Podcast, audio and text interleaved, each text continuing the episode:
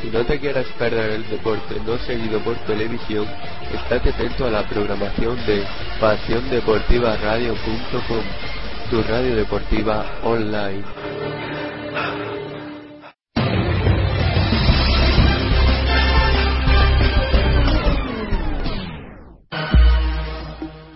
La frontal de la zona para Víctor Oladipo intentándolo ahí bloqueo. Ayudita con Cody Seller, el tiro de Víctor Oladipo que machaca, mate de Víctor Oladipo, la hundió Víctor Oladipo, metro 96 señores frente a esa defensa.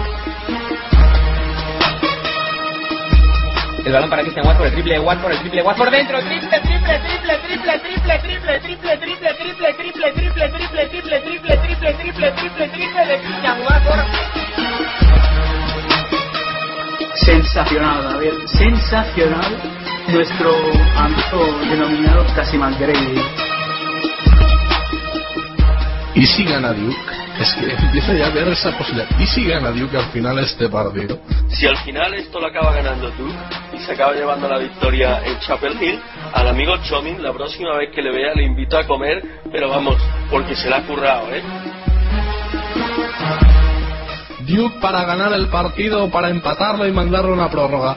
Rivers, 6 segundos, 5, 4, 3, Rivers, 3, 2, 1, Rivers for the win. ¡Got it! plato de Austin Rivers! Brutal. Chomin, Chomin te ha currado, te ha currado una comida, tío. Así te lo digo. ¡Qué locura, por favor! Impresionante. ¿Qué tal, señores? Muy buenas tardes. Bienvenidos a PDR NCA. Bienvenidos March Madness, eh, segunda jornada de la primera ronda. Ayer vivimos más de 12 horas eh, sin interrupciones prácticamente de puro baloncesto universitario. Hoy vamos a por 12 horas más porque esto es el March Madness, porque esto es la gran locura de marzo y porque hoy tenemos una jornada realmente apasionante. Desde el primer al último partido con auténticos partidazos y con también colaboradores de excepción, de auténtico lujo, como son los que me acompañan en estos momentos, tanto Fausto Álava como Sergio Malagón. Muy buenas tardes, Fausto, y bienvenidos a este Mars Madness. Buenas tardes, Gerard. Buenas tardes a todo el mundo. Encantado de estar por aquí, como siempre. También saludamos a Sergio Malagón, eh, que ya lo tuvimos ayer disfrutando esa primera jornada, una primera jornada que nos dejó un par de sorpresas, ya que tuvimos un, uh, un, un par de upsets. El primero fue la victoria de Virginia Commonwealth ante Wichita State. El segundo, el más sorprendente posiblemente, eh, que UNLV, el conjunto de los uh, Running Rebels de Nevada, Las Vegas, cayó eliminado en la primera fase ante una Colorada que llegó incluso a vencer por 25 puntos de diferencia. Al final los Running Rebels eh, apretaron en el marcador, se acabaron colocando a tan solo cuatro puntos, pero en la recta final ya en el último minuto y ahí pues no pudieron hacer tampoco demasiado el equipo de UNLV. Eh, ese par de sorpresas esperemos hoy, Sergio, tener alguna más. Bueno, y una tercera, buenas tardes. Y una buena y una tercera sorpresa, me imagino que para ti ver que tus Montana no pasaran ayer el partido, la primera ronda. A lo mejor también habría que meter eh, entre las sorpresitas el hecho de que se cayeran, aunque previsto, se cayeran del, cuadro los Huskies. Eh, sí, tuvimos ayer algún que otro partido con a punto de sorpresa, con ayuda de los árbitros clara y descaradamente. Syracuse tendría que estar, tendría que haber sido un upset. Uh, algún que otro partido muy muy interesante y apretado, algún que otro jugador que ya pudimos ver que puede enseñar sus credenciales de cara a ser profesional y una jornada larga como la que hoy nos espera y que creo que la de hoy incluso puede que sea bastante más uh, interesante en cuanto a lo que podría ser eh, lo igualado de los resultados. Vamos a ver porque me parece a mí que los brackets se van a destrozar hoy completamente. Pues la verdad es que hoy tenemos una jornada muy interesante. Si os parece bien, repasamos lo que va a ser el calendario del día de hoy. Abriremos dentro de unos eh, cinco minutos con el encuentro que es eh, el inaugural de esta segunda jornada que se va a jugar eh, en Nashville, en Tennessee. Partido entre la Universidad de Texas y la Universidad de Cincinnati, el conjunto de los Bearcats que consiguió superar a Syracuse en las semifinales de la conferencia Big East y veremos si empiezan con buen pie ante una Texas que no es la, la, Texas de los últimos años, evidentemente, pero que va a ser un equipo realmente difícil de batir. Continuaremos en la ciudad de Columbus, en Ohio, donde viviremos el North Carolina San Diego State, eh, luego nos iremos a Greensboro, North Carolina, al estado de North Carolina, donde viviremos un otro partidazo, el que van a enfrentar eh, Alabama y a Creighton, el equipo de la SEC, un Alabama que quizás ha sido una decepción en esta temporada, pero sigue teniendo una plantilla muy completa y Creighton una de las grandes sensaciones, sin ningún tipo de duda, con Doug McDermott a la cabeza. Eh, y terminaremos esta primera franja de partidos con un auténtico también partidazo en Omaha, en Nebraska, eh, el partido que va a, disputar la Universidad de Virginia y la Universidad de Florida, el equipo de los Gators, eh, campeón hace no demasiado de este torneo y que veremos si empiezan con buen pie. Esto será la primera franja de partidos. En la segunda encontraremos a Sam Bonaventure, la gran revelación del Atlantic Ten, que se va a enfrentar al campeón y también gran revelación de la ACC, Florida que En principio, los Seminoles no deberían sufrir, pero estamos en el Mars Madness y aquí puede pasar realmente de todo. En el segundo partido, Georgetown, el eh, seed número 3 por parte de la Big East, se va a enfrentar a Belmont. Ojo con los Bruins, que son un equipo ofensivamente muy brillante y le podrían dar problemas los Joyas. Y terminaremos esta segunda franja de partidos eh, con el encuentro de North Carolina, el equipo de los Tar Heels que va a debutar ante Vermont, en principio no deberían sufrir, y también con eh, Missouri que va a jugar ante Norfolk State, dos partidos más o menos, eh, que pueden ser más o menos para los dos equipos. Ya en, cerca de la noche, cerca, pues mira, van a ser las 12, a las 12 menos 10, de la noche abriremos la tercera franja de partidos con un San Luis Memphis, un auténtico partidazo los Billikens que quiere intentar de sorprender a uno de los equipos con más talento, pero también menos oficio de toda la NCAA. Unos minutos más tarde, Lehigh contra Duke, el equipo de Coach K, el equipo de Mike Zizepski, que va a intentar eh, pues empezar como un pie delante de una Lehigh que no debería eh, oponerle tampoco demasiada resistencia. Y para terminar esta tercera franja, Ohio Bobcats frente a Michigan. El equipo de los Wolverines parte como claro favorito, pero cuidadito con la figura de DJ Cooper en el eh, conjunto de los Bobcats. Y el partidazo para mí de, de, esta jornada, el que va a enfrentar a Purdue y a San Mary's, al conjunto de los Giles ante Purdue. La verdad es que los Boilermakers eh, quizás no son el equipo de las últimas temporadas, pero mantienen en Robbie Hamel un magnífico, excelso jugador y se Mary campeón de la conferencia West Coast y que va a ser pues realmente un equipo muy difícil de batir. Eh, lo seguiremos eh, al detalle porque realmente promete y muchísimo. Y ya para terminar, los últimos cuatro partidos, eh, Long Island Brooklyn frente a Michigan State, debut para los Spartans de Tomizzo, Xavier Notre Dame, cuidadito también con este partido porque también tiene muchísima emoción Xavier, el equipo de los Musketeers, el equipo de Javi León, que por cierto tendremos en, breve por aquí porque me ha comentado que este fin de semana va a intentar estar, así que le agradecemos también su esfuerzo. Pues los Musketeers que han sido quizás una de las decepciones en la Atlantic Ten, no han sido un equipo demasiado regular, pero cuidadito, estamos en el Mars Madness y aquí con tan solo jugar una, un buen partido pues eh, estás en la siguiente ronda. Notre Dame, equipo complicado, los Fighting Irish, eh, que eh, han perdido diferentes referencias en los últimos años, pero que tienen la figura de Tim Abromaitis, un excelente jugador. Y ya para terminar, South Florida frente a Temple, el equipo de los Bulls se clasificó en la, en la ronda previa del First Four venciendo a California. Veremos qué es capaz de demostrar hoy eh, el equipo de Temple, que la verdad es que ha hecho un final de temporada bastante malo. Y para terminar ya, pues el partido eh, más peligroso, yo creo, entre los grandes, Kansas frente a Detroit, el campeón de la Horizon League, que fue relegado hasta un seed número 15 ante los Jayhawks que por historia y por talento y por eh, calidad de plantilla deberían eh, imponerse. Este va a ser el calendario en el día de hoy. Nosotros arrancaremos dentro de muy poquito con el, bueno, es que ya están eh, casi casi los jugadores en la pista con el partido entre Texas y Cincinnati, el equipo de Rick Barnes que va a salir con Julian Lewis, Mick Cabongo, Jacob Brown, Jonathan Holmes y Clint Chapman por parte de los Longhorns en el Cincinnati, eh, Kashmir White, Dion Dixon, Sean Kilpatrick, Jaquan Parker y Yancy Gates. La verdad es que tenemos delante, Sergio, un magnífico, magnífico partido para abrir esta segunda jornada. Yo creo que excelente. Además, dos universidades con una excelsa tradición en la en la locura de marzo. Eh, en el caso de Cincinnati estamos hablando de un equipo que es histórico en esta competición, uno de los únicos siete equipos en toda la historia de la NCAA que han sido capaces de repetir campeonato dos años seguidos, es decir, han conseguido título dos años seguidos. Eh, si tenemos en cuenta que en toda la historia solamente 14 universidades han conseguido el título más de una vez, eh, solamente la mitad de ellos han conseguido repetir título. Y enfrente una Texas que siempre ha estado intentado estar cerca, lo máximo que ha llegado ha sido a un par de ocasiones a la Final Four, pero que todos los años promete, todos los años promete. Puede pues que este año pues, a lo mejor sea el año que promete un poco más. Un partido muy interesante y sobre todo vamos a ver lo que va a ser el juego interior.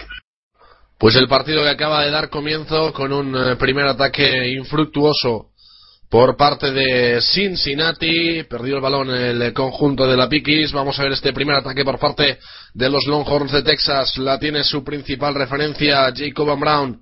Brown con el balón, vamos a ver lo que hace Brown, va a intentar la penetración, se va para adentro, no puede notar el rebote, lo peleaba Cincinnati mediante Jacob Parker.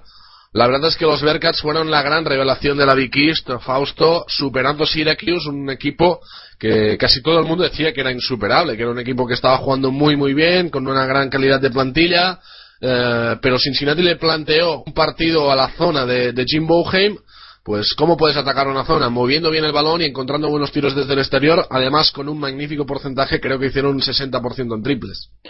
Pero bueno, si tienes el día inspirado de cara al aro, mueves el balón bien y aciertas, es fácil ganar los partidos. Lo complicado es cuando al final el, aro no quiere colaborar. Bueno, primer lanzamiento y auténtica pedrada por parte de Cincinnati, el lanzamiento de Jacob Parker, que no ha tocado ni aro. Vamos a ver ese balón interior que busca Texas. Le han puesto el, la mano en ese balón que intentaba recibir Jaden Bond dentro de la pintura.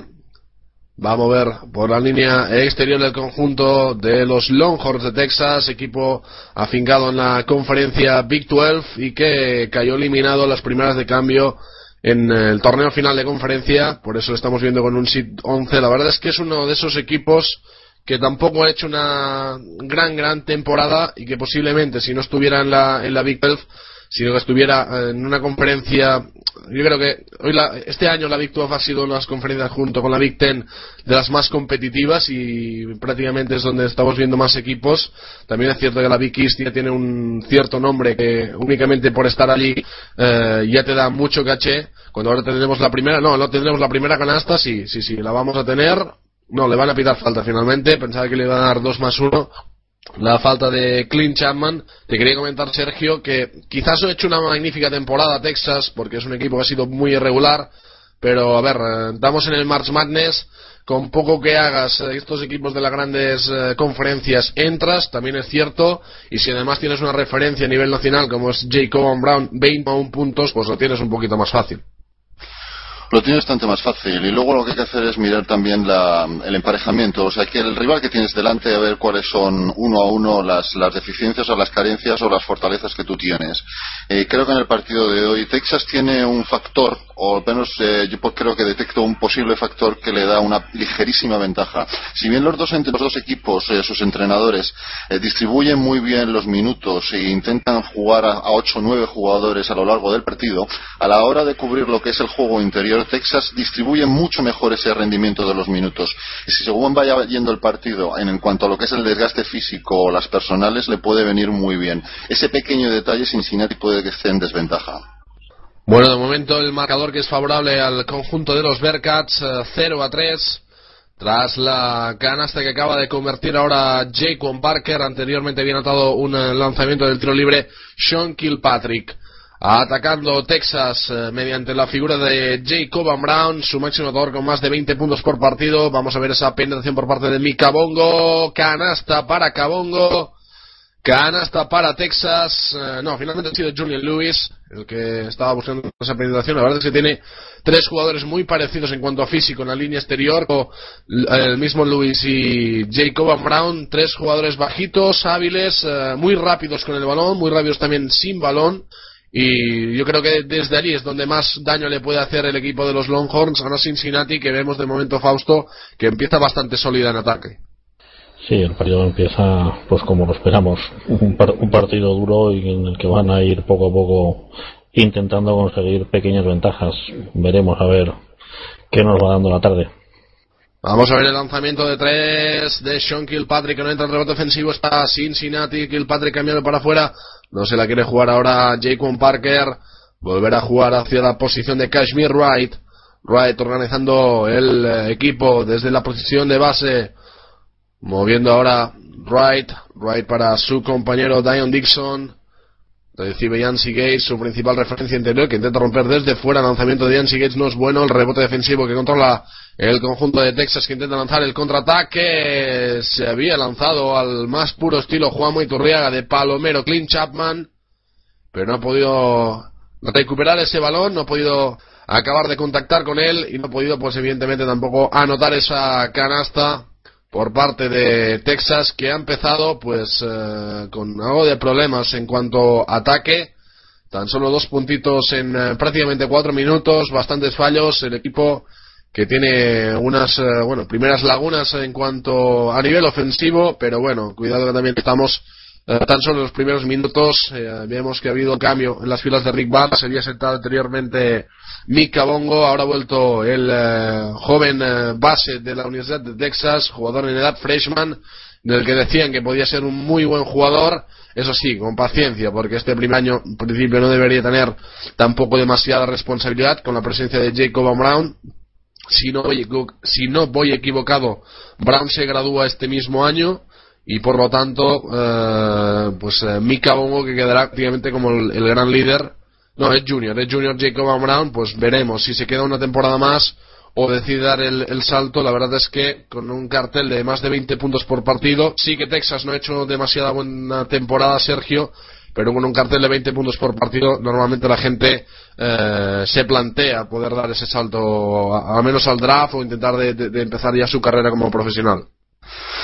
Sí, sobre todo teniendo en cuenta que la tendencia ahora es que los jugadores no agoten eh, ni de lejos el, periodo universitario, lo cual es, es, lamentable, eh, tanto por el, el tema de formación educativo personal como por el aspecto eh, deportivo. Ah, vamos a ver si esa tendencia cambia. Desde luego no beneficia en nada. Yo entiendo que los jugadores hacen un buen año, dan ah, la campanada, 20 puntos por partido es algo que no pasa desapercibido y el suculento contrato de a lo mejor varios millones de dólares garantizados al menos durante 4 o 5 años es algo que no se le escapa a ningún jugador. Pero mm, flaco favor se le está haciendo a la competición a, a largo plazo con este, con este planteamiento. Bueno, comienzo del partido de momento 2 a 7 para Cincinnati. No estamos viendo tampoco un gran partido en cuanto a calidad. Más eh, batalladores eh, el equipo de los Bearcats buscando un poco más el talento personal eh, el conjunto de los Longhorns, pero de momento lo que sí que tenemos bastante intensidad. Dos equipos pues que están metidos dentro de esta dinámica del March Madness, que van a por todas desde el primer minuto y la verdad es que se agradece porque para ellos esto es una grandísima, grandísima oportunidad y es, eh, bueno, digamos uno de los gran por qué nos gusta tanto este, este March Madness, Fausto. Sí, el partido de momento está bastante duro. Por ahora los, el equipo de Texas no está teniendo mucho acierto de cara al aro pero bueno, todavía estamos, están en unos primeros minutos de tanteo, con lo cual veremos a ver hacia dónde va. Pues bueno, tenemos ese pequeño tiempo muerto ahora en el partido. 2 a 7 para Cincinnati. De los 7 puntos anotado 2 Yancy Gate, 2 Cashmere Wright, 1 Sean Kilpatrick y 2 eh, para Jaquan Parker. Los dos únicos puntos por parte de Texas han sido de Julian Lewis. La verdad es que no ha empezado bien el equipo de Rick Barnes, no ha empezado nada bien los Longhorns, eh, Sergio. Eh, en cuanto a ataque, en cuanto a ataque, buscando un poco la inspiración de lo que puede hacer esa línea exterior y, poquito más. Yo creo que sería interesante también jugar algún balón dentro, sería interesante al menos buscar ese equilibrio también entre juego interior y exterior, porque Texas, eh, aunque no tiene demasiada calidad en la pintura, sí que tiene potencia física y la verdad es que podría también hacer daño dentro de la zona. Mucho daño, era lo que te, mencionaba anteriormente. Creo que eh, el hecho de que, por ejemplo, Chapman, que creo que su hombre de referencia claramente en la pintura, un tipo de 6'10 y además que estamos viendo ahora mismo en, imágenes bastante fuerte, pero es que luego tiene de refuerzo a Jonathan Holmes, que también puede ayudar muchísimo en la pintura, o a Alexis Bangmeni. Eh, o sea, tiene repuestos, tiene alternativas en diferentes eh, modalidades de jugadores interiores y eso es algo que tiene que empezar a explotar y rápido el equipo porque eh, hemos visto la primera jornada y como se repite todos los años, una, como se escapen con una diferencia importante de 8 o 10 puntos, luego va a costar mucho trabajo recuperarlo, así es que se tiene que poner las pilas ya.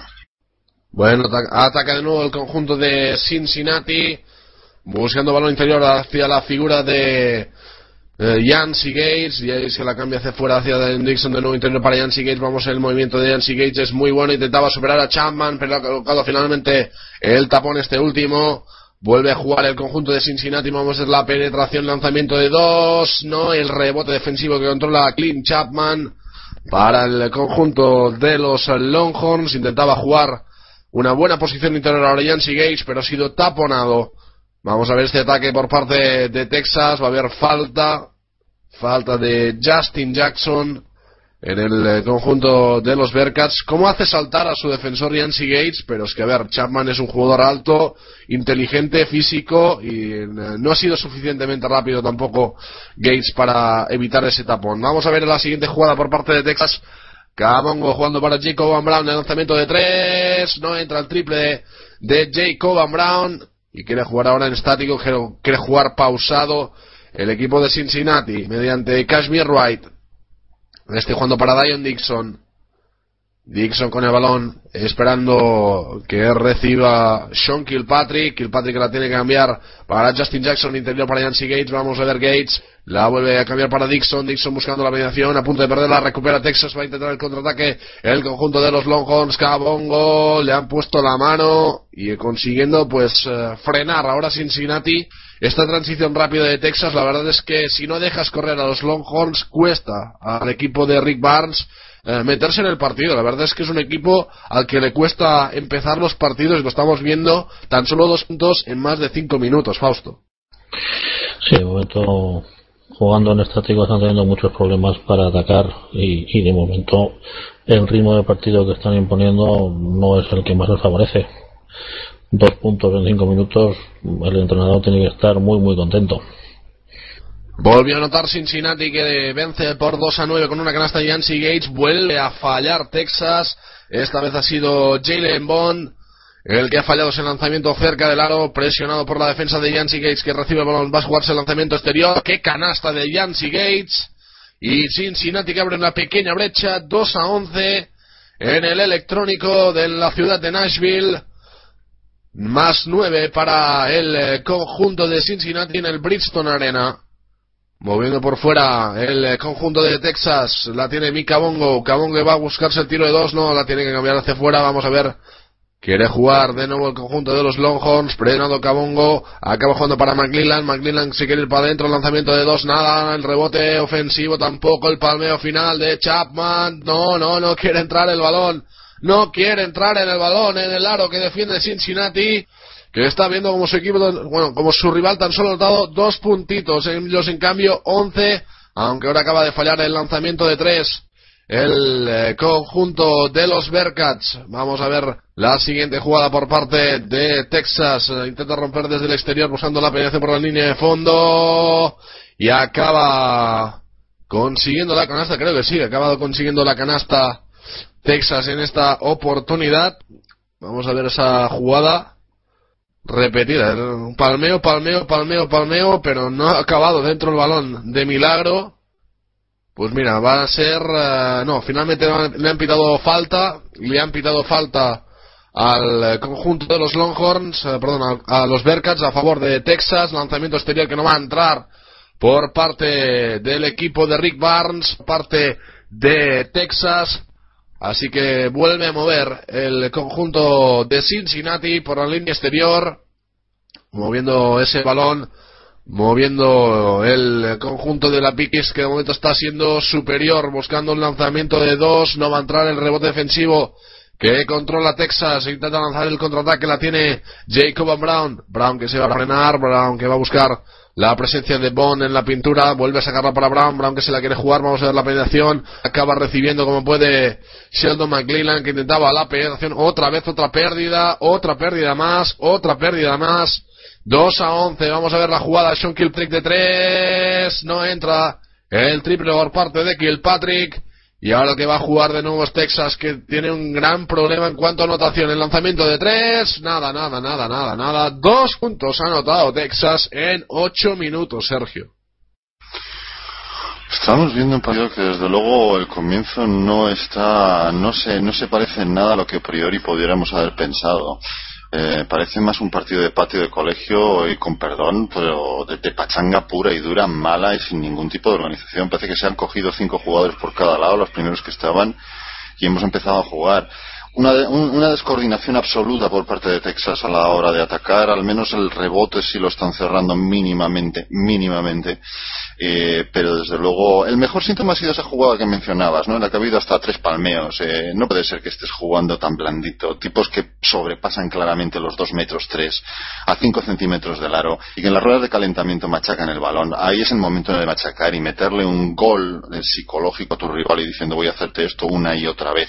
Pero eso es la mejor síntoma, es una jugada blandita. No tienen ahora mismo, están descolocados, deslavazado, descabezado Texas ahora mismo y Cincinnati tampoco es que esté haciendo gran cosa, pero por lo menos ese poquito, ese plus que le está haciendo más la diferencia de puntos está haciendo una sangría.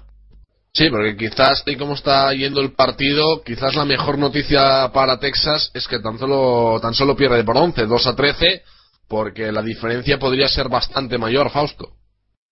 Sí, de momento podían ir todavía bastante peor. La carta de tiro que lleva Texas es uno de 10. A poco que estén un poco más inspirados sus rivales, se les ponen 12, 15 arriba y, se acaba el partido. Pues veremos uh, si consigue reaccionar el, el, equipo de Rick Bass. La verdad es que Texas ha empezado con muy mal pie este March Madness, pero le queda mucho tiempo para intentar darle la vuelta. Tan solo llevamos uh, 8 minutos y 25 segundos de partido. Texas tiene un gran problema en su ataque y es que estamos hablando ya de un esperpéntico Sergio 1 de 14 en tiros de campo. No, si es que a las claras está viéndose, no, no hay organización de juego, es ya, ya, yo me la aviso, yo me lo como como Juan Palomo, el primero que llega a la zona del perímetro de tres puntos se la zumba. Uh, no hay circulación de balón, no se ve ningún tipo de estrategia de ningún tipo, uh, no hay organización, no hay claridad ni siquiera de ideas a la hora de las posiciones en pista, ni defensivamente siquiera. Uh, mucho menos en ataque, en defensa menos. Si te das cuenta, no queda claro, no se sabe si están haciendo una zona, pero cuando hacen la zona ni siquiera ajustan, no están pendientes de los cambios, de la, la circulación de los, de los, contrarios, nadie sabe dónde están los demás. Es un absoluto desastre ahora mismo lo que está pasando. Vamos, el entrenador de Texas era para empezar a tirarle de las orejas, por no decir de otro sitio, a todos sus jugadores, o cambiar a los cinco directamente y sacar a los suplentes, porque peor no se puede hacer. Uno de doce, peor no se puede hacer. Sí, se puede hacer peor. Uno de 14, no de 12. O sea que ahora mismo el porcentaje es de un grandísimo 7% en tiros de campo para el equipo de Texas, que la verdad de este comienzo de partido me está recordando mucho al partido eh, que también eh, ofreció ayer eh, Connecticut. La verdad es que, nada, un partido horrible por parte de los de Jim Calhoun, que no juegan a nada, que no juegan a nada, y mira que tienen talento porque tienen jugadores de muchísima calidad, muchísimos jugadores de muchísimo talento, pero si no juegas a nada, si únicamente eh, consigues eh, anotar mediante unos contra unos, es muy difícil y Iowa State, los Cyclones de Fred Hoiberg, que les dieron el pasaporte ya para casa, cuando tenemos otro fallo en el tiro por parte de Texas y este además no ha tocado ni aro. 2 a 13 en el electrónico Cincinnati, controlando con cierta comodidad en este comienzo de partido. Balón interior que buscan los Bearcats, buscando esa referencia ahora de Justin Jackson que va a buscar el lanzamiento. Le van a pitar falta personal finalmente Texas. Sí, sí, falta personal finalmente los Longhorns y tendremos otro tiempo muerto. Esta vez el tiempo muerto creo que va a ser de televisión. Pues mira, al final le han dado la... No, no le han dado la canasta al jugador de Cincinnati, parecía que sí, no, no, al final no le han dado la canasta a Justin Jackson y tenemos pues esa falta personal, tiempo muerto de televisión ahora. Eh, Texas realmente ha salido ese tiempo muerto donde intentas jugar una situación de, de, de pizarra, una situación para poder anotar, pero es que realmente es que ha sido un, esper, bueno, un esperpento también de jugada, con la línea de fondo penetrando con tres hombres encima. La verdad es que tampoco Rick Barnes ha hecho demasiado en ese tiempo muerto. No, no ha hecho absolutamente nada. Es que mm, ya empieza a ser preocupante porque no es que tengamos un minuto de partido o minuto y medio. Eh, se están pasando los minutos y desde luego ni los jugadores hacen nada ni el entrenador parece tener o no sabe comunicar lo que quiere o los, entrenadores, los jugadores no están entendiendo lo que el entrenador quiere, cosa que me cuesta trabajo creer después de toda una temporada, sobre todo cuando han ganado tantísimos partidos a lo largo de la temporada, o algo no está, algo de la química en el propio, en la, dinámica del equipo no está funcionando. Eso tendría que ser, eso tendría que ser para conocer muy, muy, muy por dentro el equipo. Pero cualquiera que vea y diga, vamos a ver, mmm, estamos hablando del mismo equipo que ha sido capaz de hacer esos grandes partidos a lo largo de la temporada, estamos hablando del histórico Texas, cualquiera dirá, ¿estos son Texas o estamos hablando de una universidad pequeñita? Uh, no hay un, no, hay claridad, es que no, no, no, te lo puedes creer lo que estás viendo, ¿no? Es, uh, esperemos que en algún momento empiecen a enchufar, se conecten, o es que directamente, como comenta alguno algunas veces, no se han bajado todavía del autobús y están todavía pensando en que el partido lo han ganado sentados desde la butaca. La verdad es que ahora mismo, tal y como estás uh, viendo el partido Fausto, no sé si fueras Rick Barnes, qué es lo que harías, porque es que Texas uh, le está faltando una fluidez ofensiva uh, para anotar realmente muy, muy preocupante.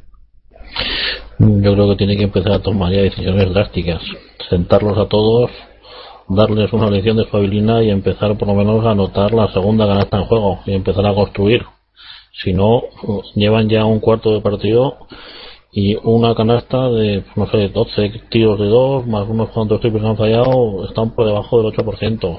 Con eso no se puede ni soñar intentar ganar el partido.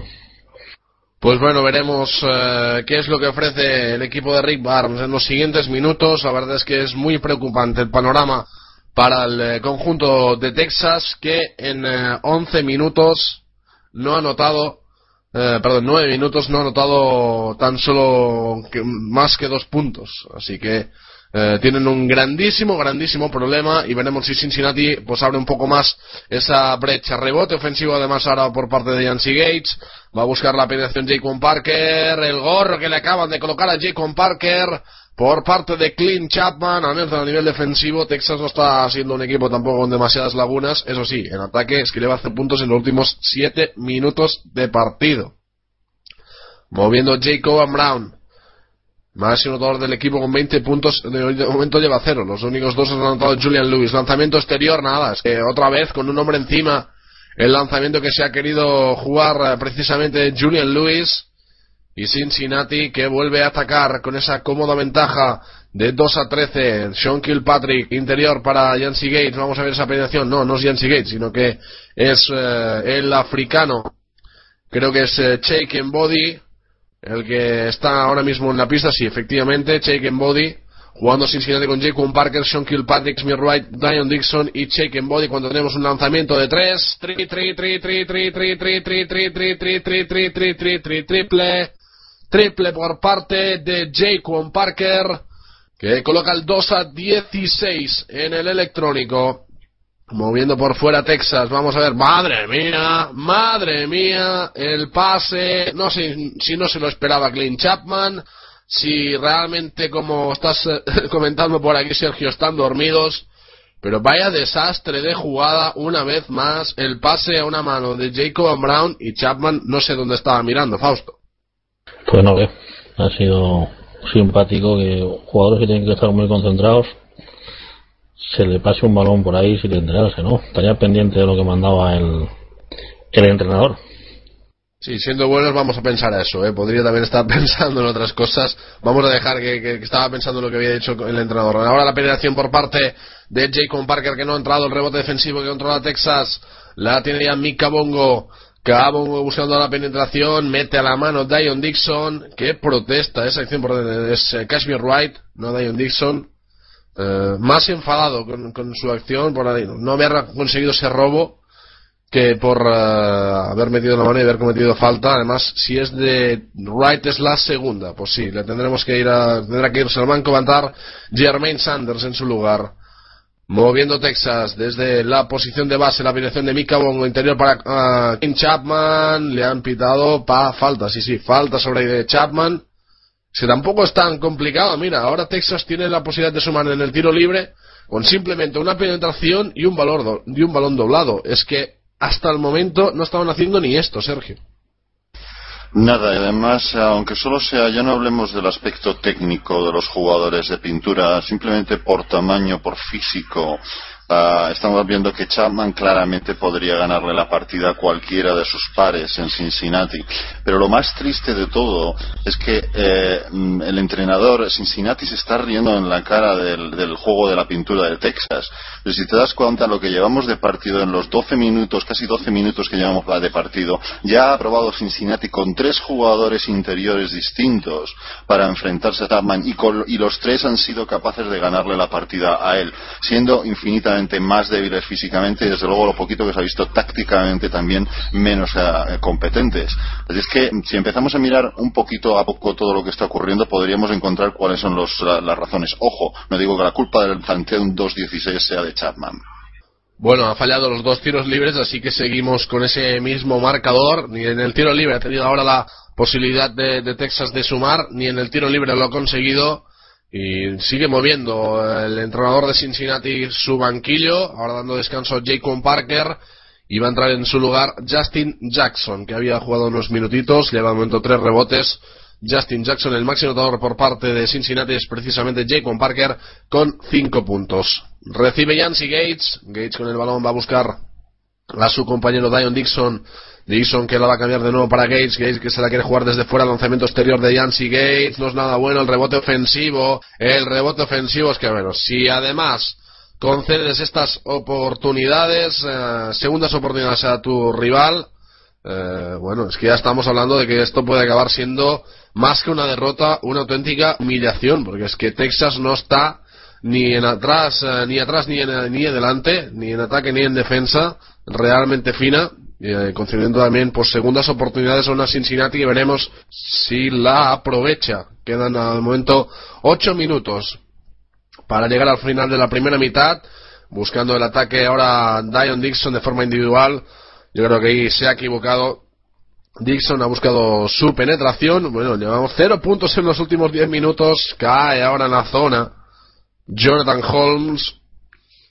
No va a ser tiros y tendremos, pues evidentemente, otro tiempo muerto, 10 minutos sin anotar, 10 minutos sin anotar, qué complicado realmente es ver esto en un partido de NCAA cuando estamos hablando de equipos con el nombre de Texas, eh, la verdad, eh, sinceramente a mí me ha dejado tan o más sorprendido que como estáis vosotros, tanto Sergio como Fausto, y bueno, es que ahora mismo, yo digo, es que incluso Sergio habría que empezar a, a, preocuparse en caso de, de uno ser Rick Barnes de que, bueno, a lo mejor intentar de competir en el partido de alguna forma, ya no digo ganar, eh, ni, ni, pelear también por el, por el partido, porque ahora mismo parece que está muy complicado, pero al menos intentar de competir, porque es que ahora mismo tan solo existe Cincinnati en la pista y tampoco están haciendo nada del otro mundo los Bearcats.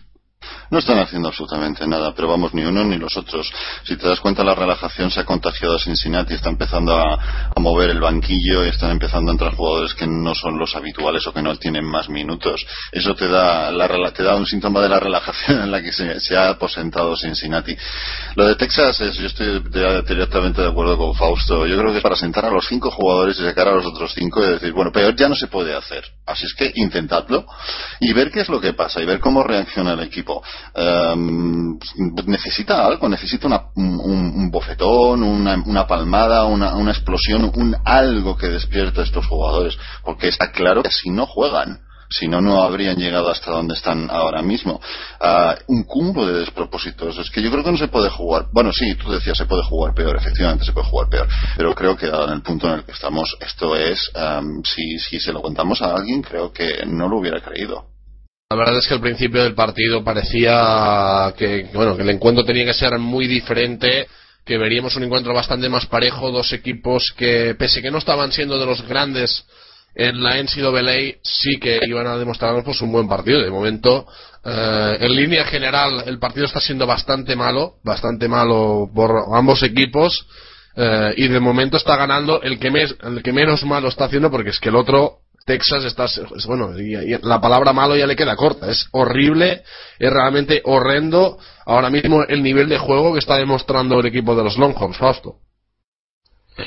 Sí, hasta hace unos minutos Cincinnati estaba con un 40% de acierto, ahora están ya en el 33 y bajando, con lo cual a poco que se apliquen atrás todavía les van a poner en dificultades.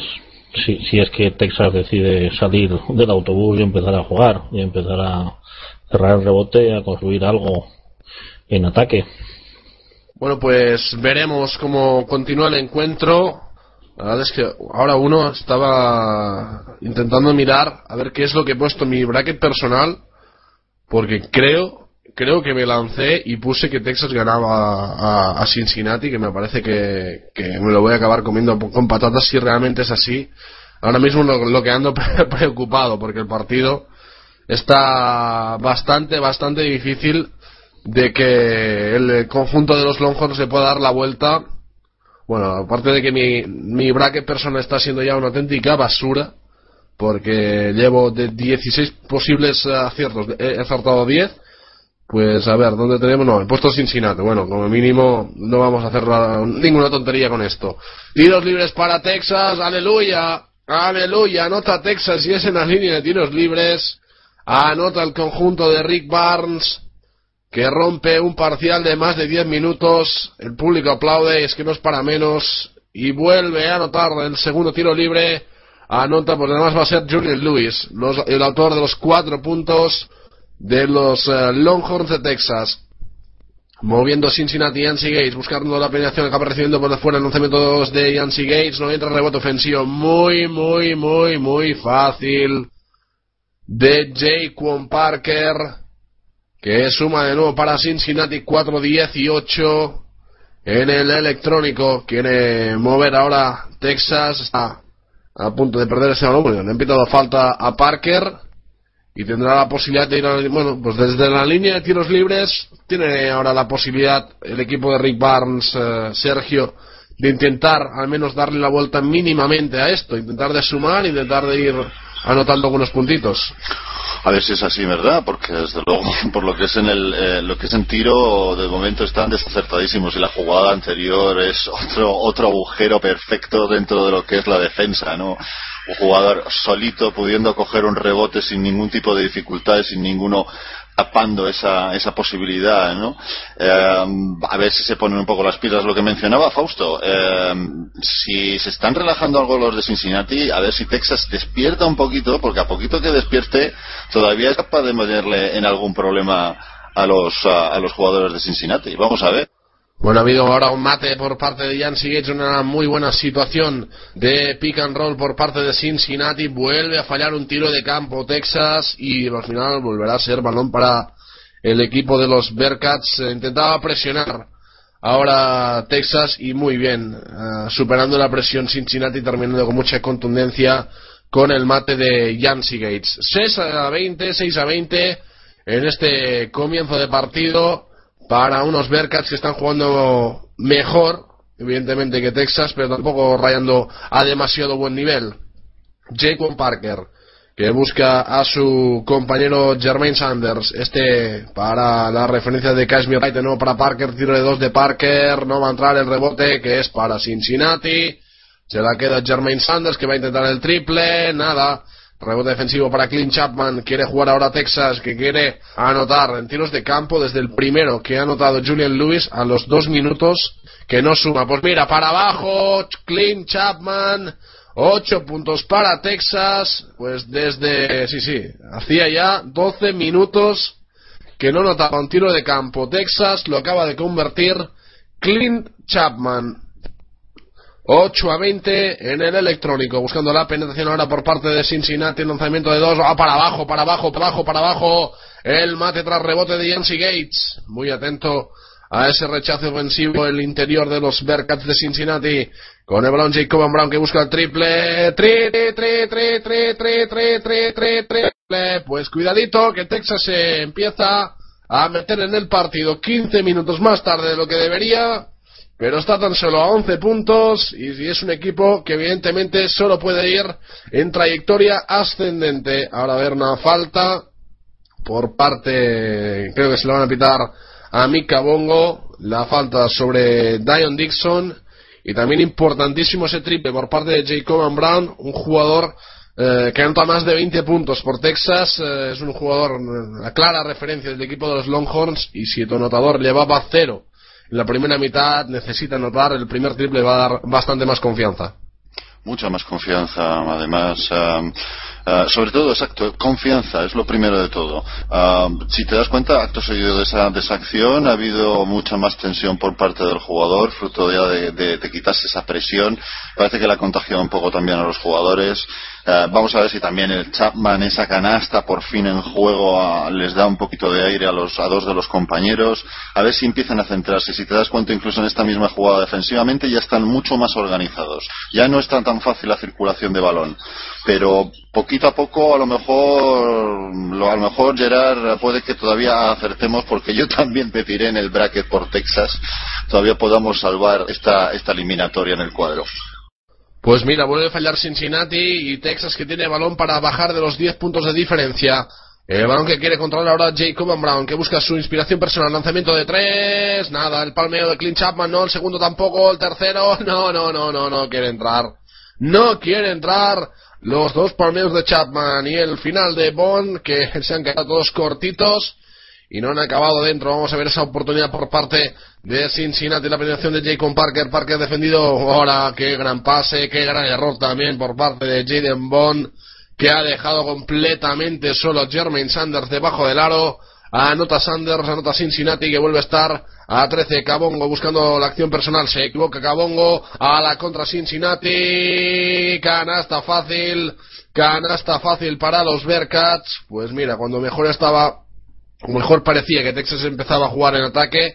Dos pérdidas, eh, dos eh, acciones defensivas eh, malas, permitiendo a Cincinnati anotar y vuelve a estar la diferencia en más 15. Brown, si quiere ir para adentro, marcado ahora por casi tres hombres, acabará sacando petróleo porque saca la falta, pero está tirando, bueno, intenta tirar del carro él solito y la verdad es que para doblegar a Cincinnati necesitas mucho más, eh, sobre todo más atención defensiva en la última jugada, como le ha ganado la puerta atrás Jermaine Sanders a, Jaden Bond.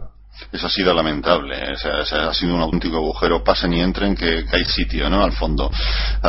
tienen todas las papeletas, eh, tienen, un, tienen un buen base, ¿eh? tienen, eh, tienen posibilidades en el, base de alguien que organice y anote, como tú decías, más de 20 puntos por partido. Tienen un jugador con, por tamaño y por envergadura suficiente como para también ganar la partida en la pintura y por lo que se ha visto.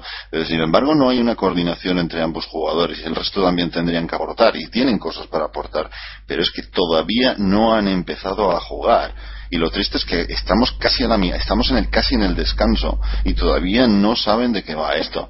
Eh, creo que es, que es un cúmulo de despropósitos eh, de verdad, Gerard. Sí, creo que si nos, dijesen que esto es lo que íbamos a ver al principio del partido, no lo hubiéramos creído.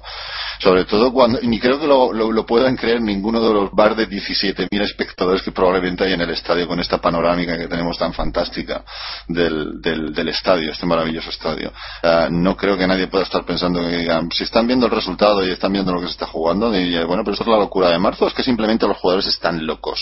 Aparte que sea marzo. Pues la verdad es que sí, parece la locura de marzo, pero en, el ataque y la defensa de Texas, especialmente porque es que vaya forma de atacar y vaya forma también de defender en, eh, en ambos, eh, en ambos lados. Eh, tenemos a Fausto Álava, que lo tenemos, si no voy equivocado, viendo el partido que está enfrentando a North Carolina State y a San Diego State. Primeras impresiones de los Wolfpack y también de los Aztecs. Mm, bueno, ahora mismo el partido está bastante más entretenido que el otro. Ahora mismo están ganando los Aztecs 17-14 a North Carolina State. De todas maneras, tengo la sensación de que el partido va a estar mucho más abierto que, que el otro. De momento, San Diego está basando su juego en los exteriores, únicamente está anotando desde el perímetro. Jamal Franklin lleva 8 puntos y James Rayhon lleva 7. Y North Carolina State está jugando un poco más dentro fuera, pero de momento su máximo anotador es Brown, que lleva 5 puntos, pero bueno, tienen bastante más repartida la anotación. Así que ahora mismo 16-17 para los Aztecs. Pues estaremos atentos a ese partido también entre North Carolina State y San Diego State. El debut para el conjunto de los Wolfpack, un equipo que dieron muchos problemas en la ACC.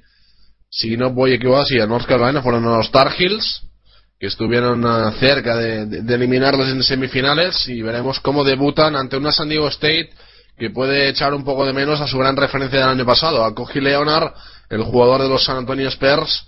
Veremos uh, si con la figura de Jamal Franklin uh, como gran líder pueden pelear esta victoria. De momento me comenta Fausto que, sí, que de momento el partido está siendo bastante igualado 17-16 para San Diego State. Vamos a ver tiros libres para Jacob Brown en el Texas Cincinnati anotando los dos, volviendo a sumar Texas desde la mano de Jacob Brown, que sin embargo lleva ya, pues mira, serán uno de cinco en tiros de campo. La penetración de Sean Kilpatrick va a buscar a, Jacob Parker. Parker para Sanders. Sanders con el balón. Sanders que espera el movimiento de algún compañero. Acaba recibiendo como puede Ahora Dion Dixon, Dixon con la pelota, Dixon que sigue votando en la línea exterior todo, recibe Kilpatrick, Kilpatrick interior para Dixon, Dixon que busca el aro y Dixon que anota. Dixon que anota, pero a ver, Sergio, de verdad, ¿cómo puede cortar con tanta facilidad un jugador exterior? Por una razón sencilla, si te has dado cuenta has seguido en la jugada, estaba siguiendo precisamente en la jugada la posición de Chapman. Y Chapman, uno, ha salido al, al, poste alto. Cuando ha recuperado, recuperaba de espaldas, con lo cual perdía toda referencia. Una vez que estaba intentando marcar a su jugador, estaba en un falsa zona, eh, entre falsa zona e individual, pero no estaba en una posición definida, ni siquiera se veía apoyado por sus compañeros. Al final, ¿qué ha pasado? Ni estás ni entre Pinto de Valdemoro, no haces absolutamente nada y le dejas el pasillo al jugador. O sea, se lo ha puesto verdaderamente en bandeja. No es que Cincinnati haya hecho una jugada fantástica es que simplemente no había defensa ninguna. Es un absoluto desastre. Es que Dixon ha recibido el balón fuera de, la línea de tres, la ha pasado su compañero, ha cortado tan tranquilamente, ha recibido y ha anotado. Es que es así de simple, pero es así de fácil también de la forma que ha anotado Cincinnati, que vence por 13-28. De momento no tiene demasiadas complicaciones el semifinalista de la Big cuando ahora tenemos una violación por pasos de Jermaine Sanders. Habrá que ver si, si Texas le consigue dar la vuelta mínimamente a este resultado de cara al descanso. Ya no digo acabar a 5 puntos, pero al menos sigue bajar de los 10 para poder tener una segunda parte un poco más igualada. Ahora intentaba la acción personal. Era Mika Bongo. Acaba sacando los dos tiros. Yo creo que es lo único positivo que podemos sacar de los Longhorns, que no le están entrando los tiros, al menos está siendo agresivo, está buscando el aro y ahí al menos está sacando tiros libres. Sí, pero esa agresividad está, está saliendo con cuentagotas, no es una agresividad organizada, es un absoluto caos, es uh, cada uno va y yo tengo el balón y creo que puedo hacerlo, tiro para adelante, es como tener cinco Allen Iverson en la pista, de diferentes tamaños, pero cinco Allen Iverson. No es una forma, esto es, un, esto es baloncesto, Gerard. Eh, si queremos jugar al tenis, jugamos solitos y como mucho en pareja, pero no, no está, esto no, está pareciendo para nada en ningún momento un partido de baloncesto. Y ojo, Cincinnati va por delante 15-28, pero tampoco le, tampoco le, le arriendo las ganancias en la siguiente ronda cualquiera de los dos que gane en esta, en esta eliminatoria. Que por cierto, ¿contra quién se enfrentaría el supuesto ganador de este desastre? Pues ahora te lo miro en un momentito. Uh, si no voy equivocado, es que ahora estoy hablando de, de cabeza es mejor comprobarlo porque a lo mejor podría hacer alguna barbaridad. Mira, el que va a jugar contra el ganador de Cincinnati Texas, pues de momento 15 de 28 sería Cincinnati. Ahora mismo lo tendré cuando tenemos un lanzamiento por parte. Sí. Florida, Florida State o San Buenaventura. Sí, pues me parece que aquí se, aquí se termina, ¿eh? Si pasa, si pasa Florida State como debería ocurrir, los Seminoles son un equipo eh, muy bien plan ofensivamente y no veo a ninguno de los dos equipos siendo capaz de, de, de abrir eh, la, defensa de los Seminoles. Para mí, grandes favoritos a vencer su partido ante San Bonaventure. y la verdad es que también grandes favoritos para superar tanto Texas como Cincinnati. Ahí estoy contigo. De todas maneras, creo que, es que estamos probablemente diciendo que es lo que hemos puesto en el, en el bracket, porque yo también tengo puesto a Florida State pasando y además eliminando esta, a esta pareja. Pues yo tengo, yo creo que sí, que, tengo a Florida State, además tengo avanzando bastante hasta que llegue ante Ohio State, creo que los Buckeyes ya va a ser un equipo más eh, complicado por parte de, Florida State porque es un equipo mucho más completo en cuanto a talento ofensivo. Pero los Seminoles bueno lo, lo, que ya demostraron en el torneo de la ICC que no son un equipo nada nada fácil de, superar en cuanto a defensa. Es un equipo que es eh, muy completo atrás eh, que ha ganado eh, una gran mentalidad defensiva que Leonard Hamilton ha conseguido año tras año ir mejorando esa plantilla. Y la verdad es que este año parece que puede ser un poco pues el, punto álgido del equipo eh, donde pueden eh, tener una, una, mayor actuación en el torneo final de la NCAA desde la defensa siempre desde la defensa desde el trabajo atrás eh, está siendo un equipo bueno pues sin más comparación ganaron a North Carolina en la final de la ACC y por qué no podrían eh, superar eh, sus diferentes rivales y plantarse en el Final Four. Yo creo que es un equipo muy, muy peligroso por eso, porque son ahora mismo, junto con Michigan State, eh, los dos mejores equipos defensivos del país. Vamos a ir rápidamente al partido de North Carolina State. Lo tenemos ahí a Fausto, que me dice que hay una pequeña moda en la NCAA y también en el baloncesto, que es de lanzar los tiros, los tiros libres sin tocar aro. Sí, acabo de ver a un jugador de los aztecas que además le han, le han concedido una tercera opción para por invasión de la zona. Y en, el segundo tiro libre en fin se, ha pasado por mucho. Y en el tercero le ha faltado como un palmo para llegar al aro. Un gesto técnico tan sencillo como hacer un tiro libre a veces se complica muchísimo a la gente de cierto tamaño. En este momento 22-18 a falta de 9 minutos para los Aztecs pues en la ciudad de Nashville tenemos ya final de la primera mitad, eh, no ha cambiado el marcador, no ha cambiado la dinámica y Cincinnati Sergio se va con un más 14 el tiempo de descanso. Quizá las sensaciones son de que los Bearcats pueden haber perdido una muy buena oportunidad para romper con un mayor juego, con un mejor juego eh, en estos primeros 20 minutos el partido ya de forma definitiva. Sí, pero también hay que tener en cuenta que está es un equipo bastante limitado, ¿eh? O, al menos esa es la sensación que ha plasmado en el campo, por más que su ventaja sea de 14 puntos en el marcador. no ha demostrado grandes cosas. Potencialmente sí, tiene un juego, tiene dos o tres jugadores interiores interesantes, un jugador exterior muy interesante, pero poca coordinación, tampoco poca, poca organización táctica en la pista por parte de los dos equipos. La que ha quedado mucho más en evidencia, evidentemente, son los Longhorns. Bueno, repaso estadístico de lo que ha sido esta primera mitad por parte de Texas, nueve puntos para Jacob Brown, cuatro para Julian Lewis, dos y ocho rebotes para Clint Chapman, dos para Nate Bongo y dos rebotes para Jordan Holmes. En eh, Cincinnati, ocho puntos para Yancy Gates, ocho también para, Sean Kilpatrick, siete y cuatro rebotes para Jacob Parker, dos puntitos para Dion Dixon, dos puntitos para Kashmir Wright, dos para Jake Body y dos también para Jermaine Sanders. Cerramos de momento el capítulo en la ciudad de Nashville. Yo ya me he movido el encuentro que está enfrentando a North Carolina State y a San Diego State. Sitúanos, Fausto, ¿en qué partido nos vamos a encontrar ahora mismo? Pues ahora, mismo se están gustando y las defensas están empezando a desaparecer y está empezando a aparecer el, baloncesto de, de, calle. Con mucho mate, mucho pase para abajo de la pierna y poco juego serio. De momento, bueno, el partido se deja ver 22-18 y, y San Diego sigue apostando por el juego de perímetro. Pues veremos porque North Carolina State tiene una gran referencia en la pintura que es uh, y Leslie y que de momento pues eh, por lo que estoy eh, leyendo no está apareciendo prácticamente porque tan solo cuatro puntitos y un rebote por parte de, de y Leslie, un jugador que tiene que ser muy importante. El que está tirando del carro es eh, Richard Howell, siete puntos para él. También el base Lorenzo Brown, cinco puntos, dos rebotes y una asistencia. Mientras que por parte de San Diego State, Jamal Franklin lleva ocho puntos, James Rayhon siete y Dishon Stephens cinco. Estos son los más anotadores hasta el momento. Además ahora hemos tenido por lo que estoy leyendo, no sé si eh, Fausto me lo puede confirmar, un gran mate por parte de San Diego State. Al menos aquí me pone que han hecho un slam dunk y cuando Sí, dices es que es un han matazo. hecho- han hecho un gran mate, pero vamos, porque porque no ha habido defensa, básicamente. Pero sí, sí, ha habido ha habido un mate ca- casi de concurso en, en partido oficial. Bueno, al menos eh, hoy lo consigo, ¿no? Ha, ha machacado San Diego State. Lo digo porque ayer, eh, nada, eh, simplemente para que os deis cuenta de lo que ha sido esta temporada con Connecticut, cayendo de 13 el último segundo el amigo Jeremy Lamb, en lugar de, parar el partido y, mirar al suelo, cabeza gacha, porque, porque acabas de hacer un ridículo espantoso.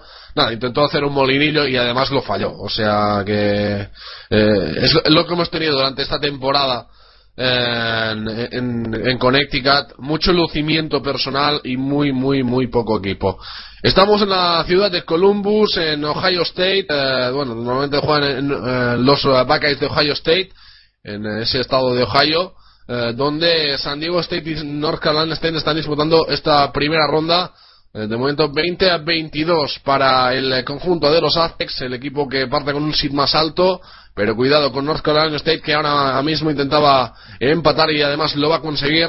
Empata el partido el eh, conjunto de los Wolfpack con una canasta por parte de Richard Howell que se vaya a los 11 puntos. Atacando San Diego State por la línea exterior. Vamos a ver ese balón que quiere mover el eh, equipo de los Aztecs. Buscando lanzamiento de tres. No entra. Rebote defensivo para CJ Williams. Rebote defensivo para el equipo de North Carolina State. Organiza el ataque en estático ahora Lorenzo Brown. Su base director además aporta 3,1 puntos por partido. El triple por parte de los Wolfpack. Buscaba esa salida por parte de Scott Wood. No ha conseguido enchufar el lanzamiento de tres. Vuelve a jugar San Diego State buscando esa penetración, lanzamiento, tabla. Magnífica la canasta, magnífica la acción por parte de su máximo anotador Jamal Franklin, que se vaya a los 10 puntitos. De nuevo, moviendo el balón North Carolina State, el equipo de los Wolfpack, recibiendo Lorenzo Brown. Brown que busca la penetración, Brown que intenta sacar la falta personal. Pues bueno, la verdad es que después de ver el desastre que estaban ofreciendo Texas y Cincinnati, este es un partido mucho más ordenado, un partido mucho más equilibrado y donde de momento estamos viendo pues eh, a dos equipos que están peleando bastante eh, por la victoria, trabajando bien en ataque y trabajando también bien atrás, Fausto. Sí, el partido está mucho más entretenido, al menos de lo que yo he visto en el comienzo de, de Texas contra Cincinnati. Pero bueno, ya te digo que de momento me da la sensación de que las defensas están bastante relajadas todavía. El partido está siendo entretenido, ataques rápidos, los Aztecs están jugando muy rápido, posiciones muy rápidas, tirando desde fuera y bueno, momento el partido se deja ver. Tengo la sensación, Fausto, de que el partido que realmente tú quieres ver es un Florida State Michigan State, ¿eh? dos equipos muy trabajadores atrás, dos equipos que, que, que eh, tienen muchas variantes tácticas, realmente eh, a nivel defensivo para mí los dos mejores equipos en cuanto eh, a anular a su rival y la verdad es que bueno sería un partido de pocos puntos pero eso que, que no no por no tener demasiados puntos eh, anotados por uno y otro equipo no por eso tiene que dejar de ser un partido bonito Sí, un partido defensivo no tiene por qué ser feo. El problema es cuando la defensa no existe y tampoco nos van a meter y tenemos unas cartas de tiro del 10%, que eso no hay quien, quien lo trague, ¿no? Pero bueno, mm, yo particularmente pienso que los partidos se ganarán en defensa y cuanto, cuanto mejor se defienda, más fácil vas a tener luego la capacidad de atacar. Pues bueno, tenemos tiempo muerto en uh, la ciudad de Columbus, uh, 22 a 24. De momento, dos partidos en juego, Texas 17, Cincinnati 31 en el tiempo de descanso. Y este 22 a 24 para San Diego State, en, uh, aún en la primera mitad a 7-0-4 para llegar al tiempo de descanso. Dentro de unos 30 minutitos, dentro de media hora, va a arrancar el tercer partido de esta jornada de viernes, partido que va a enfrentar a Creighton y a Alabama, partido entre un seed número 8, el conjunto de Creighton y un seed número 9, eh, los eh, Crimson Tide de Alabama, partido que evidentemente también podremos eh, seguir por aquí. Y cerrará esta primera fase, esta primera jornada de partidos, el Virginia-Florida, un partido al que habrá que estar muy atento porque por una parte es eh, gran talento ofensivo en la pintura con la figura de Mike Scott en los Cavaliers y por el otro Florida que aparte de Patrick Young que tiene un muy buen jugador también dentro de la zona es un equipo que claramente es exterior con las referencias de Bradley Bill, de Irving Walker, de Kenny Boynton, de Mike Rosario. La verdad es que tiene una gran batería de tiradores eh, a su disposición. El entrenador eh, de los Gators cuando parece que se reanuda el encuentro en la ciudad de Columbus 22 a 24 y me comenta por aquí Sergio Malagón que hay noticias en la NBA, pues vamos a escucharlas. Bueno, noticias son las ah, el final del ah, periodo de traspasos de, invierno de, de, la NBA que se cumplió ayer a las 8 de la tarde hora española y mucha expectativa, mucha expectación ante posibles transfers y al final quedó todo en, agua de borrajas. destacable nada más que dos o tres cositas, eso sí, las pocas que hubo dan para poder eh, hilvanar un montón de comentarios, pero simplifiquémoslo. Eh, cada vez que se produce un proceso de, de traspasos, siempre alguien, como vulgarmente se dice, acaba robando y se lleva duros a tres pesetas. Y en este caso, y como no podía ser menos, como de costumbre, el gran beneficiado ha sido los Lakers. A, última hora, la gran sorpresa, parecía que Pau iba a salir del equipo y el que ha salido es el capitán Derek Fisher, camino de Houston Rockets. A cambio, eso sí, de un Jordan Hill, jugador de 6-10, joven, dos años en la, dos temporadas en la NBA, prometedor donde los haya, y lo han cambiado por un auténtico vejestorio. No pudo entender dónde puede llegar eso y cómo se permite cuando la NBA, el señor Sten, no dieron otros traspasos en, el, a finales del verano. Ese probablemente ha sido el robo más grande. Bueno, en el paquete, por supuesto, Lakers se ha deshecho de Luke Walton y uno que llega a los Lakers y que probablemente va a disfrutar mucho porque jugar poco, pero va a disfrutar mucho de su estancia allí es un antiguo jugador de la, FBA, de la ACB, Cristian Iyenga que probablemente lo que hará es eh, disfrutar y poder contar a sus nietos que estuvo los Lakers.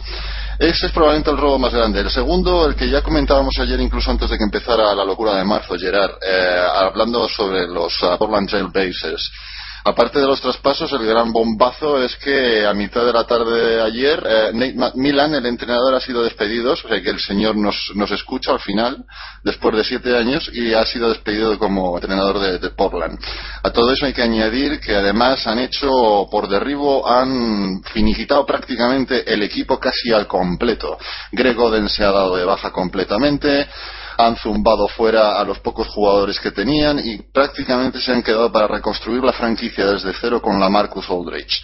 Y dentro de los pequeños cambios, porque siempre hay alguna, alguna cosilla interesante, el cambio más interesante creo que a priori técnicamente es el que se ha producido entre Indiana y Toronto Raptors.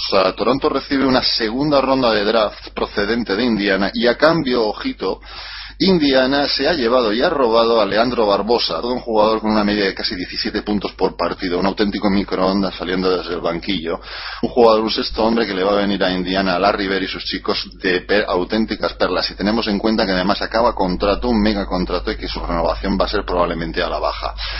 Y el último eh, y más interesante de todos es Nene Hilario, el brasileño, que está renovado hacía dos meses por la franquicia de Denver, que se iba a convertir prácticamente en el hombre franquicia, cinco años, más de 60 millones de dólares, a razón de 13 millones por temporada.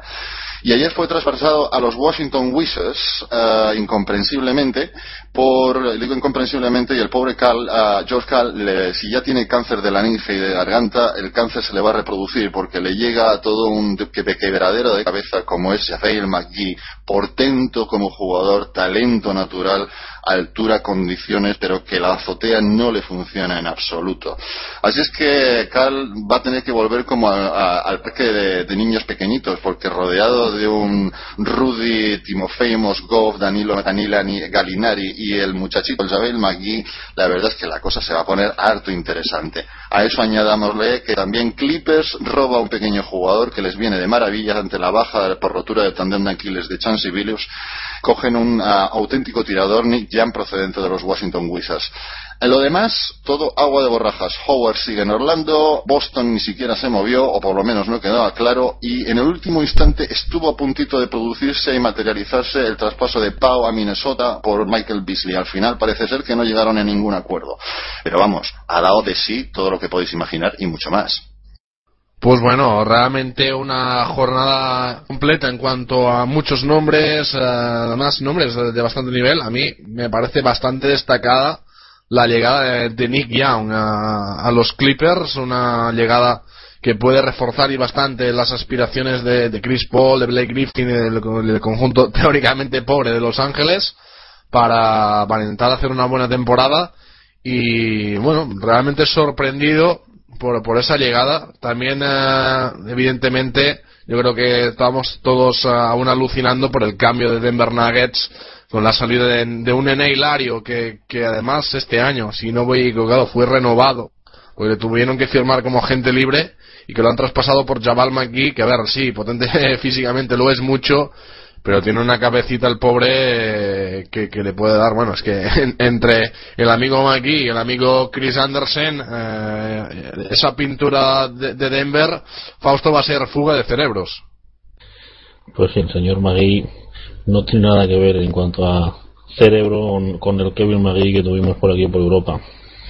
Podía ser un portento, podía ser un dominador de NBA, pero de momento está dando quebraderos de cabeza por todos los sitios donde ha pasado.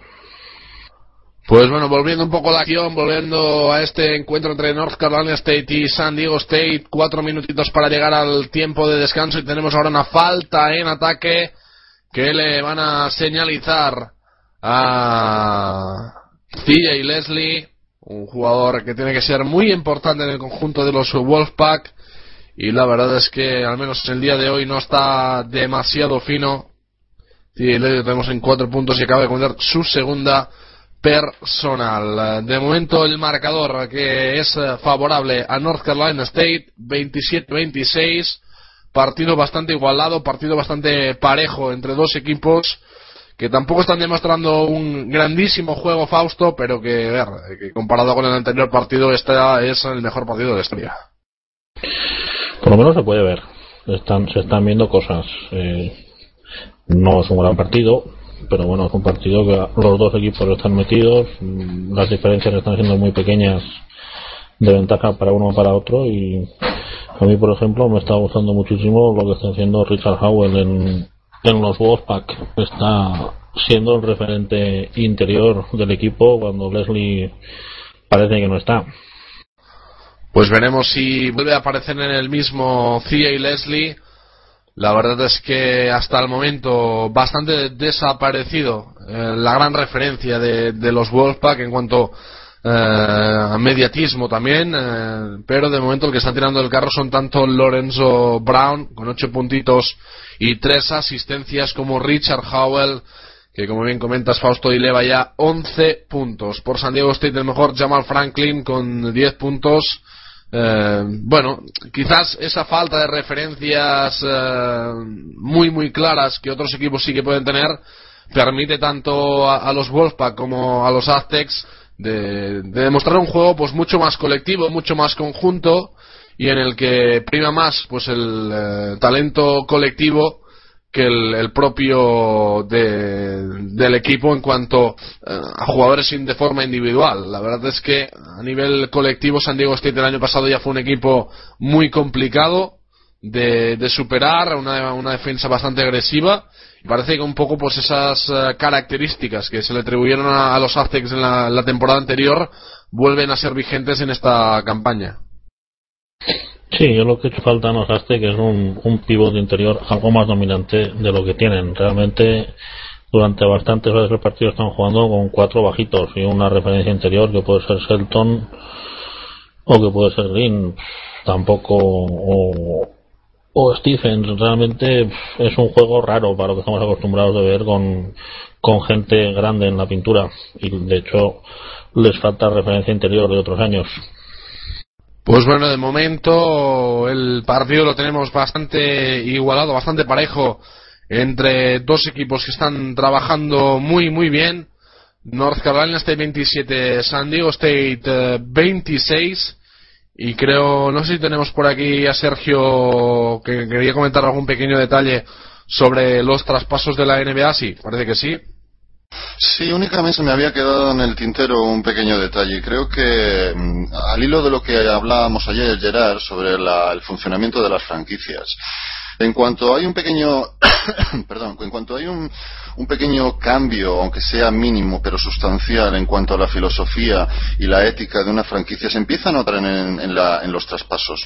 Y uno de ellos es el hecho de que se ha producido en, los Warriors, una franquicia que estaba auténticamente defenestrada, fruto de la dirección por parte del propietario, el cual ha sido nombrado año tras año como el peor directivo de, los de los deportes profesionales de Estados Unidos, con diferencia y equipo que cambió de manos hará como creo que como cinco meses o una cosa así.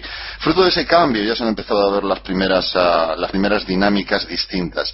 Y el mejor ejemplo es el hecho de que en estos traspasos fueron los primeros que se movieron eh, desde que se abrió el mercado y se han llevado a Andrew Bogut, procedente de Milwaukee, con lo cual fortalecen la pintura acompañando a David Lee y como, como tercer hombre de pintura Andris Biedrins, aparte de haberse quitado de en medio a uno de los grandes uh, cañoneros, pero algo loco eh, de, su plantilla y que probablemente les iba a dar quebraderos de cabeza en el futuro. Ya es un paso hacia una dinámica distinta. Lo que te intento decir es que en muy poquito tiempo equipos que probablemente no contaban para absolutamente nada pueden empezar a contar, como en el caso que tú mencionabas de los Clippers, o equipos que empezaban a contar mucho de repente pueden desaparecer absolutamente del planeta o contaban poco y ya no, ni siquiera cuentan, como es el caso de los Portland Trail Blazers. mucho trabajo por hacer por parte de todas las franquicias. Va a ser un año cuando se nos acabe la locura de marzo, va a empezar la locura de la NBA, pero ya no ni siquiera para el título, sino de cara al año que viene. Se presenta un verano muy, muy, muy calentito. La verdad es que vamos a tener un, verano divertido porque eh, además he visto que bueno, Deron Williams eh, ha decidido ya pues eh, este verano ser uh, agente libre. Tenemos realmente un verano, en cuanto a NBA, muy interesante. En cuanto a NCAA también, porque tenemos algún jugador, como por ejemplo puede ser uh, Shabazz Muhammad, uno de los uh, mayores prospects en cuanto a, a talento de high school, que aún no ha decidido en qué universidad va a jugar. hay diferentes posibilidades. Puede jugar en UCLA, puede jugar en, sonaba para UNLV, sonaba para Kentucky, suena Sonaba al principio para Duke, pero los Blue Devils ya han retirado, creo, su candidatura. Y no sé si sonaba incluso para los Tar Heels, eh, digamos un jugador eh, bastante principal, un Shabazz Muhammad que va a ser eh, posiblemente una de las mayores atracciones del, del futuro Night Hub Summit, donde ayer ya comentábamos con Juan Vargas que, por cierto lo tenemos dentro de poquito eh, ya por aquí pues eh, que ya tenemos uno de los primeros jugadores europeos eh, en ese equipo mundial que va a ser el ruso Dimitri Kulagin por lo que he ido leyendo en diferentes webs del, del, país ruso que Dimitri Kulagin va a representar a su país en ese Night Summit. De momento, 1.36 para llegar al tiempo de descanso volvió a la NCAA en, eh, en Ohio, eh, donde de momento está ganando North Carolina State 31-26. Eh, bueno, Fausto, el equipo de, de los Wolfpack está siendo algo mejor, la verdad. aunque tendremos que ver de cara a la segunda mitad si consiguen mantener esa ventaja y consiguen pues ser un equipo de nuevo competitivo. Sí, de momento están jugando algo mejor esta parte final del, del primer tiempo. Han conseguido hacer un par de ganastas fáciles interiores y bueno, cinco puntos arriba no es tan mal para afrontar este último minuto y medio. Los veo algo más metidos en el partido sabiendo que teóricamente son peores y que van a tener que apurar sus opciones peleando cada balón. De todas maneras, eh, entiendo, Fausto, que tu partido, no el tuyo, me refiero al partido que estás siguiendo ahora mismo, desde luego se plantea, por lo menos a priori, bastante más interesante hasta el final de partido que el que está dirimiendo entre Texas y Cincinnati, que ha empezado y que ya lleva casi minuto y medio de la segunda parte y ha empezado un poco con la dinámica del final del primer partido. Un triple de, de Cincinnati y a eso hay que añadirle un 2 más 1 que se acaba de producir ahora mismo que, eh, con una repetición de lo que ha sido pues prácticamente toda la, primera parte un, un, juego interior blando, blando, blando por parte del pívot titular de, de, los Texas y que no veo de momento una situación de que se aclare. Va a ver, en, el caso del partido que enfrenta a Carolina State y San Diego, me imagino que la cosa está bastante más entretenida. Sí, está más entretenido, está claro. Estamos viendo intercambio de canastas bastante con bastante calidad. Estamos viendo un juego exterior de los Aztec bastante compensado y bueno, ahora me parece que van a dar canasta y falta, sensación. De momento, sí, 33-29, faltan 40 segundos y a ver con qué nos sorprenden los árbitros en esta última jugada. Bueno, esperemos que no sea algo parecido a lo que tuvimos que ver en el partido de ayer de Sicusa, donde cuatro jugadas consecutivas no dudosas. Yo creo que no quedó duda de que las jugadas fueron claramente en beneficio de Siracusa cuando el, el tanteo estaba eh, igualado. No se recuerdo si era exactamente igualado o con un o con un punto arriba de, de Siracusa, pero que se les ayudó descaradísimamente para que ganaran el partido. Espero que en eso no ocurra lo mismo por ese lado.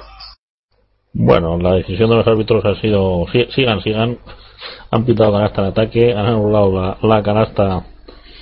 Ah, no, falta el ataque, han anulado la canasta y, y, no se han complicado mucho la existencia. No, de momento los árbitros aquí no están siendo para nada decisivos en, en el devenir del partido. Ayer lo de Siracusa ha debido ser un pequeño robo porque interesa más que un uno pase unas cuantas rondas que no se vea superado por un por un pobre sin 16 no, además es que, es que fue descaradísimo, porque es que no fue una jugada, es que se acumularon una, un saque de fondo cinco segundos, eh, luego el árbitro decidió que se le daba tiempo muerto concedido al, al equipo de Siracusa solicitado por el jugador cuando ya llevaba ocho segundos con el balón en la mano.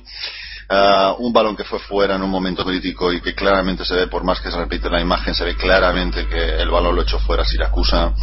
Un lanzamiento de tres de, de Asheville eh, que no se pitó ni siquiera falta y el jugador rodó. En fin, es que fueron además no, no separadas, sino es que fueron todas las jugadas, fueron una detrás de otra, consecutivas.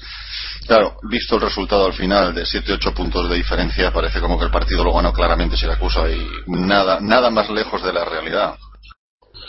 Bueno, la verdad es que los árbitros a veces son, son decisivos para, para que ciertos equipos pasen rondas. De momento en Columbus, Ohio, acaba de terminar el primer tiempo 33-29 para North Carolina State frente a los San Diego State, los Aztecs.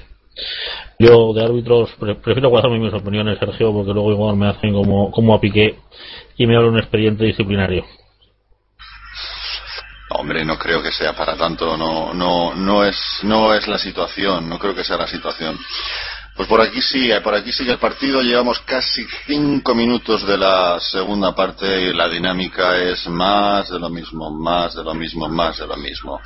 Estamos en un 17-36 para Cincinnati y la verdad es que en ningún momento parece que esto vaya a levantar por parte de los de los Longhorns Ah, llama la atención, además, lo poquito que ha movido el, banquillo el entrenador tejano ah, con respecto al, poco juego desplegado por sus jugadores titulares.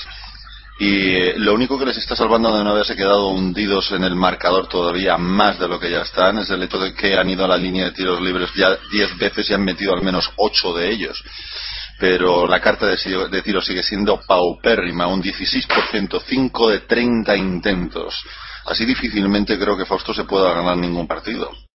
Yo creo que si no se ganan ni mis pachangas, haciendo una carta de tiro por debajo del 20%. Pero bueno, desde luego si, si con el 5 titular no está haciendo nada y únicamente han jugado dos, más está haciendo una rotación de 7, lo tiene muy, muy complicado para intentar presentar batalla. Pues fíjate, en este mismo momento un ejemplo más de por dónde van las cosas. Una pequeña transición, les han pillado un poco con el, con el pie cambiado de Cincinnati, con un contraataque fácil de dos contra uno y ya tenía la bandeja prácticamente en su metida en una buchaca y ha aparecido de en medio de la nada aquí Patrick para ponerse para que se le hiciera de noche al jugador tejano y se ha quedado con cara como diciendo bueno y esto por dónde ha venido no Ah, más de lo mismo. Incluso fíjate que cuando tiene una situación eh, favorable a una transición rápida contraataque, no se resuelve con rapidez porque han ido prácticamente al tantran. Eh, no sabiendo si me la juego yo o te la juegas tú, y luego además eh, el defensor con la intensidad necesaria llegando y con el timing perfecto de salto para hacer un poner un tapón la verdad es que esto del partido de los, de los tejanos creo que lo que estábamos comentando desde el principio mmm, dista ser muy lejos de lo que a priori pensábamos todos. Una universidad que todos los años entra en las quinielas por lo menos para llegar lejos. No digo yo a la Final Four porque históricamente mencionaba antes solo lo ha hecho en dos ocasiones. Pero sí para que, perdón, sí pero para que esté, no sé, en un Elite Eight o algo parecido. Sí, realmente Texas suele ser una universidad bastante peleona y que son capaces de pasar un par de rondas de, de los brackets. Pero bueno, hoy, hoy ni, están ni han llegado ni se les espera, ¿no? La sensación es que ellos mismos no creen que puedan hacer nada. Y a pesar de que Cincinnati tampoco está haciendo un partido tremendo, 38 puntos en 25 minutos tampoco es que sea un escándalo. Me da la sensación de que Cincinnati está ya guardando fuerzas para el siguiente partido. Sí, pero Cincinnati está más cerca de lo que son sus medias, ¿no? Porque Cincinnati sí, durante la temporada ha hecho una media de, anotación de 68 puntos, comparado con los 73 de Texas. Está claro cuál de los dos no está haciendo los deberes en la pista. Ah, aparte de que el, el, planteamiento, ya digo, del, del, entrenador tejano intentando mover el banquillo, aunque no sean jugadores habituales, pero que te den a lo mejor una, una posibilidad de algo fresco, un, un, golpe de castigo a tu jugador titular, pero ni siquiera lo está haciendo. En el momento solamente ha contado con siete jugadores y la aportación de los siete es que es auténticamente de chiste, por quitando a, a su anotador máximo, Jacob Brown, que lleva nueve puntos, el resto son seis puntos para Julian Lewis, dos para Cabongo, otros dos para Chapman y dos más para Holmes.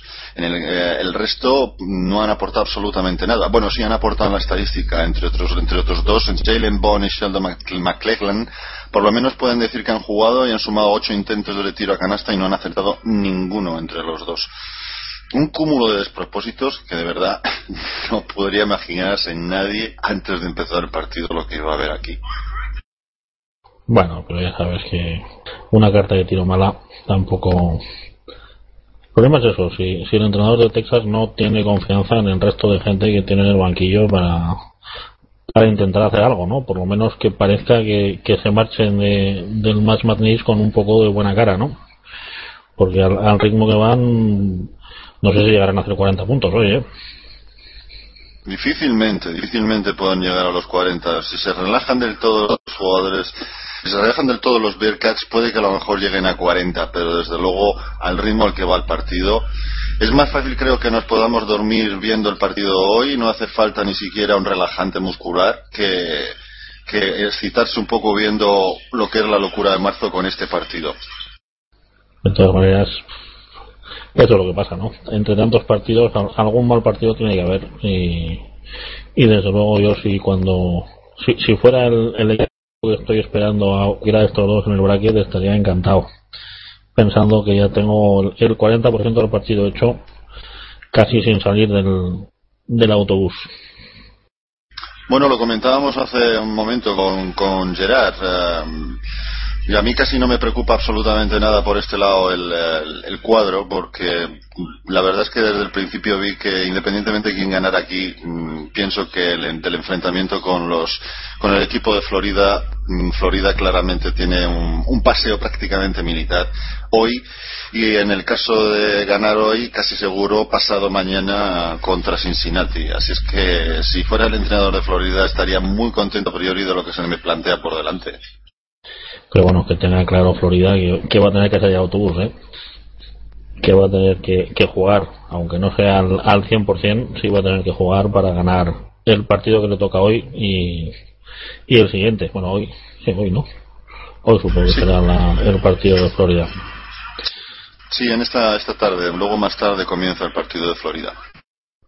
Pues bueno, volviendo un poco a la acción, volviendo un poco a este NCAA Tournament, eh, por cierto, decir que me he tenido que consentar durante cinco minutitos para atender la llamada del compañero Rafa Ramos, un hombre muy arraigado con el tema del baloncesto y que tiene un programa en Radio Guadalquivir, vamos a hacer un poco de publicidad, que se llama Pivotando, que realmente es muy bueno, que analiza toda la jornada de la Liga Andesa y hemos atendido pues eh, su llamada eh, durante cinco minutos para analizar el partido de la Cindy Manrese que mañana va a disputar ante Valencia Basket. Eh, también va a hablar un poco de, lo que estamos haciendo aquí. Nos están dando muy buena publicidad eh, en, pivotando y es que no es para menos. Yo creo que eh, lo- el resultado lo tenemos aquí y ya es el tercer año que estamos cubriendo el March Madness eh, en, en exclusiva en español, porque yo que conozca no conozco eh, más que nosotros que lo estemos dando en español por internet y bueno pues Pasión Deportiva Radio encontrando ahora eh, esta posibilidad de, de hacer algo especial de hacer algo único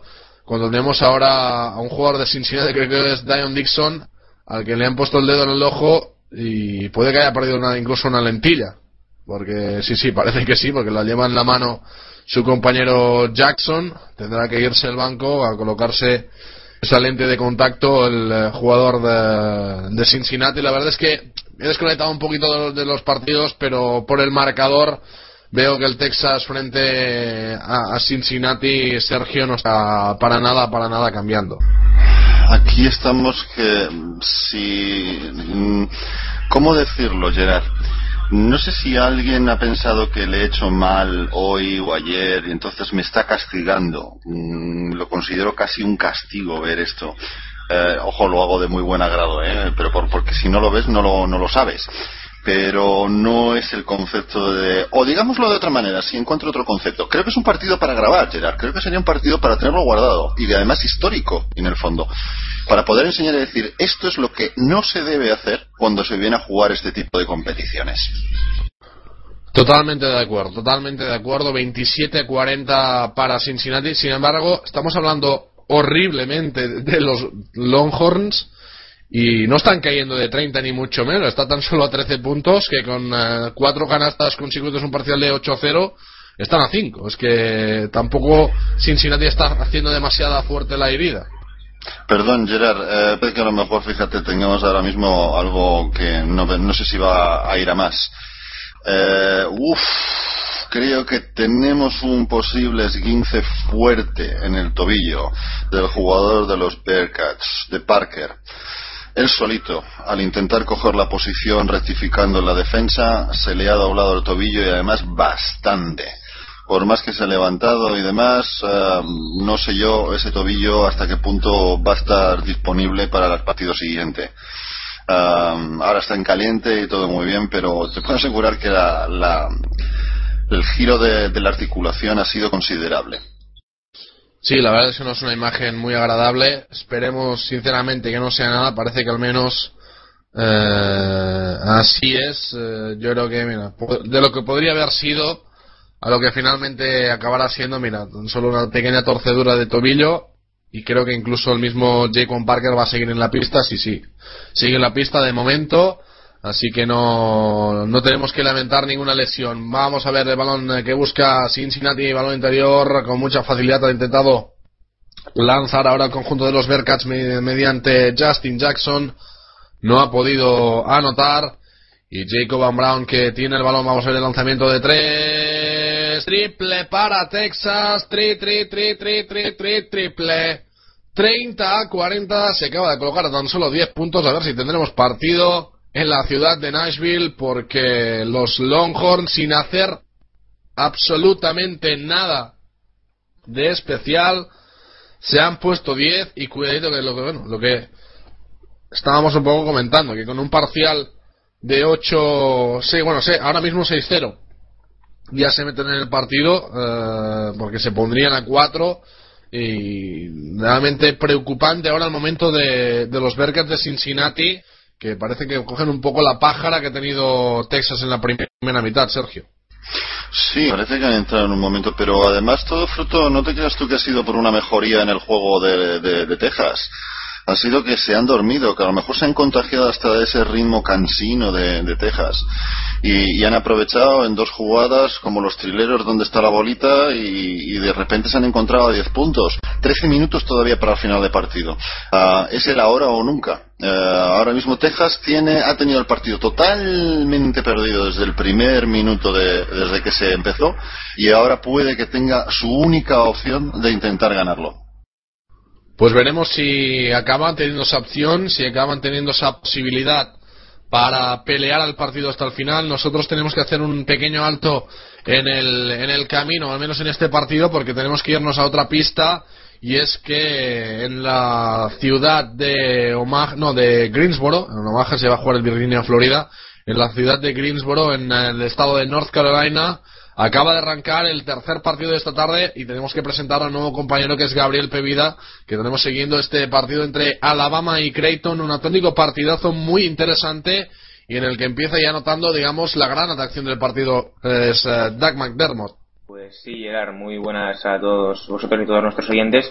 Eh, uno de los partidos de la jornada, eh, los Crimson Tide que juegan contra los campeones de la Missouri Valley Conference Alabama que no cumple con las expectativas que esperaba de ellos, no obstante llega la March Madness y bueno, mm, a priori va a ser un rival complicado para Creighton, para unos Blue Jays que son ya el único equipo de, la, de esa Missouri Valley Conference que queda tras bueno la derrota de ayer frente a Virginia Commonwealth de los Shockers de Wichita State. Y mira, tenemos ahora una ganas tras, tras un juego perfecto de pase de Creighton, que es que Creighton es esto. Iba a hacer un pequeño resumen de lo que es cada equipo. Creighton es esto. Son tres pares seguidos milimétricos con la máxima rapidez y bueno, acabo de empezar el partido, llevamos tres minutos y pico, 2-4 ganan los Blue Jays y bueno, seguiremos informando aquí desde, desde Greensboro, Gerard.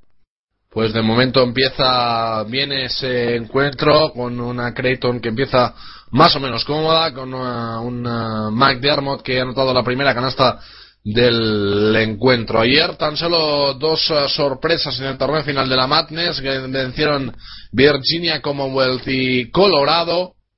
Así que habrá que ver uh, si hoy tenemos alguna sorpresa más. De momento Cincinnati vence por 10, así que en principio no cumpliría esa, esa sorpresa, ese upset mientras eh, que North Carolina State eh, está superando San Diego State y si no hubiera equivocado sí que sería un upset en el tiempo de descanso más cuatro para los eh, Wolfpack. De momento volviendo a la ciudad de Nashville al Bridgestone Arena atacando Cincinnati con algo de problemas pero con una muy buena ganasta ahora por parte de Dion Dixon de forma individual. 30-42 moviendo Jacob Brown Brown con el balón, lleva tres triples consecutivos anotados. Texas entre el cuarto de Cabongo. Este no va a entrar el rebote defensivo que controla Cincinnati que busca el ataque. Vamos a ver el conjunto de los Bearcats mediante Dion Dixon. Dixon con el balón, Dixon que va a buscar el balón hacia afuera donde acaba recibiendo finalmente Sean Kilpatrick interior para Yancy Gates el lanzamiento en el fadeaway de Gates no entra el rebote ofensivo para Jaquan Parker que parece recuperado esas molestias Sergio Sí, de momento en caliente ya vemos que parece que va aguantando, aunque presenta una ligera cojera, ah, sobre todo cuando, cuando recula a la hora de defender, va con, con bastante miedo. Seguimos con un partido bastante estancado. Ha tenido un par de ocasiones eh, Texas ahora de poder acercarse en el, el marcador. No ha sabido aprovecharlas. Demasiada cabezonería por parte, por parte de, de su jugador franquicia a la hora de los lanzamientos de, tres puntos, aunque ha habido un poco de, de, acierto en los anteriores, pero se ha vuelto a, a desaparecer en los pocos conceptos que estaban apareciendo tácticos en la pista y dos jugadas fáciles por parte de Cincinnati y nos vamos de nuevo a un 30-44 a 11-40 del final de partido. Pues tenemos tiempo muerto en este encuentro, de nuevo una ventaja favorable a Cincinnati de más 14 y lo que comenta Fausto por línea interna. Primera remontada totalmente parada por parte de Cincinnati. Primera posible remontada por parte de los Longhorns de Texas. Frenada por el equipo de los uh, Bearcats. De momento parece que no se ha reanudado el encuentro entre North Carolina State. Así que nos vamos a ver ese directo entre Alabama y Creighton. Gabriel, todo tuyo. Muy bien, Gerard. Pues mira, repartido esta situación y también tenemos tiempo muerto, bueno, comentar un poco en modo de previa, ¿no? Lo que decía yo antes de Creighton, la verdad es que da gusto, es un equipo que da gusto verlo realmente. Comentado ahora por Lidia Interna nuestro compañero Fausto Alaba, make it totalmente, totalmente. Es un equipo que realmente se, se nota que saben cómo jugar a esto, realmente bien entrenados por, por Doug McDermott y Doug McDermott, lo que tú dirías, pues evidentemente, ¿no? El, nombre a seguir de este partido sin ninguna duda, un jugador que es el Jimmer Fred de este año, que no está al nivel de Jimmer, bueno, pues Nimero porque tiene menos experiencia, está en su segundo año. Bueno, segundo porque porque el, equipo, digamos que no tiene tanta exposición nacional como la que sí pudo tener Birigam Jan, la gente lo conoce menos, ¿no? Y realmente, bueno, no, tuvo esas expresiones notadoras que sí que pudo tener Jimmer, aunque la verdad es que ha tenido auténticos partidazos. Los números lo dicen todo, los números lo dicen todo y además que es un jugador muy inteligente, es, digamos, el típico 3-4 blanquito, ¿no? con tiro, eh, con lectura de juego, ¿no? Es un jugador que al que le falta un poco de dureza, eh, también un poco a la hora de, defender sobre todo, pero en general a Creighton. Creighton es un equipo, digamos, un poco antagónico a, su rival de hoy, a Alabama. Eh, un equipo que, que, ofensivamente pues le cuesta muchas veces eh, ver, ver canasta con, con facilidad pero que, pero que en defensa son de los mejores equipos de, su conferencia, de la, de la Southeastern, y me atrevería a decir de, que de todo el país. Un equipo que cuando plantea la zona es bastante complicado de superar y que precisamente yo creo que encontramos lo interesante del, partido de hoy, además de por los nombres que tenemos, pues bueno, evidentemente también tenemos el, el, pivot ¿no? de, de Alabama, Michael Green, el internacional con las eh, selecciones inferiores ¿no? de Estados Unidos, un, un nombre alto muy prometedor. También tenemos a Tony Mitchell, su compañero en el frontcourt, jugadores como, como Levi Randolph, como Trevor Lacey, como Trevor Relford, de, de nivel medio alto, ¿no? Pero bueno, sí, sobre todo fijarnos en, en Jamaica Green y el daño que puede hacer por dentro a, a que si bien tiene ese jugador, ¿no? Que es Doug McDermott, un, un 3-4, como digo, pues un 2-0-2, 2-0-3, no es un jugador tampoco interior del todo. Es un chico que, tiene mucha muñeca eh, desde la larga distancia, que acostumbra a tirar. Entonces habrá que ver, habrá que ver cómo puede llevar el balance del juego en Alabama y yo creo que bueno eh, sus, sus, oportunidades de este partido estarán eh, en la medida de, lo que puedan de que puedan no eh, llevar el, el, juego el juego a su terreno al, terreno más físico porque bueno creo que en este sentido es un equipo que, sufre mucho frente a equipos físicos más uno de ellos más uno de ellos y, precisamente digamos que son un poco antagónicos en este sentido no bueno sigue el tiempo muerto aquí en Greensboro en, Carolina del Norte un, un pabellón que no ofrece muy buena imagen la verdad hay poca gente que se que se ha acercado a este a este a este choque entre ambos entre ambos equipos. Greensboro, que recordemos, es la sede de la, de la, de la Atlantic Coast Conference, de, la, de la ICC, la, la, conferencia que alberga equipos como, como Duke, como North Carolina, como con Florida State. Eh, tres de los equipos que tenemos también están más Madness, señores. Tres de los equipos que, que también apuntan muy alto este año, que también apuntan muy alto este año, porque por ejemplo los Seminoles, que son la, tercera espada de esa, de esa conferencia, habrá que ver, un equipo también muy duro, muy, muy al estilo de Alabama, pero mejores todavía posiblemente, habrá que ver, habrá que ver cómo llegan esos tres equipos que son Carolina del Norte, ¿no? Los Blue Devils los Seminoles, cuando parece que se va a, a reanudar el juego aquí en, en Greensboro, y está jugando Trevor Relford, el hermano de Travis, eh, el de los Jayhawks para Alabama, moviendo ahí por el perímetro el equipo de Anthony Grant, tiene el Trevor Lacey adentro para Michael Green, de nuevo ahí el 2 de Alabama, el tiro bueno fue bueno y el rebote es para Creighton, juega para Antonio, Antoine Young, Antoine Young con el balón, la deja para el triple, triple, triple, triple, triple, triple, triple, triple de los Blue Jays, que se ponen 3 arriba, 7 a 10, jugando ahora Alabama, jugando de nuevo ahí para Michael Green, el balón que lo tiene ahora Lacey, Trevor Lacey, vamos a ver qué se la da de nuevo a Green, jugando ahí Alabama por el exterior, el balón para Green, que la mueva adentro y van a perder la pelota, muy bien recuperada, ahora jugando de nuevo Antoine Young, quiere anotar rápido, jugando para Grand Chiefs, para el alero, es de nuevo para Antoine Young. Young para el triple de nuevo, triple, triple, triple, triple, triple, triple, la vuelve a enchufar, la vuelve a enchufar el pivot de Creighton Blue Jays 7 a 13, los Blue Jays que se ponen en cuestión de un minuto 6 puntos arriba, todos esos dos triples de forma consecutiva y dice, si me dejan espacio yo las sé meter, y las ha metido. Jugando ahora Trevor Redford, Redford Alabama, el triple lo intentan ahora los de rojo, este no va a entrar demasiado forzado, demasiado fuerte y ahora va a jugar de nuevo Alabama, capturando su propio rebote ofensivo y vuelve a mandar Trevor, Trevor Redford. Trevor ahí con el balón, aprovechando el bloqueo de Jamaica Green, ahí el pick Green que se juega el tiro de media distancia y entra canasta de Jamaica Green demuestra su repertorio, pone el 9 a 13, jugando a Antoine Jan para Creighton. Buenos minutos los estamos viendo ahora mismo, sacándolo del balón a la presión para James Manigat. Manigat adentro para la aparición de Gregory Echenique y el venezolano que falla bajo canasta, que falla bajo canasta, no pudo, se le hizo de noche ahí frente a los centímetros de Michael Green cuando juega de nuevo Trevor Relford para Alabama. Jugando ahí los Crimson, trae el balón ahí para Trevor Lacey. Ahí de nuevo lo tiene el equipo el equipo de el equipo de Anthony Grant, la tiene Hankerson, este para Relford y va a haber falta ahí en defensa cuando vemos precisamente a Anthony Grant, un, entrenador, un entrenador del que, del nuestro compañero Jorge Lambán decía que parecía mucho más joven de lo que en realidad es. Y son 42 años los que tiene este, este, este entrenador.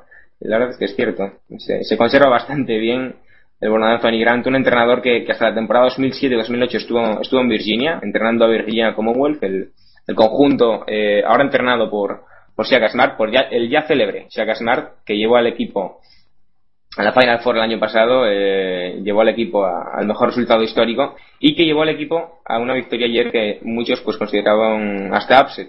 Upset eh, porque pese a que fuese un equipo como Wichita State el, de no demasiado nombre el, el- derrotado, sí que era un equipo con muchísimas expectativas de temporada, eh, a los que un servidor y creo que alguno más incluso colocó en la Final Four. O sea que imagínense señores, pues la- las ilusiones que algunos sí que teníamos con esos Shockers, que bueno, se despiden mucho antes de lo que ellos quisiesen, mucho antes de lo que ellos quisiesen, cuando vemos ahí las repeticiones de las jugadas de este partido, ahí precisamente de esas conexiones las que hablaba yo antes entre, entre jugadores como Grant Gibbs, como Manigat, como, como sobre todo Antoine Young con, con el bueno de Greg, Mac- con, de, perdonen, Greg, Greg es el padre, Greg es el padre, ¿eh? Greg es el padre, Greg es el, entrenador de Doug McDermott, con esa codera tan distintiva siempre la lleva y vamos a ver sobre todo este jugador porque eh, no hay que olvidar que es sophomore, es lo que les decía antes, no es un Jimmer Freder que esté en su último año, es, es, es de segundo año.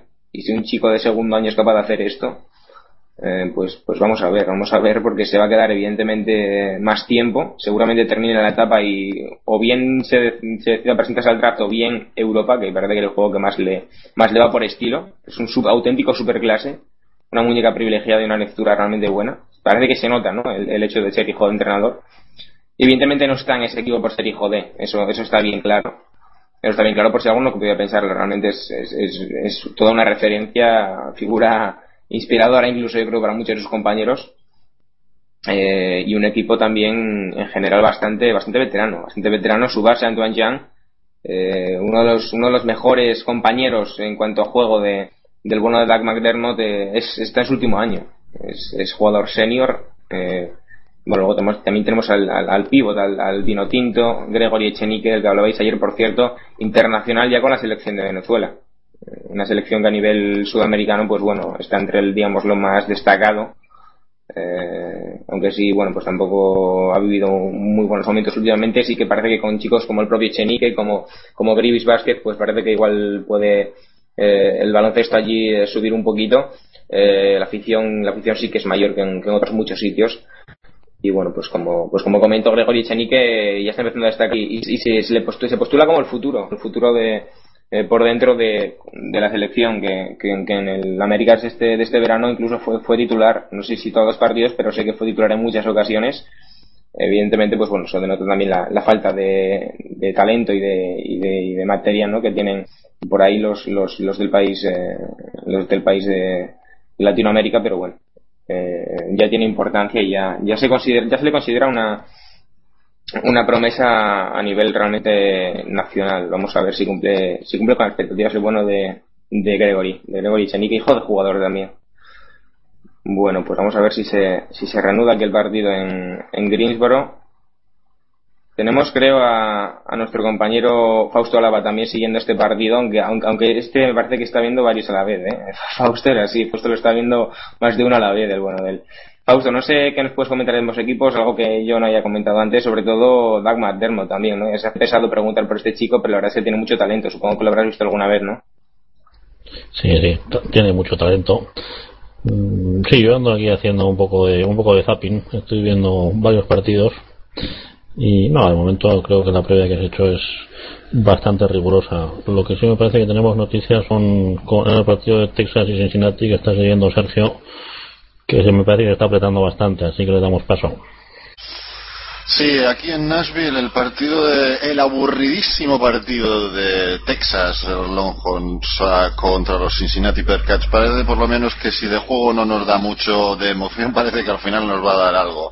A 7.35 para el final, 44 para Texas, 49 para el Cincinnati con posesión ahora mismo para Cincinnati. Se han dormido absolutamente los jugadores de, de blanco de Cincinnati y han aprovechado los de Texas sin mucho oficio, pero con un poquito de suerte y un poquito de convicción también aportar cinco o seis puntos consecutivos, un triple, un, pick and roll sencillo de, de, libro y han conseguido pues un par de rebotes uh, defensivos interesantes, robo de balón nuevamente, contraataque de Texas y se pone el marcador en 46-49. Vamos a ver si esto al final no le da la vuelta y todo lo que pensábamos que ya estaba acabado, al final resulta que no estaba tan, tan, tan acabado. Tres puntos de diferencia únicamente, 6.48 para el final. Al final tus rezos han sido buenos, Sergio. Vas a ver un partido por lo menos entretenido. Tu karma Creo que sí, porque además nuevamente, disculpa Fausto, nuevamente ha habido robo de balón por parte de Texas. Cincinnati se está empezando a poner nerviosa, no empieza a haber claridad de ideas con la posesión en el, de balón, empieza a quemarle el balón a los jugadores. Está empezando a ver esa situación de toma, juégatela tú que a mí me da miedo, no sé qué hacer, eh, el, el, balón ya circula pero sin ningún tipo de, de convicción. Un nuevo lanzamiento por parte de Cincinnati, sin uh, fortuna, nuevo rebote para Texas y ahora parece que quien marca el ritmo del partido es uh, los Tejanos. Además, bastante tranquilidad, que es lo, lo, lo, interesante. Tiempo muerto por parte de Texas, parece que lo iba a pedir directamente el jugador, lo ha pedido el entrenador. Y está el partido como si acabáramos de empezar ahora mismo, 46-49. Cincinnati acaba de desaparecer del campo. Sí, puede que a lo mejor mis rezos o el karma sea el adecuado. Más que nada porque lo puse a Texas en el bracket. Bueno, pues seguiremos, seguiremos pendientes de ese partido, Sergio, ya vemos si, si recibimos noticias tuyas, porque bueno, se parece que a falta de, a falta de, de calidad, ¿no? Y de, y de talento en ese partido, pues vamos a tener emoción, que, se, que al fin y al cabo también está bien. Bueno, se ha reanudado aquel partido en, en, Carolina del Norte, en Greensboro. Eh, juega ahora mismo Creighton, que está perdiendo por dos puntitos 15-13. El partido apretado, jugando ahí adentro los Blue Jays para Gregory Echenique, que y le van a hacer falta y va a anotar. Aunque no se iba a contar, ahí habían ido tres a, hacia él, hacia, hacia el eh, vino tinto. Cuando sí hubo falta ahí de, de Levi Randolph y no, no contó finalmente la, la canasta de Echenique. Saca de fondo Creighton sacando ahí Grant Gibbs el balón para que lo mueva James Manigat tiene la posesión el balón el jugador canadiense perdón este para Young ahí vemos la tonita tan típica de Anthony Grant de Alabama el balón que lo juegan para Manigat el tiro librado triple triple triple sí sí sí Creighton que vive a través del 6-30 15-16 triple de James Manigat que rompe esa defensa esa defensa zonal de, de los Crimson Tide eh, y Manigat ya está en 6 puntos, 2 de, 2 de 3 en tiros de triple, jugando ahora Alabama de nuevo, jugando ahí Trevor Lace, el balón adentro para eh, Green, está defendido por Echenique, el tiro no era muy forzado y no entró. Y fue buena ahí la defensa de Echenique y, y sacará, tendrá balón Creighton, tendrá un balón los eh, Blue Jays, cuando hemos ahí a Anthony Grant, indicando a los suyos lo que deben de hacer. Ocho minutos y medio quedan de esta primera mitad, una interesante primera mitad, apretada primera mitad en la que estamos viendo un marcador 15-16 favorable a los Blue Jays cuando van a volver a pedir tiempo muerto. Pues si quiere que McDermott vuelva a pedir tiempo muerto, iba a sacar de fondo ahí Grand Gibbs para, para, para, para, para los Blue Jays de Creighton, como os decimos, 15-16 ganando Creighton cuando quedan ocho minutos y medio de la, de la primera mitad. Eh, volvemos a volvemos a ese partido entre, entre Texas y Cincinnati, Sergio. Sí, ha habido un intercambio de canastas. Sheldon McDellan han conseguido una canasta bastante sencilla, tras el tiempo muerto, de vuelta Uh, por, por, por, alusiones ha habido canasta también de Cincinnati y ahora una pérdida tonta por parte de Texas, un balón cruzando toda la zona desde la línea de 6.25, perdón, desde la línea de tres puntos. Uh, sí, son 6.25 creo en la NCA todavía. Y um, ahora mismo estamos a 5.10 y como si no hubiera pasado nada. Hemos corrido prácticamente un minuto, un intercambio de canastas, un par de canastas, un balón perdido. Ahora el tiempo muerto me parece que lo ha solicitado Texas porque no le ha gustado nada lo que ha visto el entrenador, aunque ha habido anotación. A tres puntos todavía se mantiene Cincinnati por delante, pero esto todavía creo que promete. Pues veremos, veremos. Esperemos también que, que, que prometa y que, y que la cosa siga así. Bueno, pues aquí tenemos las estadísticas del partido que, le estamos ofreciendo. Eh, evidentemente ese 16 de Creighton en el apartado anotador viene motivado por esos cuatro triples anotados de, de nueve intentos. Eh, una estadística, el, equipo de Alabama tiene en general a lo largo de toda esta temporada un 29% en, en acierto en, de, tiros, en tiros de, desde la larga distancia de triple y Creighton tiene un 42, 42% más de 42%, así que ahí ven una de las claves de este partido, evidentemente lo que antes le comentaba, señores. Alabama tiene poderío por dentro y en la defensa, Creighton todo lo contrario, ataque y por fuera. Por fuera, además, los hombres grandes, los hombres grandes de Creighton también saben anotar desde, desde el exterior y, y muy bien, son, son jugadores realmente habilidosos en este sentido, eh, como les digo, entrenados pues a las mil maravillas por McDermott, por Greg McDermott, eh, antes en, en Iowa State y precisamente, precisamente Takwa, su hijo, eh, la ahora estrella de Creighton, eh, estudió en el, instituto de Ames, en el Ames High School en, en, en, Iowa, con, bueno, el, el hoy alero eh, estrella, o, o, no tanto, de, de los Tar de North Carolina, que era,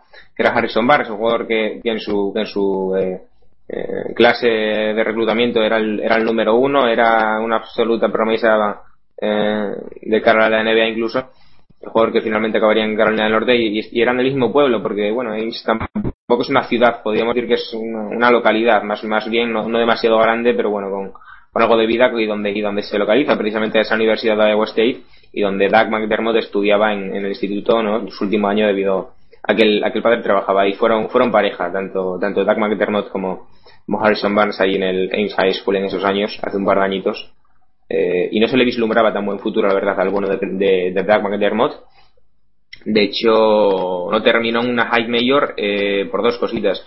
Una, porque el padre finalmente cambió a Creighton y dos, porque realmente el padre era el mismo que le decía, no te veo, no te veo, mejor vienes a Creighton, mejor vienes a una universidad de nivel medio alto y, y vemos lo que puedes hacer allí. Y precisamente Greg McDermott, perdón, Doug, acaba de anotar su triple Triple de Doug McDermott, 15-19 para Creighton. Y es que es esto. El juego de Creighton es, abrir el campo, intentar eh, encontrar buenos tiros y, y que los jugadores a, a, partir de ahí resuelvan y hagan lo que, y hagan lo que saben, que es mucho. Jugando nuevo Alabama, ahora van a encontrar el tiro ellos. Triple, triple, triple, triple, triple, triple, triple. Ahora anotan los Crimson Tide que vuelven a defender ahora bien la presión ahí a Creighton, que intenta abrir el campo. Tiene balón Craig McDermott.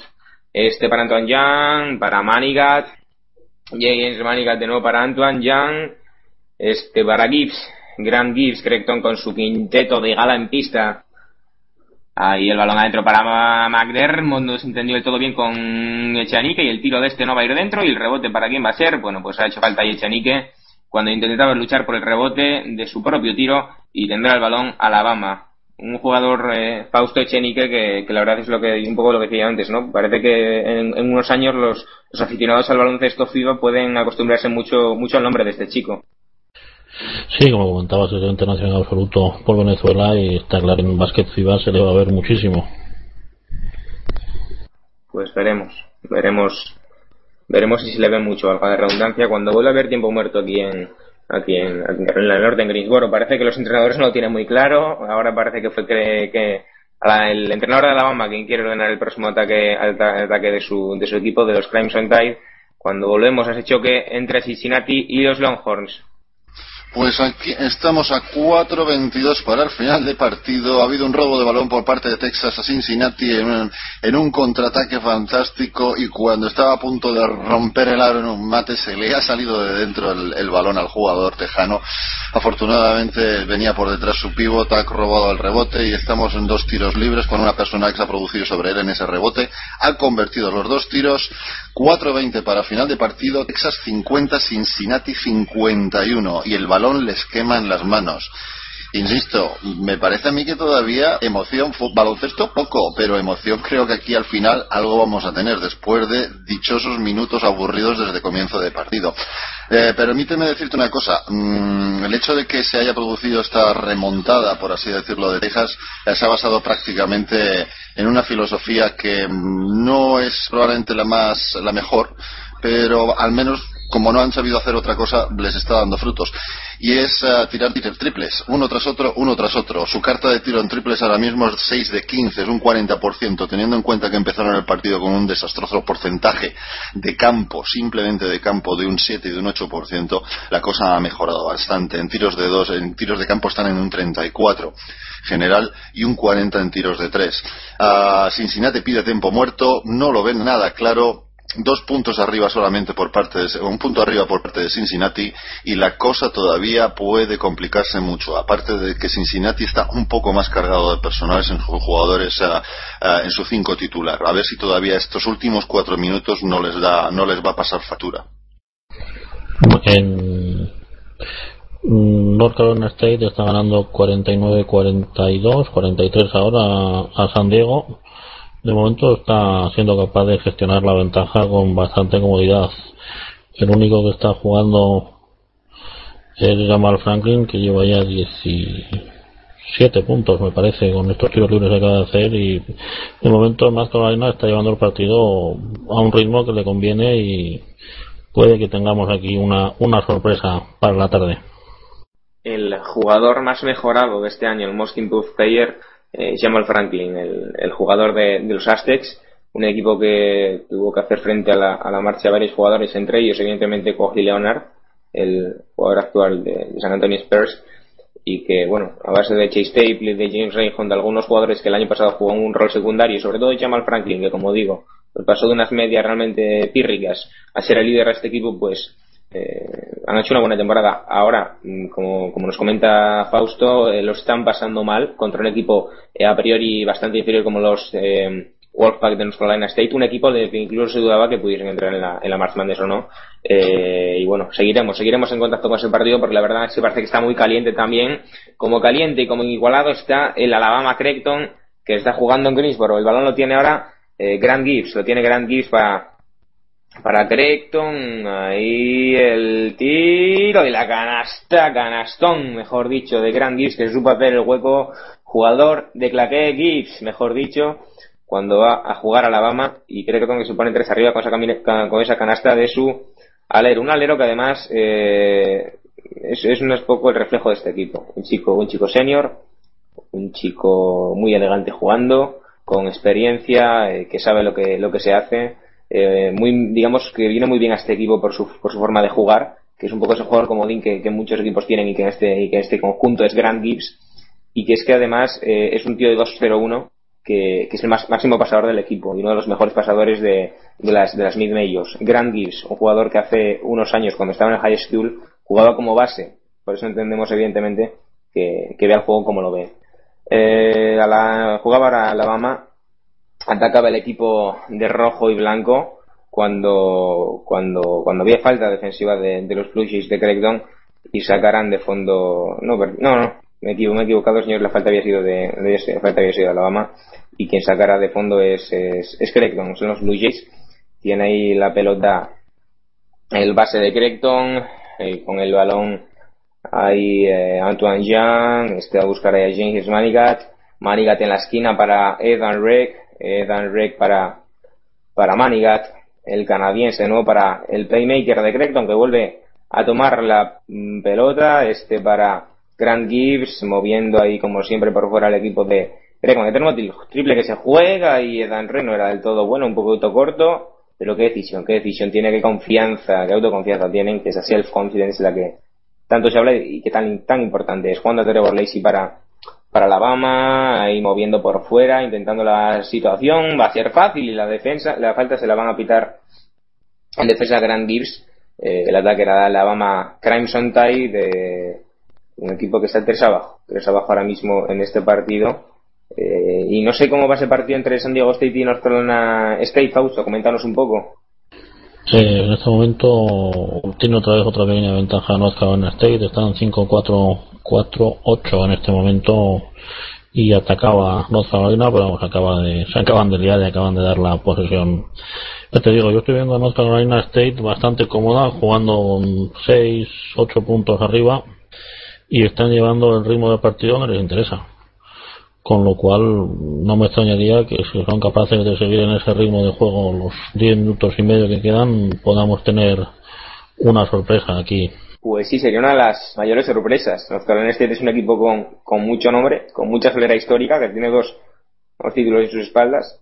Eh, bueno, uno de ellos con, con, con, el entrenador Jim Balvano, el mítico entrenador Jim Balvano, otro con, con el año de Davis Thompson, y ha habido canastón ahora de Creighton, ha sido el base reserva que acaba de entrar en pista sustituyendo Antoine Young, como ha driblado ahí, como ha aprovechado los bloques de sus compañeros, bueno, lo que decía, ¿no? Y como con el año de, de David Thompson. Y, que bueno, hasta, hasta que Duke empezó en los 90 con, con, con el buen juego y, a acoplarse un poco al sistema de Coach K, pues, pues era, era el segundo equipo del estado eh, ya, ya antiguos esos títulos, pero, pero bueno, un equipo que, como digo, tiene mucho nombre los Wolfpack, pero, pero no, son inferiores, son inferiores a San Diego State. La verdad es que sería muy dura la derrota para el equipo, para el equipo de la Mountain West, comprende que también ha sufrido eh, anoche la, la derrota de, de, Las Vegas, así que sería un poco duro para esa Mountain West que tiene a cuatro equipos en este, en este March Madness, ahí jugando Alabama, el triple de Relford no va a entrar, habían buscado muy bien a su escolta y va a jugar de nuevo James Manigat, que sube el balón para los Blue Jays. Tiene el balón Manigat. Manigat para Creighton. Le cede el balón a su compañero al base reserva y va a haber cambios. Ahora va a volver al banquillo Andrew Steele, el alero de Alabama. Vamos a ver. Cuando restan cuatro minutos, solamente tres segunditos para que, para que finalice la primera mitad, va a volver a entrar en, en pista Gregory Echenique y se va a reanudar el partido. Recordemos 22-23, los Blue Jays uno arriba. Cuando Greg McDermott, que está en 7 puntos, va a volver al banquillo también.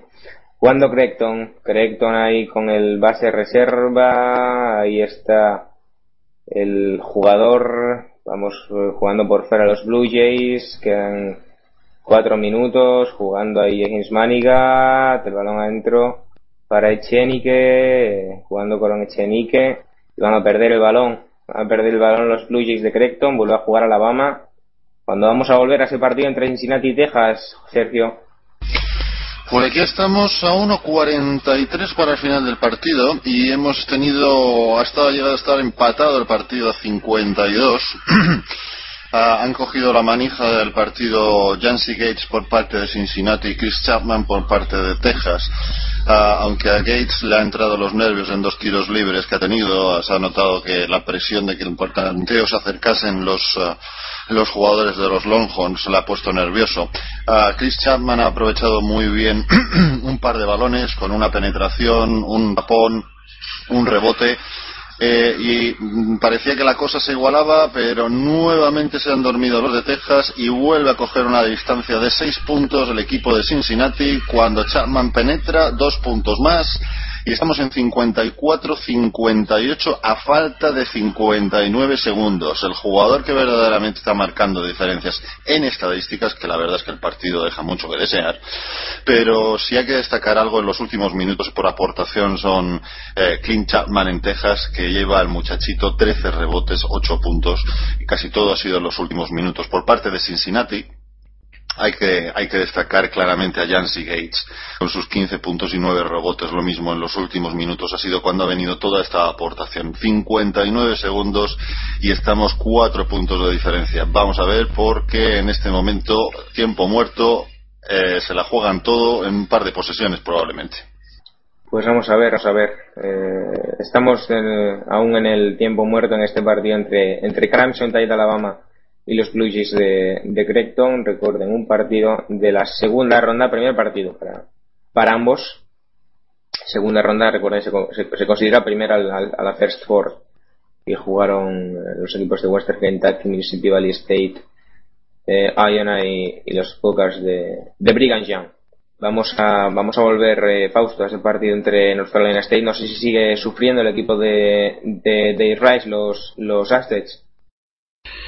Sí, de momento North Carolina está 57-50, ahora acaban de meter un tiro libre y el tiempo va pasando, estamos a 10-0-4 para que acabe el partido y North Carolina State están 7 arriba y, llevando el timing del partido donde les interesa. De momento North Carolina está haciendo una anotación mucho más repartida entre todos sus jugadores, eh, llevan cuatro Bueno, aparte de Richard Howard, lleva 21 puntos, pues llevan tres jugadores que están por encima de los 10. Mientras que los Aztec únicamente es Jamar Franklin con 18 puntos y, y Tapley que tiene 14. El resto, la aportación está siendo muy, muy, muy pequeña. Y a medida que va pasando el tiempo, yo tengo bastante claro que esto puede acabar en, en upset. Pues a ver, a ver qué ocurre finalmente. La verdad es que es un partido que, que yo al menos imaginaba, imaginaba como, como posible upset. Se vuelve al partido en, en, en Greensboro, los jugadores que vuelven a salir a la pista, bastantes esta tenías dicho que como todos, como todos en esta, en esta March Madness, ahora son bastante largos, ¿eh? son bastante largos.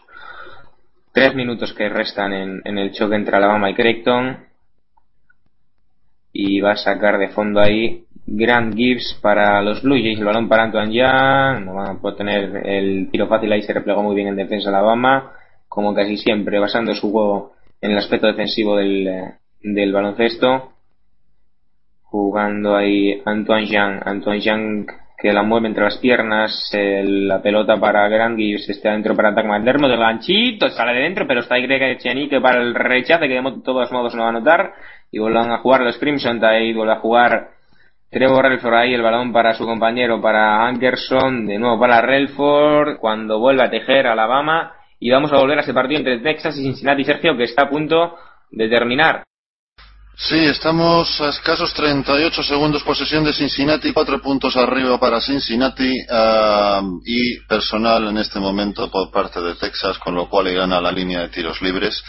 Uh, les ha pillado, les ha pillado por sorpresa la estrategia que ha planteado el entrenador de Cincinnati uh, ante la presión de, los jugadores tejanos en el saque de fondo. Han, desplegado una táctica de, saque de fondo muy curiosa con los jugadores en forma de tridente eh, que les ha cogido con, con, el pie cambiado, lo que ha supuesto que haya tenido un contraataque de lo que se suponía que iba a ser una presión al saque, se ha convertido en un contraataque sencillo por parte de Cincinnati en dos ocasiones, de ahí que el, el marcador refleje esos cuatro puntos de diferencia. Y ahora con la T personal y los tiros libres, el primero convertido y el segundo también. Así es que estamos en un 56-62 para Cincinnati a 35 segundos del final. Texas ante la desesperada un lanzamiento poco, poco ortodoxo, un segundo intento y no hay posibilidades, el rebote no son capaces de robarlo, Chapman hace personal y todo tiene pinta aquí de que mm, verdaderamente ya se ha acabado. El rebote cogido por Jancy Gates, 56-62, 27 segundos, dos tiros libres más para Cincinnati.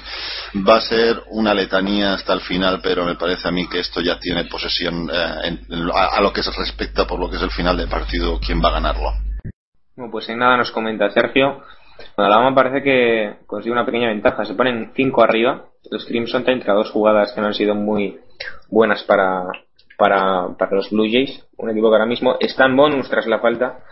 Y queda un minuto y medio. Queda un minuto y medio para que finalice la, la primera mitad. Vamos a ver si se nos hace rápida. Seguro que si jugando Anton Jean para Creighton Jean ahí buscando el bloqueo con eh, Gregory Chanik ahí en el centro, el balón a que lo juegan para la esquina para el tiro de Grant Gibbs, se va a salir de dentro y rebote para Levy, Randolph que ya juega para Alabama. Randolph con el balón, pausa el ritmo, le dice Anthony Grant, tranquilo chico, se la va a dar a Trevor Relford. Relford, digamos, eh, efectivamente, 8-0 run in last 3-20-24. Un parcial de 8 a 0 para Alabama los últimos 3 minutos. Creighton a los que le está costando. Ha pasado de estar unos puntos arriba a estar cinco abajo los chicos de Greg McDermott que se pueden ir con desventaja a la finalización de este de esta primera parte al descanso jugando para Rev y Randolph hay que va a jugar el tiro no va a entrar fue demasiado forzado y el rebote es para Grant jugar a Creighton y a Grant Gibbs al que le han hecho falta vamos a ver porque está en bonus y ahí vemos la falta que había sido de J. Michael Green era la pivot de de, de de los chicos de, de Anthony Grant tiene tendrá one and one tendrá one and one treble eh, este Grant Gibbs como digo están en, bonus y si, anota el primero tendrá opción a segundo tiro. Hay cambios va a entrar Edan Rey en lugar de Gregory Chenique y tenemos a Grant Gibbs 22 años metro 94 nacido en Massachusetts jugando a Trevor Lacey para Alabama este para Trevor Relford, 47 segundos para la finalización de la primera parte. Alabama 28, Creighton 23. 2-8-2-3 jugando Levi Randolph. Levi Randolph para Alabama. Los Crimson Tide que la mueven para eh, Trevor Redford ahí buscando superar a sus rivales. Aprovecha la ayuda en ataque y canasta de Trevor Redford que pone el más 7 para sus chicos. Redford que ya está ahí cansado. Se utiliza ahí la camiseta para secarse el sudor. Han jugado unas buenas posesiones últimas los chicos de Anthony Grant y pueden irse con una ventaja bastante buena a la finalización de una primera parte que ha sido muy disputada. Juanda Creighton, Creighton por mediación de Anthony Young, quedan 7 segundos y va a acabar esta primera mitad, aprovechando ahí a Anthony Young y se la bota en el pie. Y se la bota en el pie, así que el partido a esta primera mitad se va a ir más 7 para que Alabama, que de todos modos tiene 3 segundos para, para tejer, para elaborar su última jugada y vamos, se la botó en el pie y se les acabaron las opciones. Atacaremos la última jugada para los Blue Jays cuando jugará ya Alabama tenemos a Greg McDermott como, como, como Antoine Young y vamos, eh, vámonos rápidamente, fugazmente antes de esos últimos segundos al partido entre Texas y Cincinnati, Sergio. Pues uh, se nos acaba, se nos acaba el tiempo. Un último intento por parte de Texas, un lanzamiento de tres para intentar acercarse en el marcador y esto se acaba en este mismo momento. Texas 59, Cincinnati 65. La verdad es que el partido pobre de solemnidad en cuanto a lo que ha sido la técnica, la táctica, el despliegue físico ha sido limitado también. Pero al menos hemos tenido un poquito de emoción en lo que ha sido la segunda parte, a partir del minuto 12 de la segunda parte, tras un comienzo absolutamente desastroso por parte de Texas. Ha ido remontando poquito a poco. Cincinnati incluso ha habido momentos en los que ha podido estar contra las cuerdas si Texas hubiera apretado un poquito. Y la verdad es que no hay mucho que destacar en este partido. Las estadísticas lo único que han hecho es engordar los números para algunos jugadores, pero no reflejan a las claras que sean tan buenos como dichas estadísticas muestran, aunque sí es cierto que han hecho esa pequeña aportación. Destacar probablemente por parte de Texas que esa recuperación ha venido de fruto de los lanzamientos de tres, al final una carta de 7 de 19. y por lo que es la parte individual, en Texas, uh, Brown se ha quedado en su media, 19 puntos bien acompañado por Clint Chapman, que al final han sido 14 rebotes y 10 puntos también, la carta de tiro bastante decente en su caso. Y en Cincinnati el jugador que se ha llevado, se ha puesto el equipo a sus espaldas en los últimos 7 minutos ha sido Jancy Gates, que al final se va con 10 puntos y 15 rebotes, esto 15 puntos y 10 rebotes, y el resto de la aportación por parte de Cincinnati ha sido bastante repartida, con la excepción de Diane Dixon con sus 12 puntos. Partido para olvidar. Cincinnati, si quiere pensar en pasar a la siguiente ronda, tiene muchas cosas que hacer. La verdad, bastante limitadito el juego. Ah, alguna cosa técnica en la presión en los últimos minutos interesante por parte de Cincinnati, pero nada que destacar en un partido que nos hemos aburrido bastante, con excepción de la emoción del resultado en los últimos minutos. Bueno, pues seguimos con el partido aquí entre ambos equipos va a volver a haber tiempo muerto. Estamos ahora mismo tiempo parado porque en ese ataque que jugaba en esos tres últimos segundos Alabama, pues pisó, vaya, vaya hilo de, de propósitos. Eh, Trevor Relford en la línea, eh, juega Creighton por tanto ahora, que recordemos tan bonus y bueno, tienen esos eh, 3,4 segundos, eran dos y medio, aunque ahora les han vuelto a poner el, el, el luminoso en 3,4, no sé muy bien por qué razón. Vale, tienen que contarle, bueno, pues así había así justamente en los 2,4, sí, ¿no? 2,2, 2,2 segundos tienen que quedarles. Aunque parece que les dan los 3 segundos, bueno, no sé, no, no sé qué ha pasado muy bien ahí. Lo que, lo que sí está claro es que jugar a Creighton, jugar a los Blue Jays es última posición y a ver si pueden anotar, si consiguen anotar, sacarán de fondo. Detrás de canasta, ahí Grand Gear buscando, ahí el pase no fue bueno. Y ya han vuelto a, a no entenderse, no ha encontrado ahí Grand Gear, Saeed Ray y ahora jugaron los Crimson Tide. 30-23, el balón se ha ido fuera para Creighton. Vamos chicos, vamos chicos, que tiene que pasar el tiempo. Llevamos dos minutos para tres segundos. Venga, vamos. Cuando Trevor Lacey, Lacey para Alabama, el balón para Levi Randolph, dos segundos, uno, Levi Randolph el tiro, a punto de entrar, a punto de entrar Levi Randolph, pero finalmente no fue del todo atinado. 30-23, señores, Alabama que se va a marchar al descanso, siete puntos arriba con una gran parcial a final de primera parte.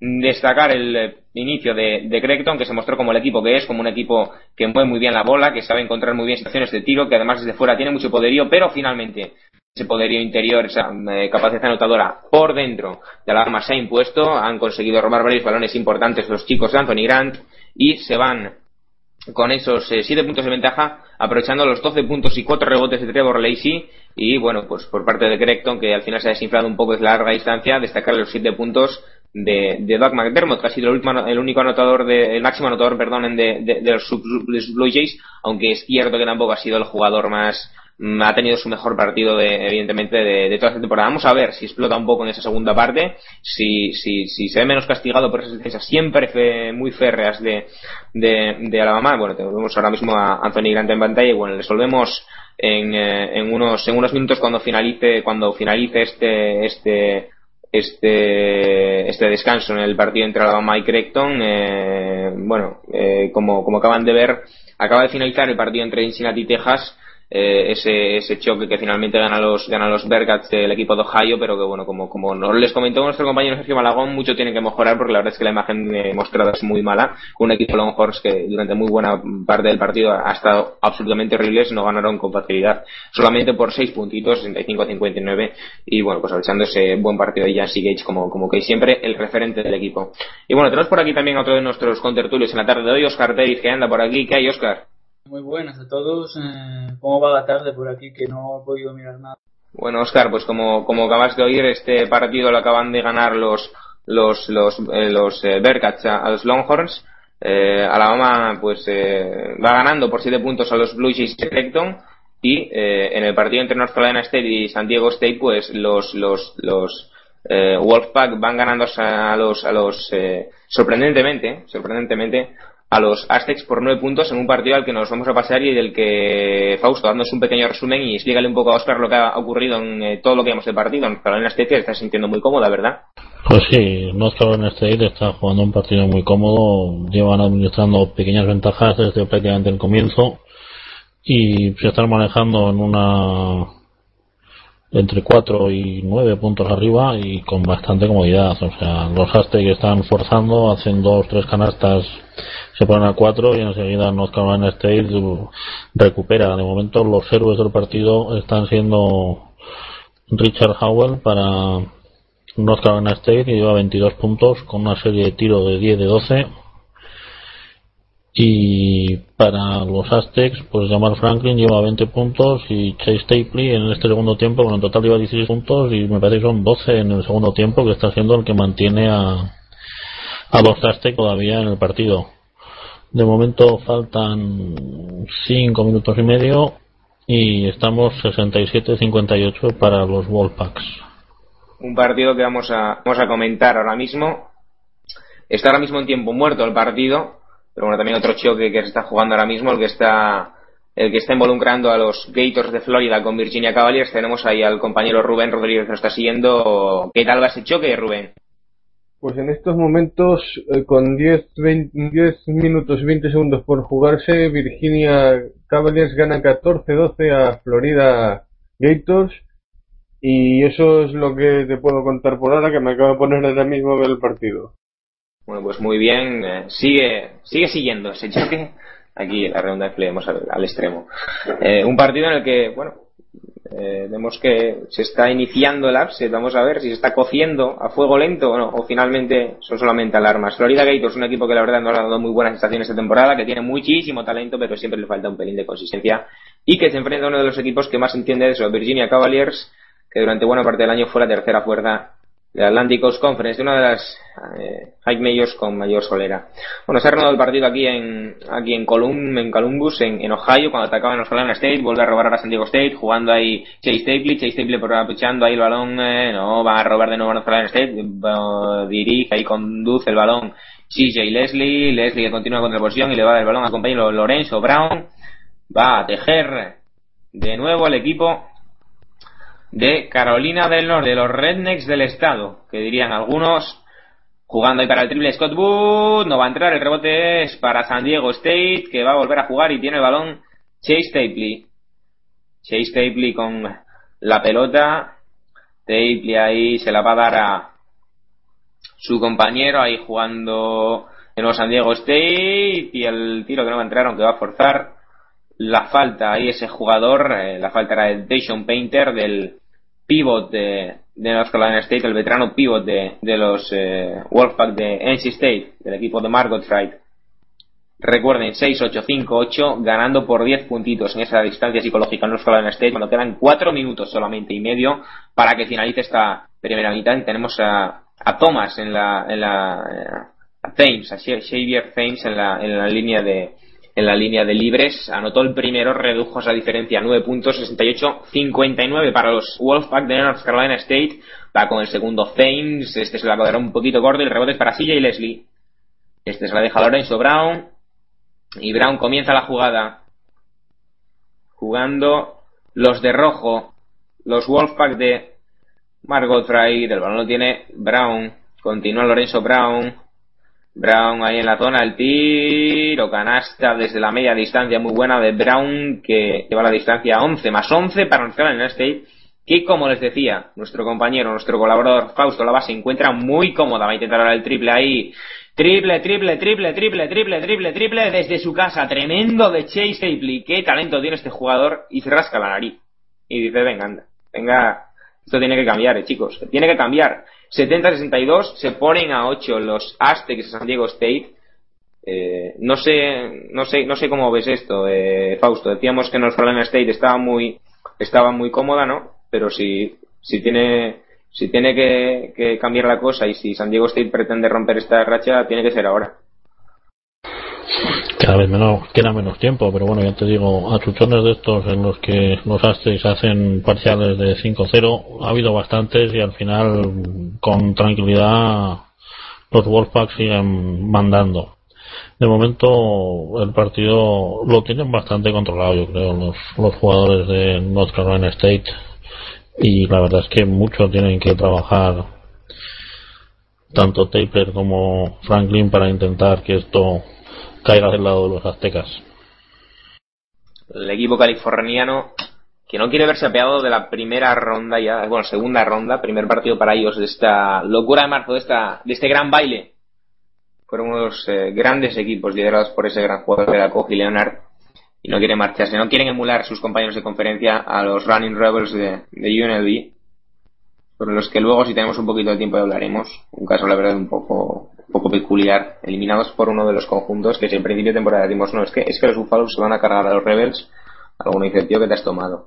Jugando Scott Wood para North Carolina State, se ha renovado el partido aquí, jugando adentro para Leslie, Leslie defendido por Franklin, Leslie, el mate de CJ Leslie, tremendo, brutal, 72-62, qué potencial tiene este jugador, CJ Leslie, jugando a la San Diego State, jugando Chase Stapley, Stapley que vamos a ver si se la vuelve a zumbar. El balón para Xavier Thames. Thames que continúa con la pelota. Thames, vamos a ver a quién se la da, la vuelve a dar a Chase Stapley. Stapley que se vuelve a jugar el triple y este es corto, pero el rebote es para Thames. Thames el balón adentro para Franklin y le van a hacer falta, ¿no? ¿Para quién va a ser el balón? ¿Para quién va a ser el balón? Va a ser para los Wolfpack de Carolina State. Forzó ahí la pérdida. CJ Leslie, nos vamos al tiempo muerto en este choque que North Carolina State gana por 10 cuando volvemos a ver repetido el movimiento muy, muy bueno de CJ Leslie, se ha defendido por Rejamal Franklin, y ahí se dio la vuelta y machacó.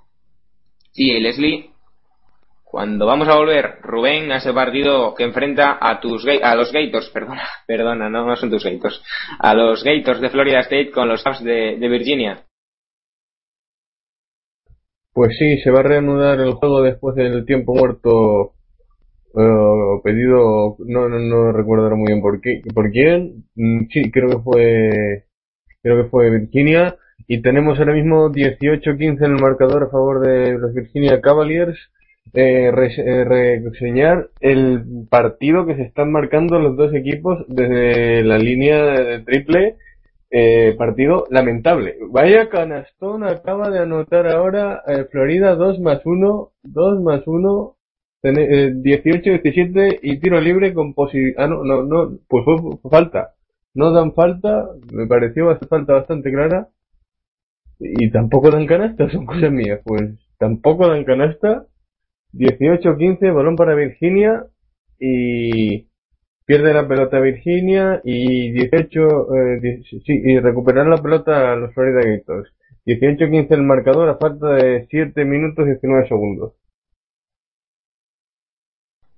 Bueno, habrá que estar atento a este, a este choque entre, entre una de las fuerzas del, del país.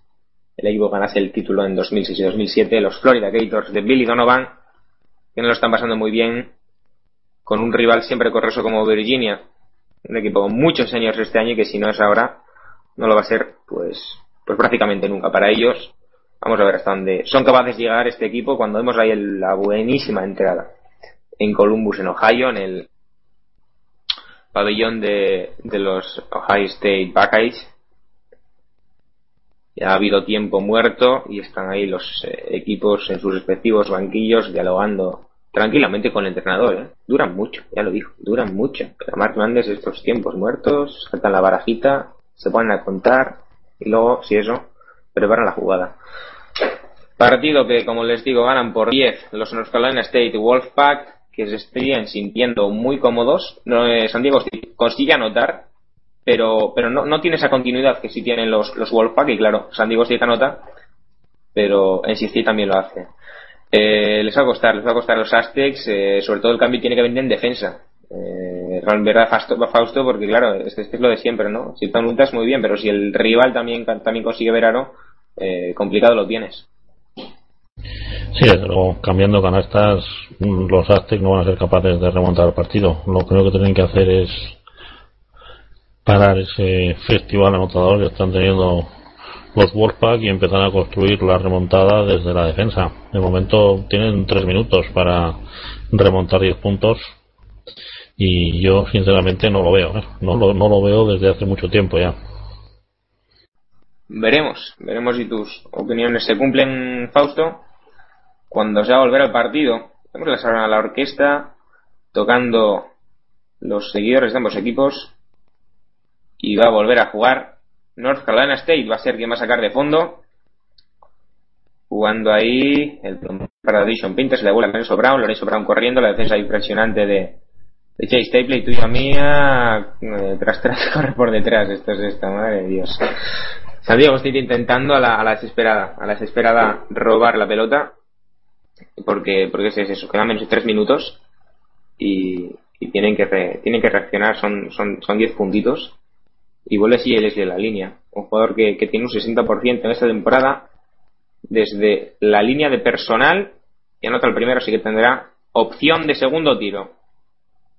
Tendrá opción de segundo tiro CJ Leslie, el pivot de North Carolina State, recluta estrella de la pasada temporada, un jugador con futuro en NBA. Esta temporada, si bien tampoco es uno de los grandes hombres grandes del país, sí que ha tenido una buena progresión Jugando Chase Tapley, el segundo CJ Leslie, el balón de Chase Tapley demasiado alto ahí para que se juegue el triple Jamal Franklin. Y entra, bingo, triple, triple, triple. Triple de Jamal Franklin que pone el menos 8 en el marcador para sus Aztecs. Los Aztecas que se quieren acercar en el luminoso del partido. Y vuelve a jugar Lorenzo Brown para North Carolina State. Mueven la pelota a los Wolfpack para Scott Wood. Wood, el raza blanca tirador de este equipo. El balón para CJ Leslie va a haber falta de San Diego State. Las imágenes ahora mismo del, del partido que en 2006, hace seis añitos, jugaron los propios Wolfpack con, con California, la Universidad de California, que le recordamos, copada este torneo antes de llegar a él. No pudo jugar eh, ni la segunda ronda, fueron eliminados por los Bulls de Florida eh, en un partido que realmente demostró el, el nivel que, ha tenido esta conferencia, que es la Pac-12 a lo largo de toda esta temporada bueno, había tenido tiro libre ahí, CJ y Leslie de nuevo le habían hecho falta y ambos equipos están en bonus, cosa que es importante, y falló, falló el tiro libre, así que vuelve a tener el balón. Los aztecas, el equipo de Dave Rice, los de San Diego State, cuando vuelve a tener la pelota Tapley. El balón ahí de Tapley y va a haber tiempo muerto de nuevo, va a haber tiempo muerto de nuevo en este partido que como les decimos ganan los Wolfpack por 8 por ocho puntitos. Eh, no sé, Oscar, no sé, Oscar, esta, esta jornada también que se presenta muy bonita. Eh, dime tú, dime tú qué partido eh, estás más pesante por ver, ¿no? ¿Hay, hay alguno, hay alguno interesante? Pues sí, ¿no? Yo principalmente quiero ver el de UNC para, ver qué cuál es el debut, pero por aquí veo el St. Mary's Purdue, que tiene pinta de estar bastante bien. Eh, a ver qué más. El Memphis St. Louis, que también pinta bastante bien. Long Island, Michigan State, que creo que acabará con victoria fácil de Michigan State, pero cuidadín. Y también veo por aquí, sobre todo, yo quiero ver el, debut de McCallum con Detroit en versus Kansas. Tiene pinta de partidazo. Yo aposté a upset y mantengo mi, yo, yo mantengo mi, mi apuesta de momento. Y también tenemos por aquí Xavier, Notre Dame, que seguramente a Javi apetece mucho ver este partido.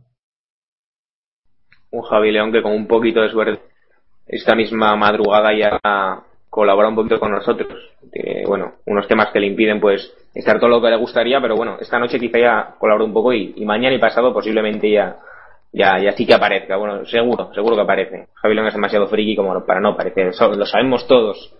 Echamos de menos. Jugando Scott Wood para North Carolina State, este para Lorenzo Brown, se renueva del partido aquí en Ohio.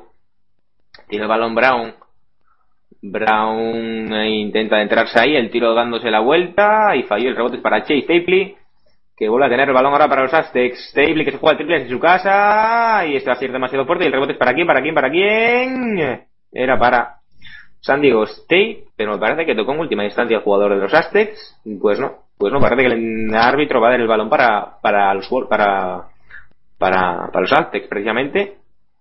Ponemos ahí que hay cambios. Entra Richard Howell en lugar de Dayton Painter. Pues sí, efectivamente, el balón es para el equipo de Dave Rice. Jugando ahí eh, Dapley. El tiro que no va a entrar. Y el rebote ahora sí que sí. Es para Leslie. Es decir, es para North Carolina State. La presión de los Aztecs de San Diego State. La vuelven a superar con éxito los Wolfpack. La manada de lobos que quiere aullar muy alto. Jugando Lorenzo Brown. Brown con el balón, se levanta el público, se levanta el público, quieren animar a sus chicos de la estatal de North Carolina, cuando queda un minuto, un minuto solamente y cuatro, y cuatro décimas para que acabe esta, este partido, esta segunda mitad. Y cuándo vamos a tener a Lorenzo Brown en, en la línea de personal, porque le han hecho falta.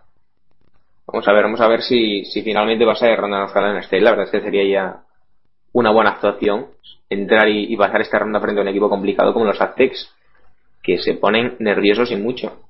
El primer tiro de Lorenzo Brown entra y les da más razones a los Aztecas para que se pongan nerviosillos ellos.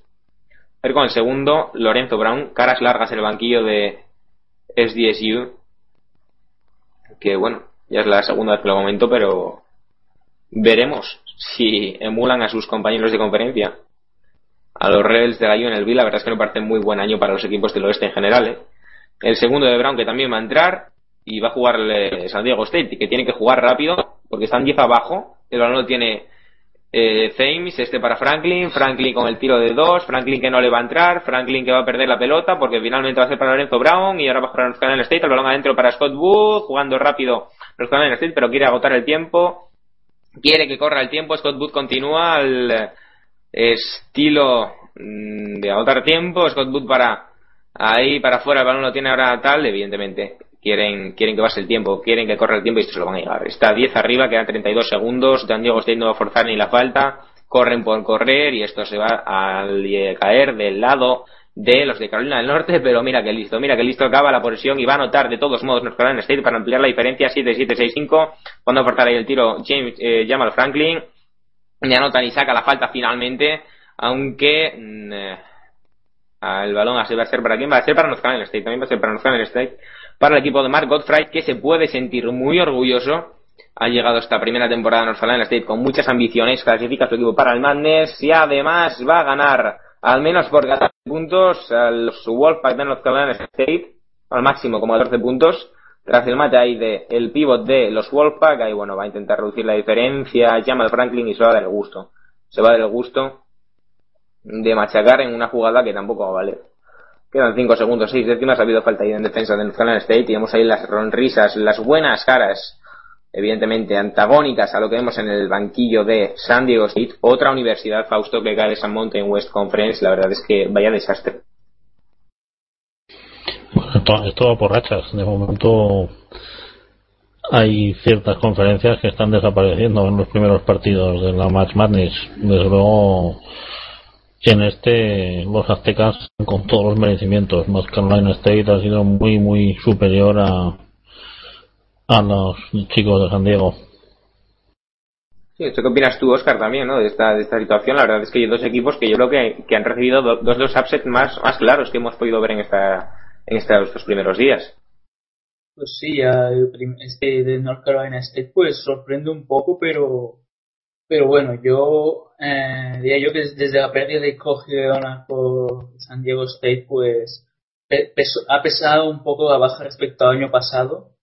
Así que bueno, yo creo que North Carolina State con, con esta actuación se puede dar con un canto en los dientes porque porque ir invitado al Madness y ganar y ganar ya su primer partido ante bueno hacer un upset ante ante los Aztecs pues mira ya yo creo que se pueden dar por satisfechos aún así eh, tienen equipo de sobras para para pasar otra otra ronda y veremos Nos va a contar también Rubén Rodríguez cómo hace choque entre Virginia y los Gators de Florida.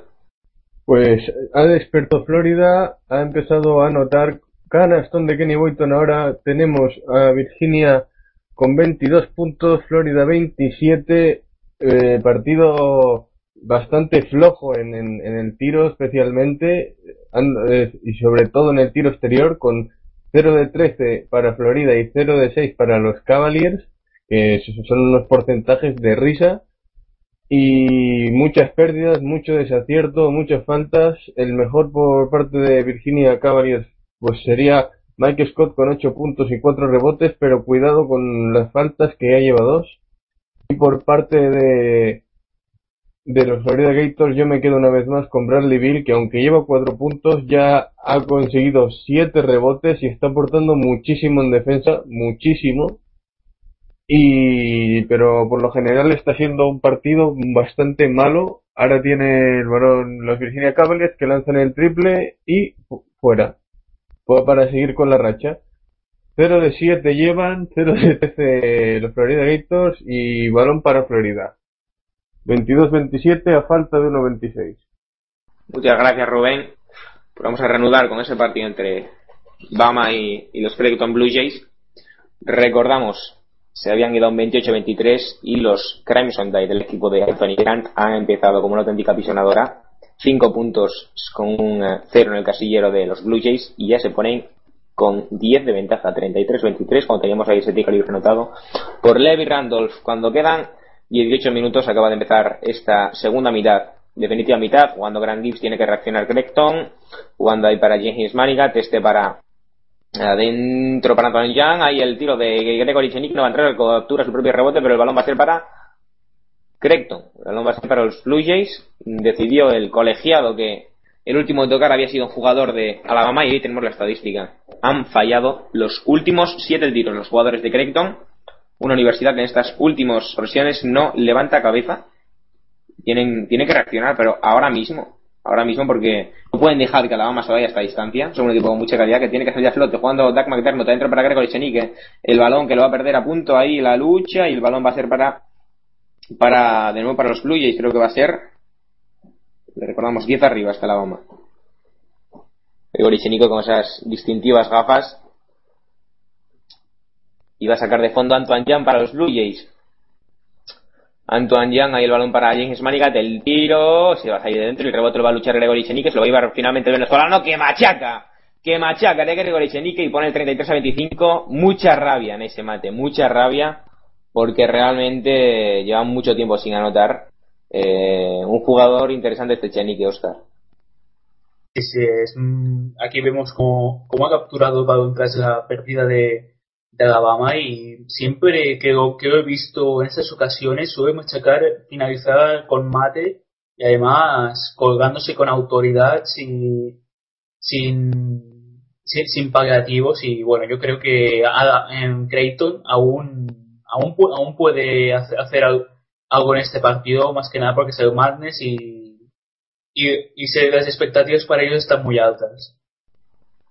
Juegan los Crimson Tide, juega Levi Randolph, ahí el balón adentro para Eh, Michael Green a punto de perder la pelota, no finalmente, ¿quién se la va a llevar? Se la va a llevar, sigue ahí los Crimson, sigue la dama, sigue ahí el balón para que se juegue el triple Trevor Redford, triple, triple, triple, triple, triple, triple, triple, triple, triple, triple, canasta Trevor Redford, 36-25 más 11, jugando a Antoine Young, el balón por la espalda, Antoine Young continúa, Antoine Young a punto de perderla, Antoine Young que le defienden dos, Antoine Young que va a salir el balón para James Manigat, ahí jugando el canadiense, Manigat ahí continúa con la posesión, el balón afuera para McDermott, no era Ethan Rey, que ahora Antoine Young, Antoine Young con el balón y el tiro entra, entra llorando el tiro de Antoine Young y pone 37-27 más 9 cuando no hay tregua, no hay tregua, ahora juega Alabama, juega Trevor Relford, Relford con el balón, Relford el balón afuera para que se juegue el triple ahí cómodo de Randolph, no, finalmente no se va a jugar el tiro y le va a devolver el balón a Relford jugando los de rojo, jugando el equipo del sur de los Estados Unidos, Alabama, el balón para Reville Randolph, Levi Randolph que se lo va a dar a Trevor Lacey, Lacey incisivo como siempre y le van a hacer falta,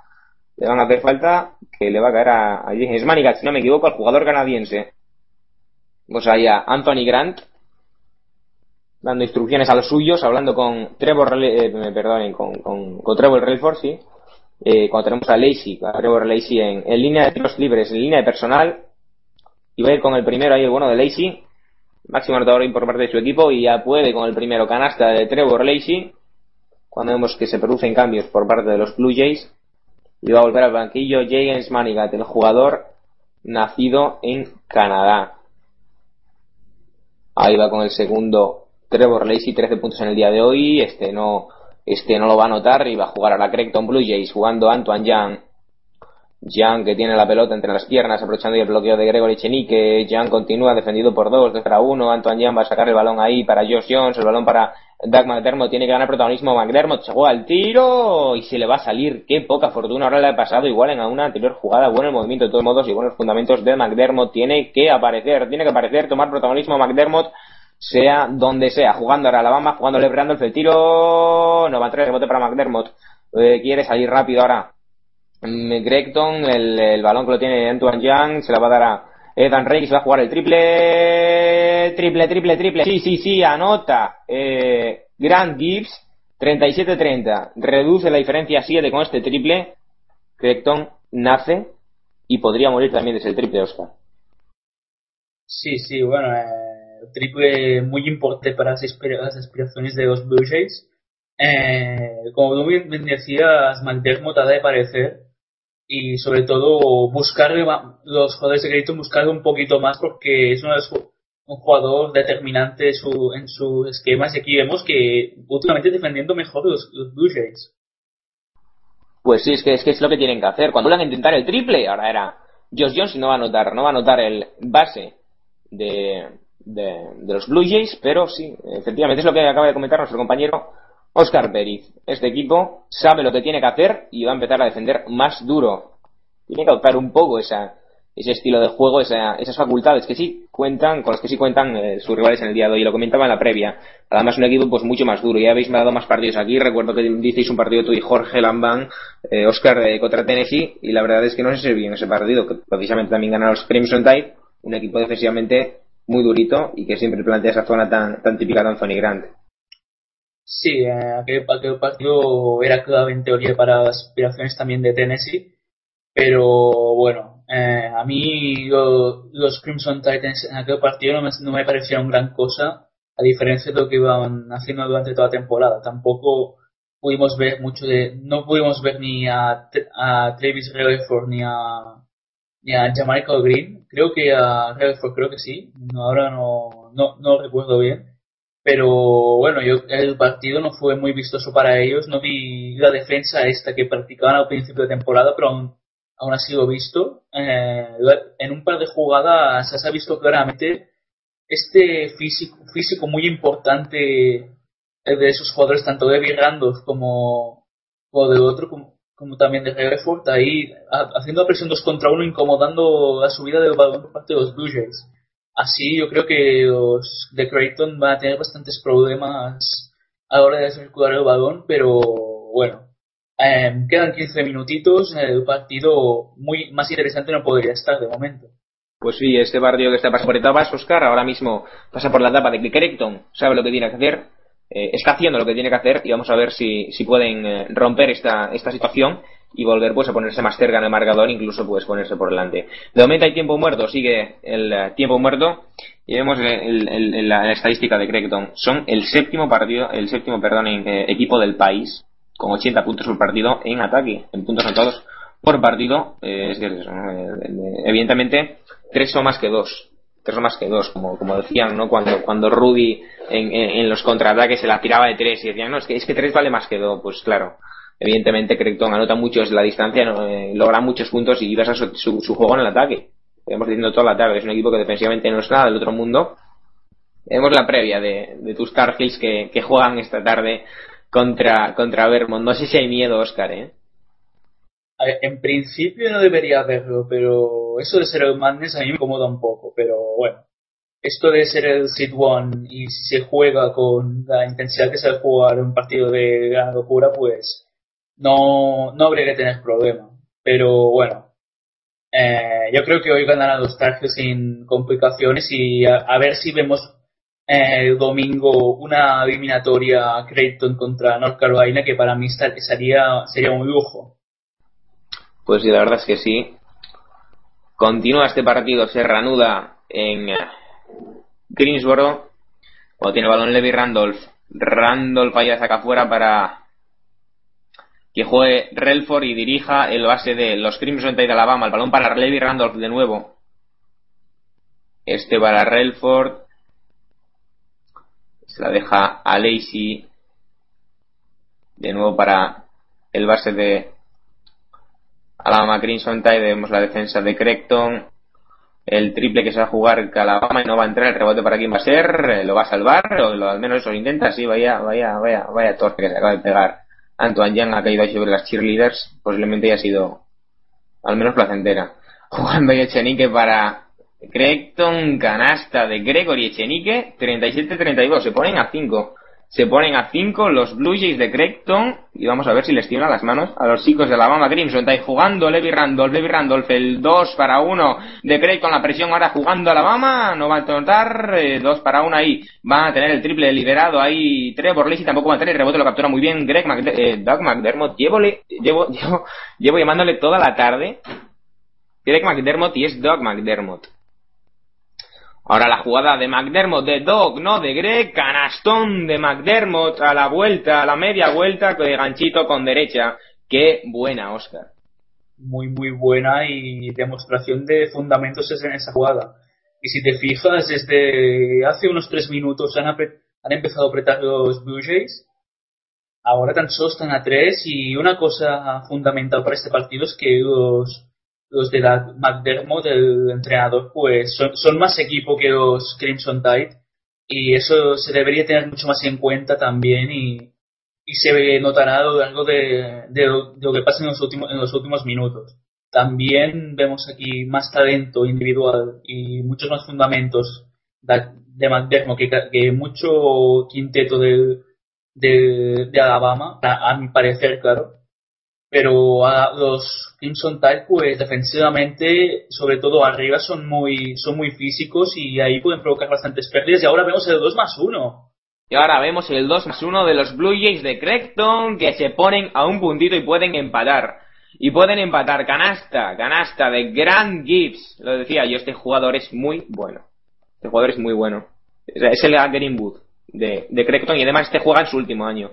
El chico nacido, el chico, el chico eh, Grant Gibbs, eh, el alero de, estos, eh, de estos eh, Blue Jays nacido en la localidad, perdón, en Demerion, en Iowa.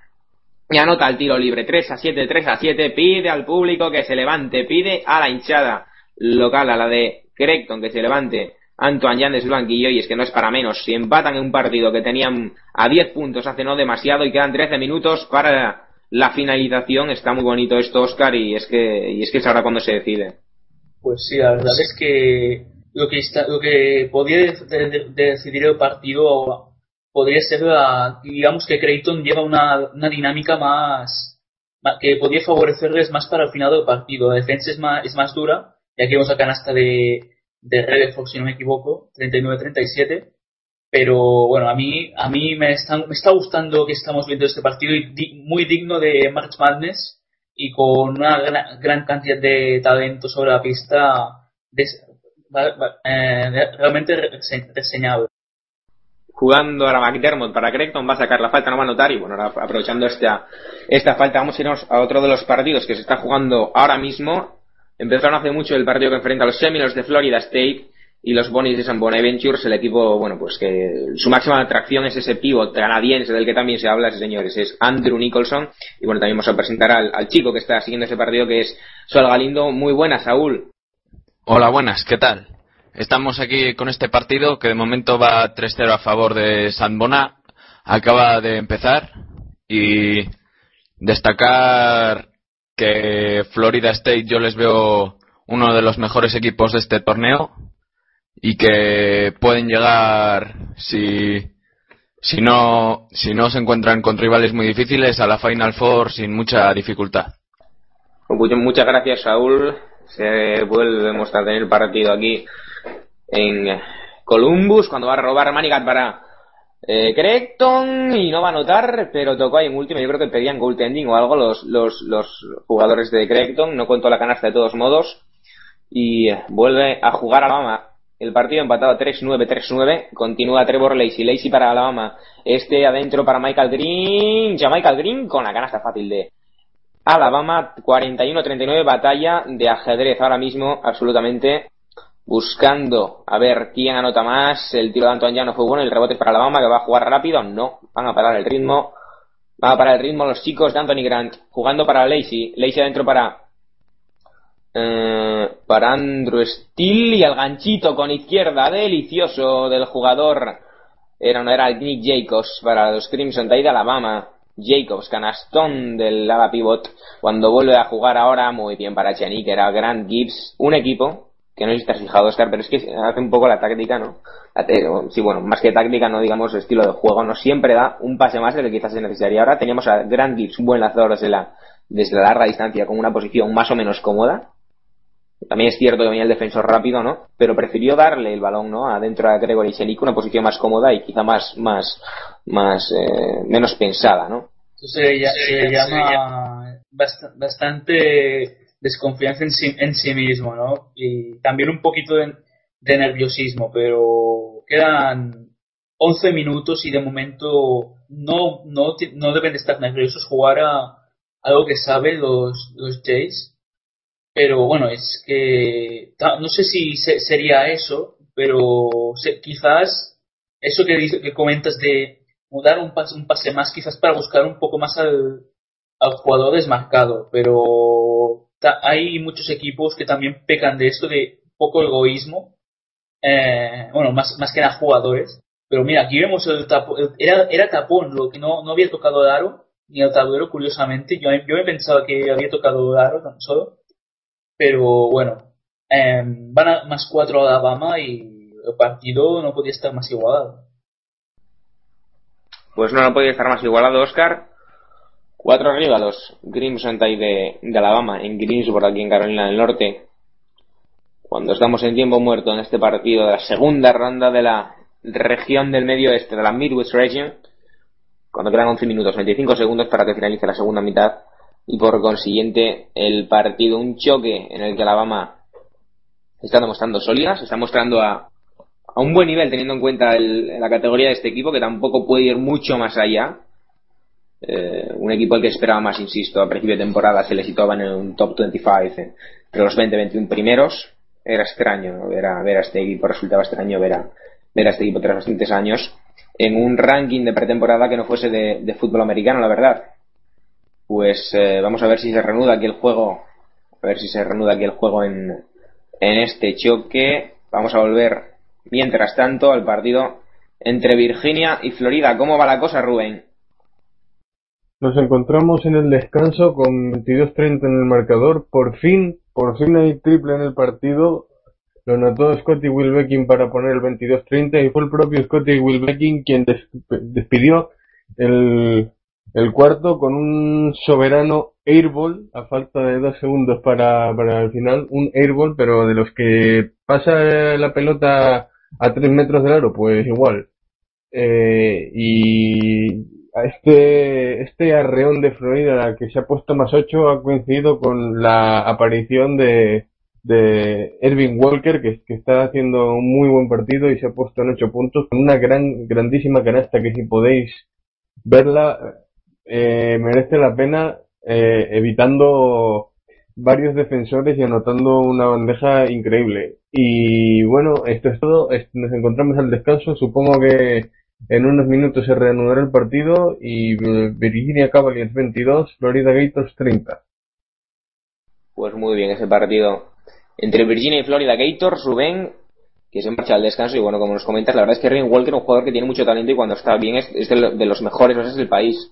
Pero la verdad es que le, le falta un punto de regularidad que evidentemente le mata. Bueno, pues falló el segundo tiro libre que tiene Echenique para Gregton y vuelve a jugar Alabama. 43-39 continúa el partido. Juega Relford, este para Trevor Lacey, este de nuevo para Relford, jugando ahora el equipo de los Crimson Tide vuelve a tener la Trevor Relford, el jugador, la jugada adentro para Michael Green, el ganchito con derecha, perfecto. Perfecto, el gancho con derecha, canasta de Alabama y de Michael Green, 45-39. Vuelve a jugar Antoine Jan para Gregton.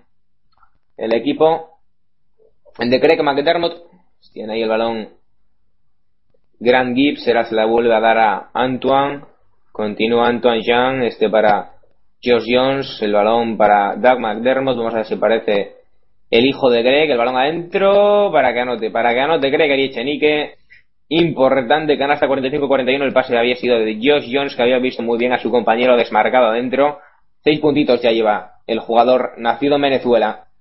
Cuando continúa ahí Alabama, buscando ahí las esquinas el equipo de Anthony Grant, jugando ahí precisamente para el lado izquierdo de la pista, ahí el balón para que se juegue el triple Relford, triple, triple, triple, triple, triple, si entra, acertó Trevor Relford, Dion la Diana, 48-41, más 7 para los Crimson Tide, vuelve a jugar los Blue Jays de Creighton, vuelve a jugar el equipo de McDermott, tiene el balón Antoine Young, en su último año como profesional, si pierde hoy, habrá jugado su último partido como college basketball, eh, jugador de baloncesto colegial, eh, jugando ahora Trevor, eh, Trevor Relford.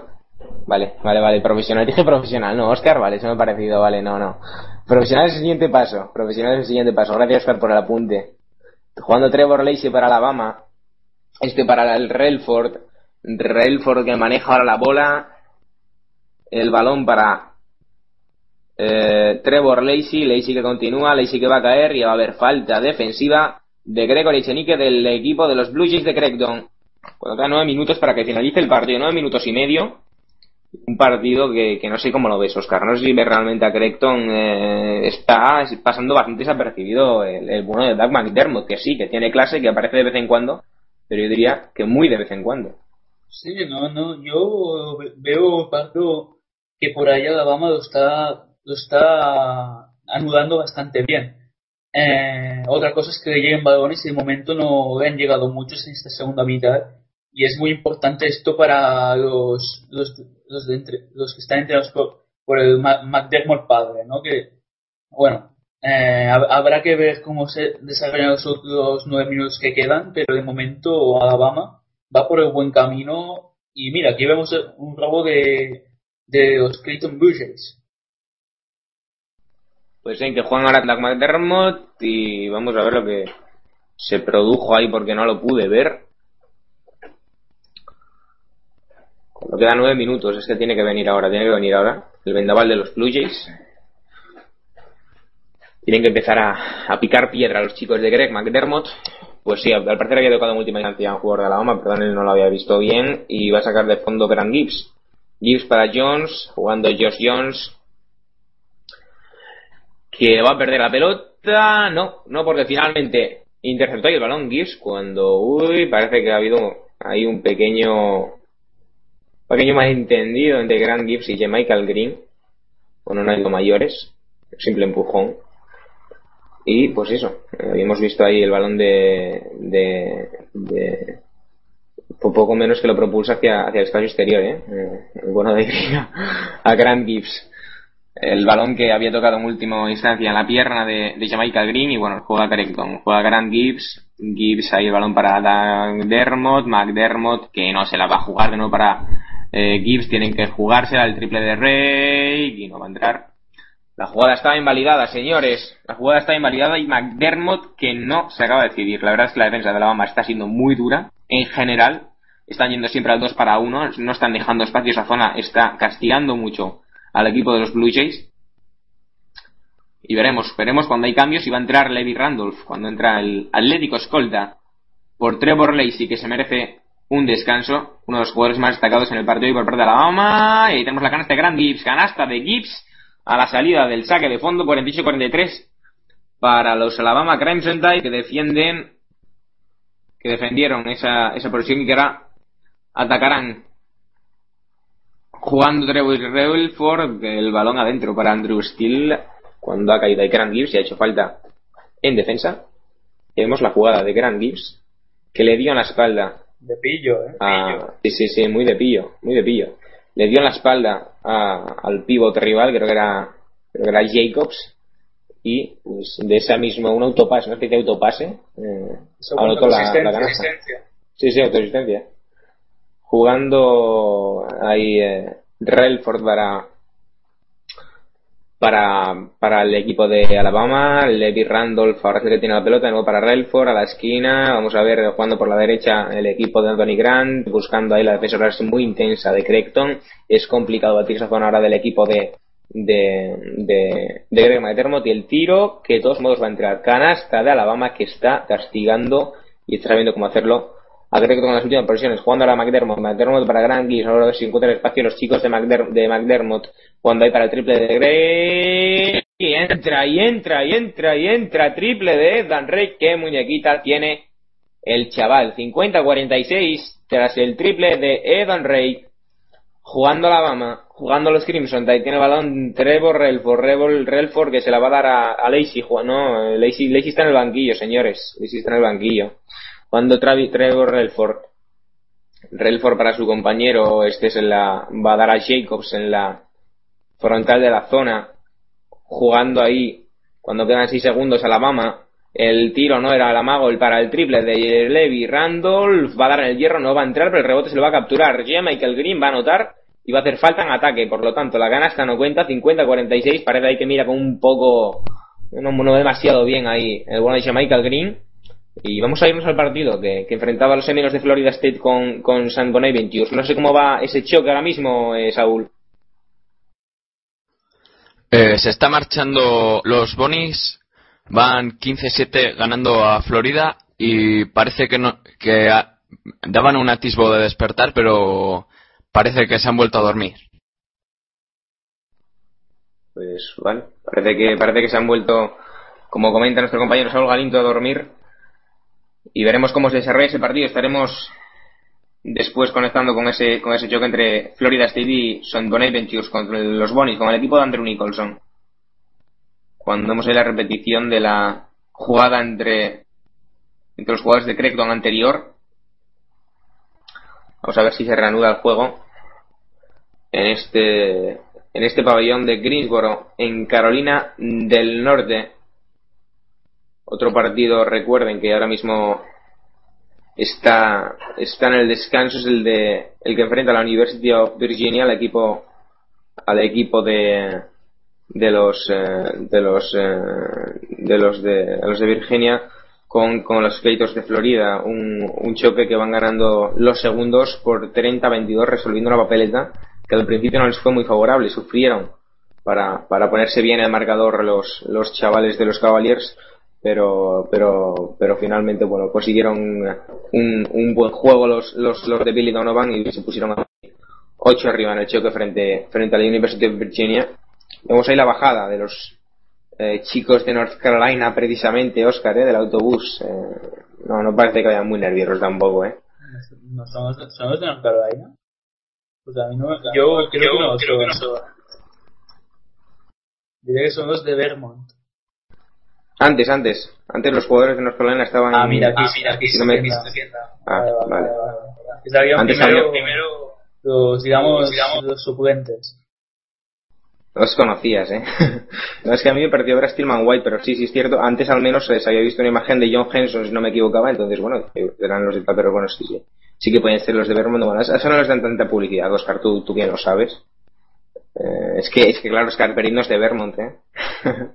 bueno, se va a reanudar aquí el partido entre la Alabama Tide y, los Blue Jays de, de Creighton. Recuerden, 50-46 ganando el equipo eh, del sur del país a los Creighton Blue Jays, que, que vamos a ver si, si, si pueden rebajar esa diferencia, si pueden ganar este partido y avanzar de fase, avanzar de ronda, sería muy importante.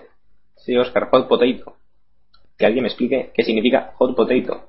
Bueno, sí, sé lo que significa, pero bueno, un poco, un poco particular, ¿no? Bueno, parece que se va a reanudar finalmente el partido aquí cuando, cuando como digo, Alabama va ganando por cuatro puntitos. Creighton está en bonus y efectivamente va a sacar McDermott de fondo, el balón para Rey, vuelve a tener la Grant Gibbs, que va a subir la bola para sus Blue Jays, subiendo la pelota, Grant Gibbs, defendido por Trevor Lacey, Grant Gibbs a la zona, el balón para Josh Jones, se juega el tiro, y canasta, canastón, el triple de Josh Jones, 50-49, se ponen a uno los Blue Jays, se ponen a un puntito los Blue Jays de Creighton cuando vuelve a jugar, ahora Trevor Lacey, no, es eh, Trevor Relford, para los Crimson Tide de Alabama, el balón para Lacey.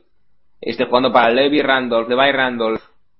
Randolph para que se juegue el triple Relford. Este no va a entrar, no fue bueno ese tiro. Y va a sacar de fondo Creighton para ponerse por delante, Oscar. Pues importante posesión, ¿no? Porque sería un golpe un tanto psicológico para, para Alabama, que ha ido liderando el partido unos cuantos minutos. Pero bueno, eh, me está gustando lo que estoy viendo esta remontada de Creighton. Alabama ha bajado un poquito el nivel. Y a ver si nos deparan unos seis minutitos interesantes, que seguro que sí. Sí, vamos a ver, jugando ahí Josh Jones para Creighton. Josh Jones ahí buscando a su compañero, defendido por Levi Randolph, el balón para Grant Gibbs, no fue del todo bueno el, el pase, pero va a continuar ahí Greg McDermott, McDermott para Jones, Jones va a jugar el triple, este no va a entrar, era demasiado forzado, y va a jugar ahora la mama de nuevo los Crimson Tide, el balón para Trevor Lacey, Lacey adentro para eh, Steele, eh, muy buena la comunicación, y la chapa de Evan Rake, y el balón va a ser para Alabama de nuevo, cuando vamos a hacer un- una pequeña parada y vamos a ir al, choque entre Florida y Virginia Teo Rubén, que el bueno de Pat Young se ha comido el aro. Dos mates en este, en este cuarto y acaba de colocar un triple Virginia, triplazo que pone la ventaja 7 puntos, 27-34. Como te comentaba, dos pedazos mates se ha metido Patrick Young en este, este pri- pri- comienzo de segunda mitad, muy, muy, muy, muy fuerte, 8 puntos y 5 rebotes lleva. Y también está coincidiendo con la aparición de Joe Harris y Sammy Zeglinski por parte de, Virginia que no está dispuesta a vender su piel barata y van a, van a luchar hasta el final. Ahora tenemos tiros libres para eh, Florida por parte de Bradley Bill. Que comentar, Bradley Bill lleva 8, ocho rebotes ya. O sea, y con lo, y lo que queda todavía por jugarse, ocho rebotes, creo que tú y yo, Gabriel, hemos comentado varias veces la capacidad reboteadora de este chico de metro noventa y uno, que todo hay que decirlo. Máximo reboteador de su equipo, ocho rebotes, casi nada. Es que es eso, es, es freshman y es que mide metro 91 raspado, Rubén. Es que realmente es una capacidad que, que es que yo creo que se tendrá muy en cuenta, sobre todo a la hora de elaborar tanto informes de scouting como de opciones de tal. Un chico de 1,90 y que vale, que es el college, ¿vale? Pero, pero eso, es, eso, es, eso es fiereza, eso, es pasión, eso es ganas de hacerlo bien. Y la verdad es que Bradley tiene un futuro por delante bastante interesante, señores. Síganlo porque, porque este es los buenos. Uno de los mejores jugadores de temporada para Florida mm, y posiblemente el más regular. Posiblemente el más regular. El año que viene va a ser el líder. Eh, veremos si, si Patrick Ian sigue, pero, pero van a tener un, un roster interesante. Los créditos como igual que todos los años. Y vamos a ver porque con Bradley que si sigue va a ganar bastante experiencia, puede ser una cosa muy, muy, muy interesante. Cuando tenemos a Joshua Jones en la línea de tiros libres para Creighton y que anota el primero, sí que tendrá opción a segundo. Y los Blue Jays Oscar que ya se ponen dos arriba y bueno, viviendo un momento dulce Alabama, que es la que ahora no encuentra algo con facilidad. Pues sí, los, Blue Jays van- van- van- están más, más en carrera, digamos, digámoslo de una manera. Y ahora más dos, ¿no? Cinco minutos para llegar al final y posesión para, para Alabama y los, de Crimson, los Crimson Tide aquí tienen que sacar sus mejores armas ofensivas y sobre todo pues a ver balones para, para Relford y para Michael Green. Jugando a los Crimson Tide, el balón precisamente de Relford, este va a tener el balón ahora Levi Randolph, adentro para Michael Green, Green que van ahí tres a por él, el tiro ahora de Randolph no va a entrar, el rebote es para Greg Don Blue Jays, el balón lo tiene Grant Gibbs, lo va a dar Antoine Young, jugando rápido ahora el equipo de Greg McDermott, es Josh Jones es para Dan Ray, Greg para Antoine Young, Antoine Young que vamos a ver a quién se la da, Young a su derecha para Dan Ray, pero interceptó ahí bien la defensa de Alabama y jugarán los Crimson Tide, jugará Trevor Relford, 50-52 ganan los Blue Jays, 4 minutos 10 segundos. La fase crucial del partido. Jugando Relford. Relford para Levi Randolph. Randolph adentro para J. Michael Green. Green posteando, defendido por dos. Como siempre, los Creighton Blue Jays tienen también muy claro a quién tienen que marcar. Ni Michael Green ni, ni, ni Doug McDermott han tenido esta, este partido la oportunidad siquiera de destacar. Y eso es muy importante muy importante las defensas. Cuando va a haber canasta precisamente de Doug McDermott, se la acaban de liar Oscar, los Blue Jays que se ponen ya cuatro y lo están haciendo muy bien. Incluso hemos visto canasta de un jugador que es que realmente lo tenía muy complicado, como iba yo diciendo, para encontrar espacio y para encontrarse liberado. Pues sí, eh, digamos la, maldición del comentarista, esta hora que íbamos hablando de va a meter una canasta, pero distancia ya bastante, bueno, de cuatro puntos, pero que se, de momento los de McDermott pues se, están ganando, se están ganando a pulso porque están demostrando tener muchas más ganas que, de que Alabama para llevarse este partido. Eh, de momento, muchas mejores sensaciones que las que han mostrado que en la primera mitad, muchas mejores sobre todo y teniendo en cuenta que son minutos apretados, pues veremos lo que hace Alabama en estos, en estos minutos pero las últimas posesiones han sido bastante malas en, cuanto al, lanzamiento. Y los Seminoles de Florida State Saúl que lo están pasando mal con los Bonnies de San Bonaventure. Ahora mismo acaban, acaban de hacer una racha de 8 puntos a 0 y se han puesto a 2 puntos de los Bonnies. Y bueno, van, van, han despertado definitivamente pues veamos, vamos si los Seminoles finalmente consiguen eh, ponerse a tono en este partido. Como les decimos, estamos en tiempo muerto entre Alabama y Creighton Blue Jays. 50-54 que ganan los de Greg McDermott que por fin, que por fin han conseguido reaccionar y, bueno, conseguir esa, esa pequeña distancia que les va a ser muy, muy, muy positiva. Otro partido que tenemos ahora mismo que, que con el que aún no hemos comentado y creo que creo que está muy interesante, Sergio, es el que enfrenta a Georgetown Joyas con uno de los equipos que más de uno postulan como posible posible ejecutor de uno de los upsets eh, hipotéticos de esa primera ronda, que son los Bruins de Belmont. Sí, esto acaba de comenzar hace escasos cuatro minutos el partido entre Belmont y las joyas de, Georgetown. a priori, eh, por, el seed que tenían en el, en el bracket, eh, Georgetown debería comerse prácticamente a Belmont, pero lo que tú dices es, eh, a priori aparecía Belmont como un posible candidato a, ser, a, cargarse a uno de los teóricos potentes. Y. Mm, y lo que está ocurriendo de momento es que estamos viendo un partido muy, muy, muy, muy serio por parte de, los dos equipos, tanto Belmont como Georgetown. Vemos, además hay que tener en cuenta dos características muy particulares en este partido. Por un lado, el hecho de que eh, el, equipo de, el equipo de Belmont es el cuarto equipo con mayor anotación por partido. Uh, cierto es que a lo mejor por el hecho de que pertenezca a una de las, de las conferencias más débiles, pero um, es, uh, es, algo significativo. Cuarto en anotación y quinto en asistencias. Su plantilla es más bien bajita, lo cual puede ser un hándicap, porque enfrente tiene nada más y nada menos que a las joyas. Un equipo que todos sus jugadores, tiene 8 o 9 jugadores por encima de los 6-7. Uh, y de hecho se nota enseguida en cuanto empiezas a ver el ritmo de partido y la altura, o sea, los jugadores en pista, parece como que estuvieran jugando enanos contra, contra gigantes. Muy serio el partido ahora mismo por parte de los dos equipos, tanto Belmont como Jostan. Creo que vamos a disfrutar mucho con este partidito. Iremos comenzando también con ese choque.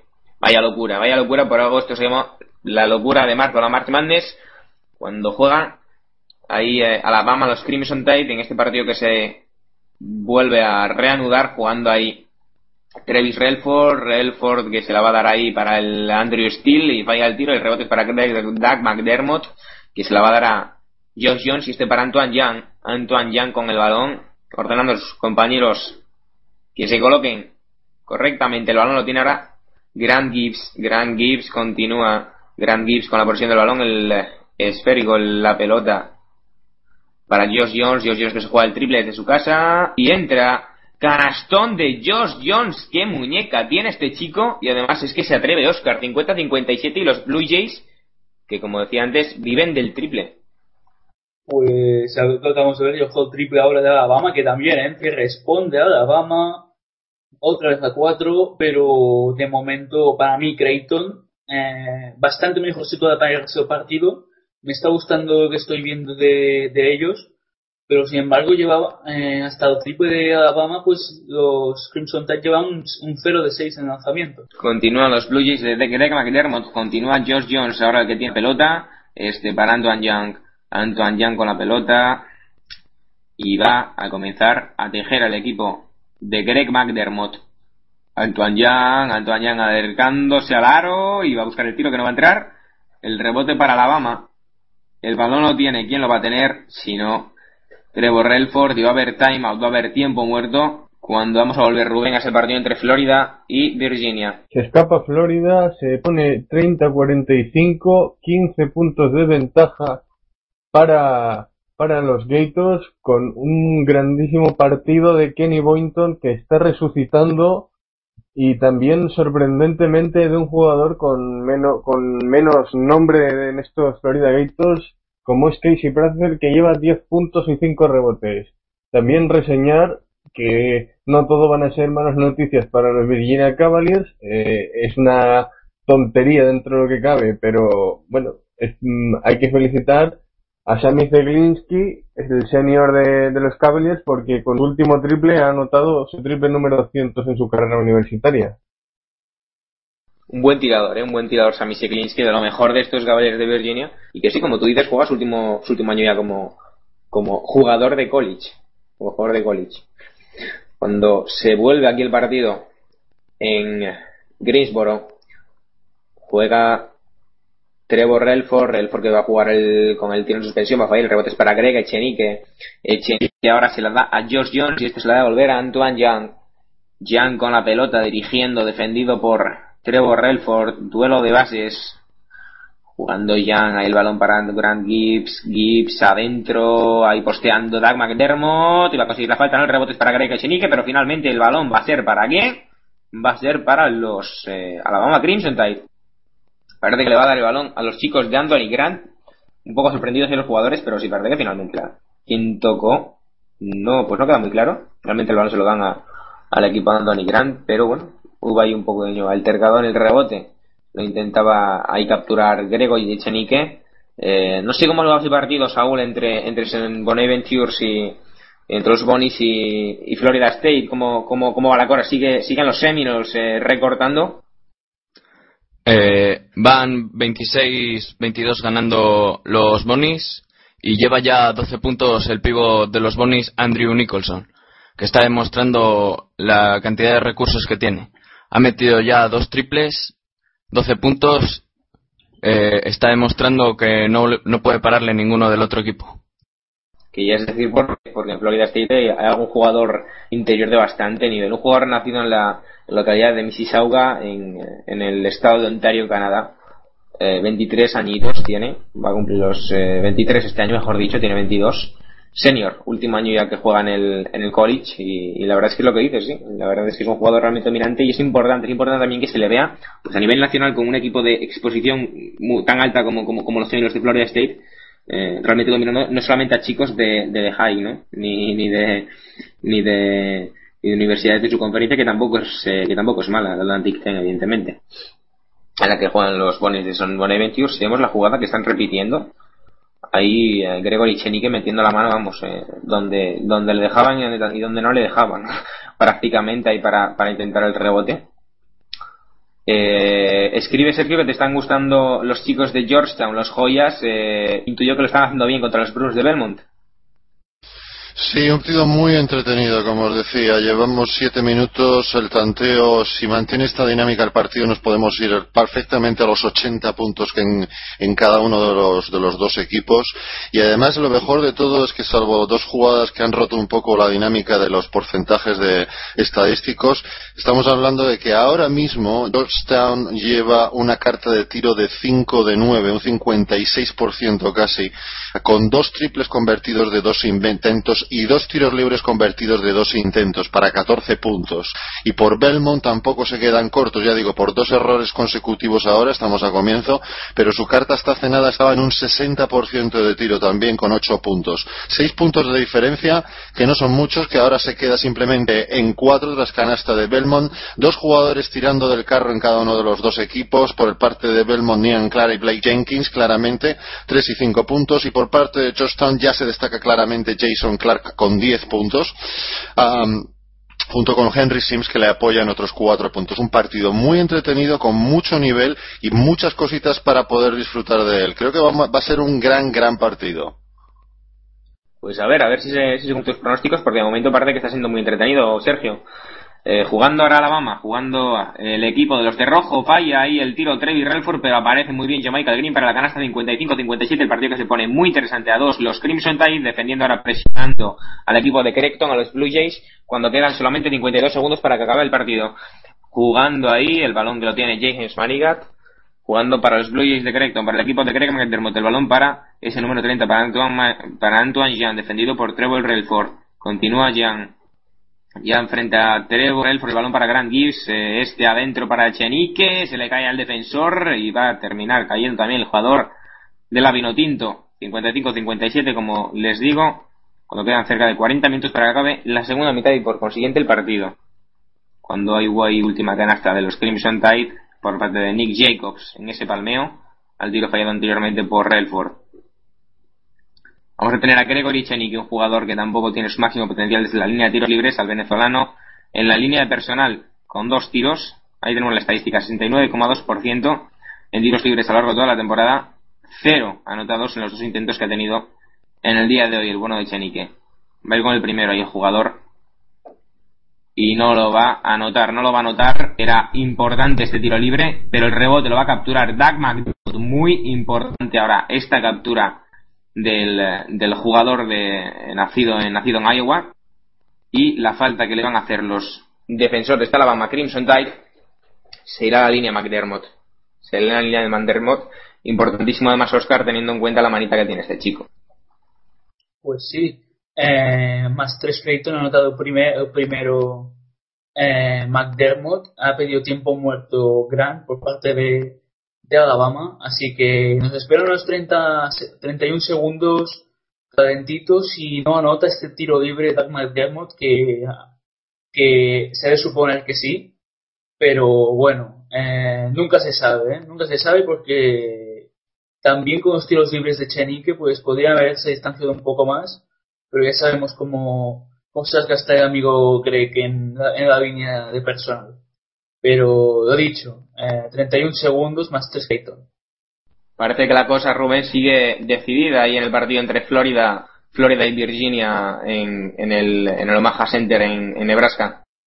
La distancia sube y sube, Gabriel. Ahora son 16 puntos, 32-48 a favor de los Florida Gators tras un triplazo de Eric Murphy en respuesta a una canastita bastante buena de Mike Scott que es el único que tira del carro los Cavaliers. No hay mucho más que, que se pueda decir de este partido, que, que, están dominando claramente y con rotundidad los chicos de Billy Donovan y a falta de 11 minutos, 32 para los Cavaliers, 48 para los Florida Gators. Pues muy bien, partido importante también cuando quedan ahí los últimos segundos en este partido entre Alabama y Creighton. Acaba de anotar los Crimson Tide, canasta importantísima. Se ponen a uno el equipo de Anthony Grant. Si no hubieran anotado ahora, muy complicado ya que en 17 segundos juega Creighton, juega James Manigat, no era Josh Jones, el balón para Grant presionando ahí Alabama, no quiere hacer falta. Balón de Antoine Young. Antoine defendido por dos. La defensa, como siempre, en zona a toda pista de de Alabama y va a haber falta ahí de los Crimson Tide. Va a haber falta de los Crimson Tide. Cuidado, dices Oscar, porque es muy importante. Y si fallan ahora los Creighton Blue Jays, tienen una oportunidad de oro, Alabama. Sí, pues lo, dicho, ¿eh? Por, aquí, porque internado. Uy, uy, uy, uy, uy. porque allí puede temblar la, la mano al de, al de Creighton, ¿eh? No os veo mucho aquí con, con John. Y pues mira, falla el primero John, falla el primero y cuidadito que pide tiempo muerto Anthony Grant. Gaby, te doy paso para estos 8 segundos que mucho cuidado, ¿eh? Pues sin mucho, mucho cuidado. Es que la situación es importante, ¿eh? La situación estamos hablando de que, de que si Creighton, eh, incluso notando este tiro, incluso notando este tiro, eh, un triple de Alabama lleva a los Crimson Tide a, lleva a los Crimson Tide a la tercera ronda. Estamos hablando de determinarse las opciones de cualquier equipo de la Missouri Valley Conference a las primeras de cambio. Primero fue Wichita State y veremos, veremos si el segundo son los Blue Jays, Oscar. Pues, pues vamos a ver, ¿no? 57-58 como les contamos. Eh, quedan 8 segundos, casi 9, 8 segundos y 7 décimas para la finalización del partido cuando hay tiempo muerto que había pedido el entrenador de los Alabama Crimson Tide, que es eh, Anthony Grant. Conjurándose los jugadores de ambos equipos, conjurándose, juntando las manos. Vamos a ver qué pasa. Vamos a ver cómo se desenvuelve primero ese último tiro de Josh Jones y segundo lo que puedan hacer los Crimson Tide, quién se la tira, qué, qué, hacen los chicos de, de Anthony Grant. Bueno, va a ir con segunda Josh Jones. No está nervioso, no está nervioso. Se seca el sudor. Josh Jones, la pelotita en sus manos, importantísimo. 1 de 3 en el día de hoy desde el tiro libre. No es un gran lanzador, ni mucho menos. No llega al 60% en lanzamientos de, desde, desde personal. Y a ir con el segundo Jones. Pues se le va a salir también. Se le va a salir a Jones y ahora juega Alabama. Juega Alabama, juega Relford, Relford a punto de perderla. No ha habido falta de Antoine Young y es que están a uno, están a un punto, señores, y queda menos de 5 segundos. La tensión de la situación es tremenda, se ha parado el tiempo. En doble bonus los chicos de Creighton Blue Jays, 57-58 ganando por un punto y quedan menos de 5 segundos, como les decimos. Vamos a ver cómo se desenvuelve la situación jugando Trevor Relford. Relford 3 segundos, Relford para el 22 para Jacobs, si se va a parar el juego, va a pedir tiempo muerto. Eh, cuando quedan estos dos segundos y dos décimas, eh, no sé por qué apuestas, Oscar. A ti te mola mucho apostar.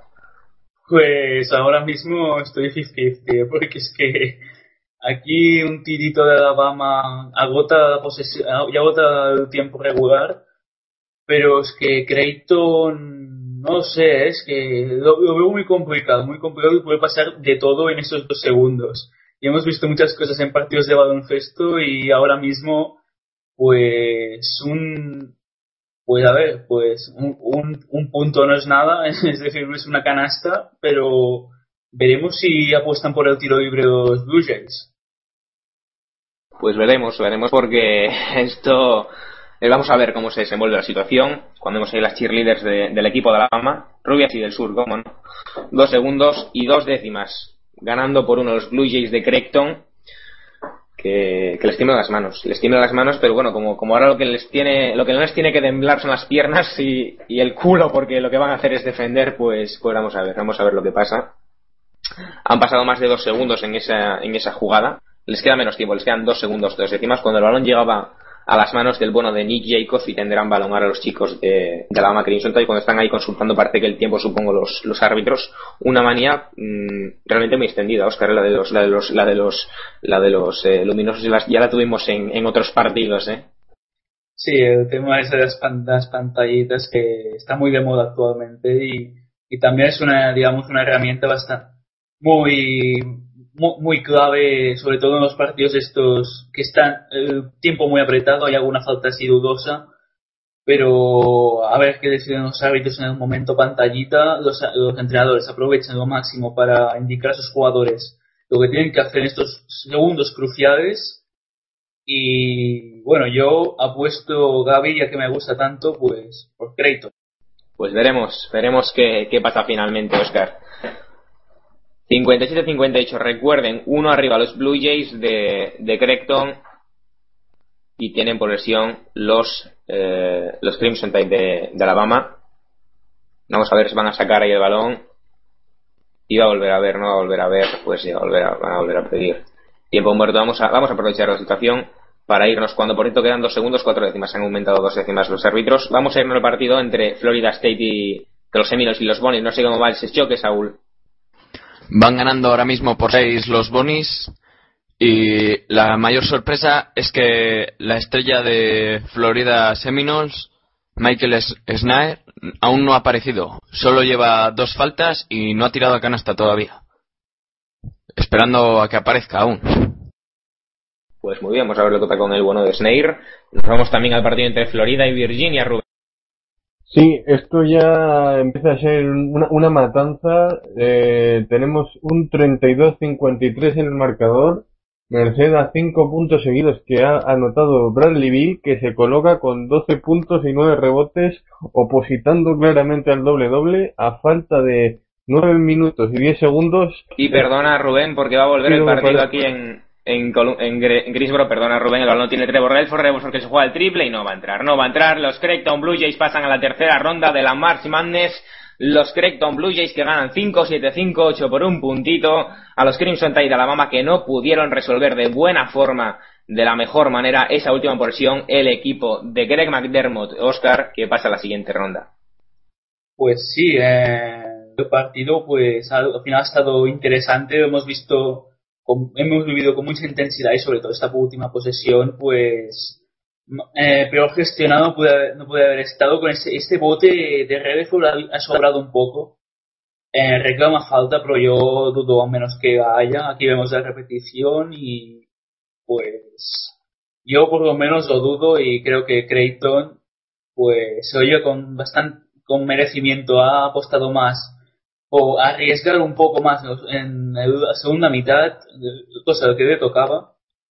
Y también pues mira eh, dato curioso que la, la Missouri Valley Conference pues tem- temíamos ya que quedasen los, que tanto tanta expectación teníamos desde aquí eh, Wichita State como también Creighton, pues al final tanto Wichita State ha sido eliminado y Creighton pues pasa a la siguiente fase y próximamente Creighton espera al rival para el domingo que saldrá del North Carolina Vermont. Pues sí, vamos a ver, vamos a ver en ese partido. Yo lo veo, yo veo a los de, de Vermont, ¿eh? Yo veo los de Vermont pasando y yo apuesto por el equipo, los de verde, los del norte de los Estados Unidos. Yo creo que van, que van a liarla. Bueno, pues, bueno. Oye, llevo ya aquí varias horas. Oye, la vena Duque tenía que salir por algún lado o por otro, ¿eh? Bueno, pues lo que les hemos dicho, señores, el partido ha acabado con victoria para Creighton por un puntito frente a la AMA. Vamos a hacer un repaso rapidito a las estadísticas que nos ha dejado, que nos ha dejado este choque. Bueno, la verdad es que no, no ha tenido tiempo ni ha tenido espacio el bueno de, de Doug McDermott de, de hacerlo todo lo bien que le hubiera gustado, pero eh, bueno, la verdad es que la verdad es que el partido no, no, no, no era no era el mejor evidentemente ante una ante una defensa complicada como como la como lo es la de la de la de Alabama. Siempre lo es una, una gran defensa y hoy pues pues le pues ha, ha sido ha sido parecido no le, ha costado bastante. Y la verdad es que le, hemos visto por momentos Oscar eh, realmente fuera de partido y sobre todo que en lo único que le a aportar realmente era el rebote no en estas faltas que digamos eh, claro, evidentemente, pues Alabama no le podía presionar tanto, pero mmm, la verdad es que el, trabajo defensivo de Alabama sobre, sobre McDermott, al igual que el que ha hecho Creighton, finalmente, sobre todo, eh, sobre el bueno de Michael Green, ha, sido muy bueno. Pues sí, eh, yo creo que la defensa que han hecho los, los Crimson Tide a McDermott ha sido eh, más que aceptable, ¿no? Ha, ha bastante poco y bueno, partido que lo han, lo han planteado bien los, los, de Anthony Grant por parte de, de Alabama eh, han llegado hasta por arriba bastantes minutos hasta que Creighton ha pegado la reón final y, y, y esto se, se, lo ha, se, lo ha, llevado y, y, por lo que hemos visto muy apretado ¿no? Eh, el partido ha dado señales de que ha sido lo dicho muy igualado y bueno, pues aquí ha salido el primer clasificado de, esta, de, esta, de esta Midwest Region, ¿no? Así que veremos más, más McDermott en la, en la segunda, en la siguiente fase. Y a ver que si sale North Carolina, que ahí podemos ver un, par, un, par, un partidazo. Y bueno, la defensa que, como, te bien, como bien he dicho, pues eh, ha sido buen, buena por parte de los de Alabama, que se caracterizan que se han caracterizado bastante para esta temporada con, con esta defensa tan, tan, asfixiante. Tenemos, bueno, tenemos un partido muy interesante ahora también entre Belmont y Georgetown, el que vamos a irnos antes de que comience el North Carolina Vermont, pero antes de nada, el partido que se va al halftime, Saúl, el que, el que te ocupa a ti, el que enfrenta a los Bonnies de Bonaviturs con, con los Florida State Seminoles. Sí, pues en este, pa- este partido se va Andrew Nicholson al descanso con 8 puntos. Su, su compañero Daquan Cook con 8. Y con la sensación de haber sido superiores a- al descanso. Pues muy bien, Saúl. Vamos con ese partido que enfrenta Belmont y Georgetown, un partido, Sergio, que tú estabas eh, mirando hasta ahora, que nos decías que estaba muy interesante, y parece que Georgetown ha, ha podido abrir una, una pequeña brecha, ¿no? Eh, parece que está eh, a una buena distancia, bastante cómoda de los Bruins de Belmont. A una buena distancia, pero es que, a ver, lo, se puede entender fácilmente. Si yo te digo que un equipo lleva 10 de 16 tiros de campo, un 62%, un 75% en tiros de 3 y el 100% en tiros libres, evidentemente es difícil ganarle con esos, con esas, con esos porcentajes de tiro. Pero a eso añádele que Jason, está, eh, Jason Clark está dirigiendo fantásticamente bien al equipo, muy serio, llevando la manija muy bien del partido, controla el tempo. A todo esto da igual quién salga, quién no salga. Ha salido Markel Stark, se ha hecho una puerta atrás fantástica, prácticamente sin mirar. Ah, el, ah, el bueno de Henry Sims, poquito a poco haciendo cosas, impone muchísimo su físico, un 6-10 enorme físicamente. Y Georgetown es un equipo que parecen gigantes, insisto, parecen gigantes al lado de, de Belmont, muy serios en defensa, muy serios organizados en ataque, desde luego con una defensa eh, en los cinco jugadores muy intensa constantemente y además una efectividad absoluta en el, en el tiro por todos lados, independientemente de quién salga a la pista. Y ya han jugado siete jugadores por parte de Georgetown. Jason Clark tira del carro anotador, pero todos sus compañeros van aportando cositas. Desafortunadamente, Belmont no va, creo que vaya a poder aguantar este ritmo. Y ojito, porque si este Georgetown es capaz de aguantar a, esta- este ritmo de competición, este partido, que se vayan preparando más de uno y más de dos en las siguientes rondas, porque va a ser un candidato muy serio a ir muy lejos. Pues vamos a ver, la verdad es que los eh, joyas de Georgetown han dado un, un rendimiento muy bueno esta, esta, esta temporada. Ha sido quizá el equipo que mejor lo ha hecho, o más que mejor lo ha hecho, que digamos que, ha mejorado más la temporada pasada dentro de esa, de esa Big East. Bueno, también ha vivido el buen momento de equipos como Cincinnati, como South Florida, eh, pero bueno, la verdad es que la verdad es que la verdad es que los joyas no bajo la batuta de John Thompson eh, tercero han, yo creo que ha hecho un trabajo en general eh, mejor del que del que de ellos esperaba. Ha sido un poco el caso de equipos como Michigan State, como Cal State, ¿no? Que ahora aquí tiene su premio jugando bien y pues como dices tú, pues con un acierto bestial. Cuando, cuando ahora anota el equipo de los Bruins de Belmont y pone el marcador en un 17 a 26 y vuelve a jugar eh, ahora Jason Clark para Georgetown Joyas. Clark adentro para Nate Lavick, esté jugando con Harry Sims. Ha habido ahora falta defensiva de ese eh, jugador, ese número 3 que Ron Johnson de, de los Belmont Bruins. Vemos ahí la canasta anterior. Un jugador muy escurridizo este que Ron Johnson, no sé si te has fijado, eh, Sergio, pero la verdad es que tienen varios jugadores por fuera de los Belmont Bruins realmente interesantes y que pueden hacer daño. ¿eh? Mucho daño, esa, esa es la baza que tienen ellos para jugar contra, contra y que todavía no han sabido explotar. Tienen que jugar mucho más deprisa, no pueden mantener a, no pueden jugar al ritmo que está marcando Georgetown. Georgetown es un equipo altísimo, insisto, lo había dicho desde el principio. Tiene ocho jugadores, nueve, me parece que son nueve jugadores por encima de los seis, siete. Siete de ellos por encima de los seis, nueve. Son altísimos, muy fuertes. Eh, eso es una baza que contra los jugadores de Belmont, que son más bien bajitos, pero muy habilidosos, tendrían que explotar mucho más la velocidad, la transición, la rapidez en el juego, pero están cayendo en la trampa de ir al ritmo que marcan los joyas.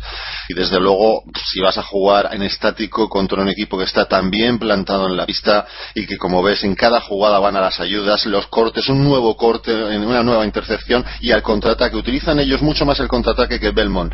Un triple fallado, pero que desde luego el ritmo lo están marcando los, ah, las joyas. Un equipazo.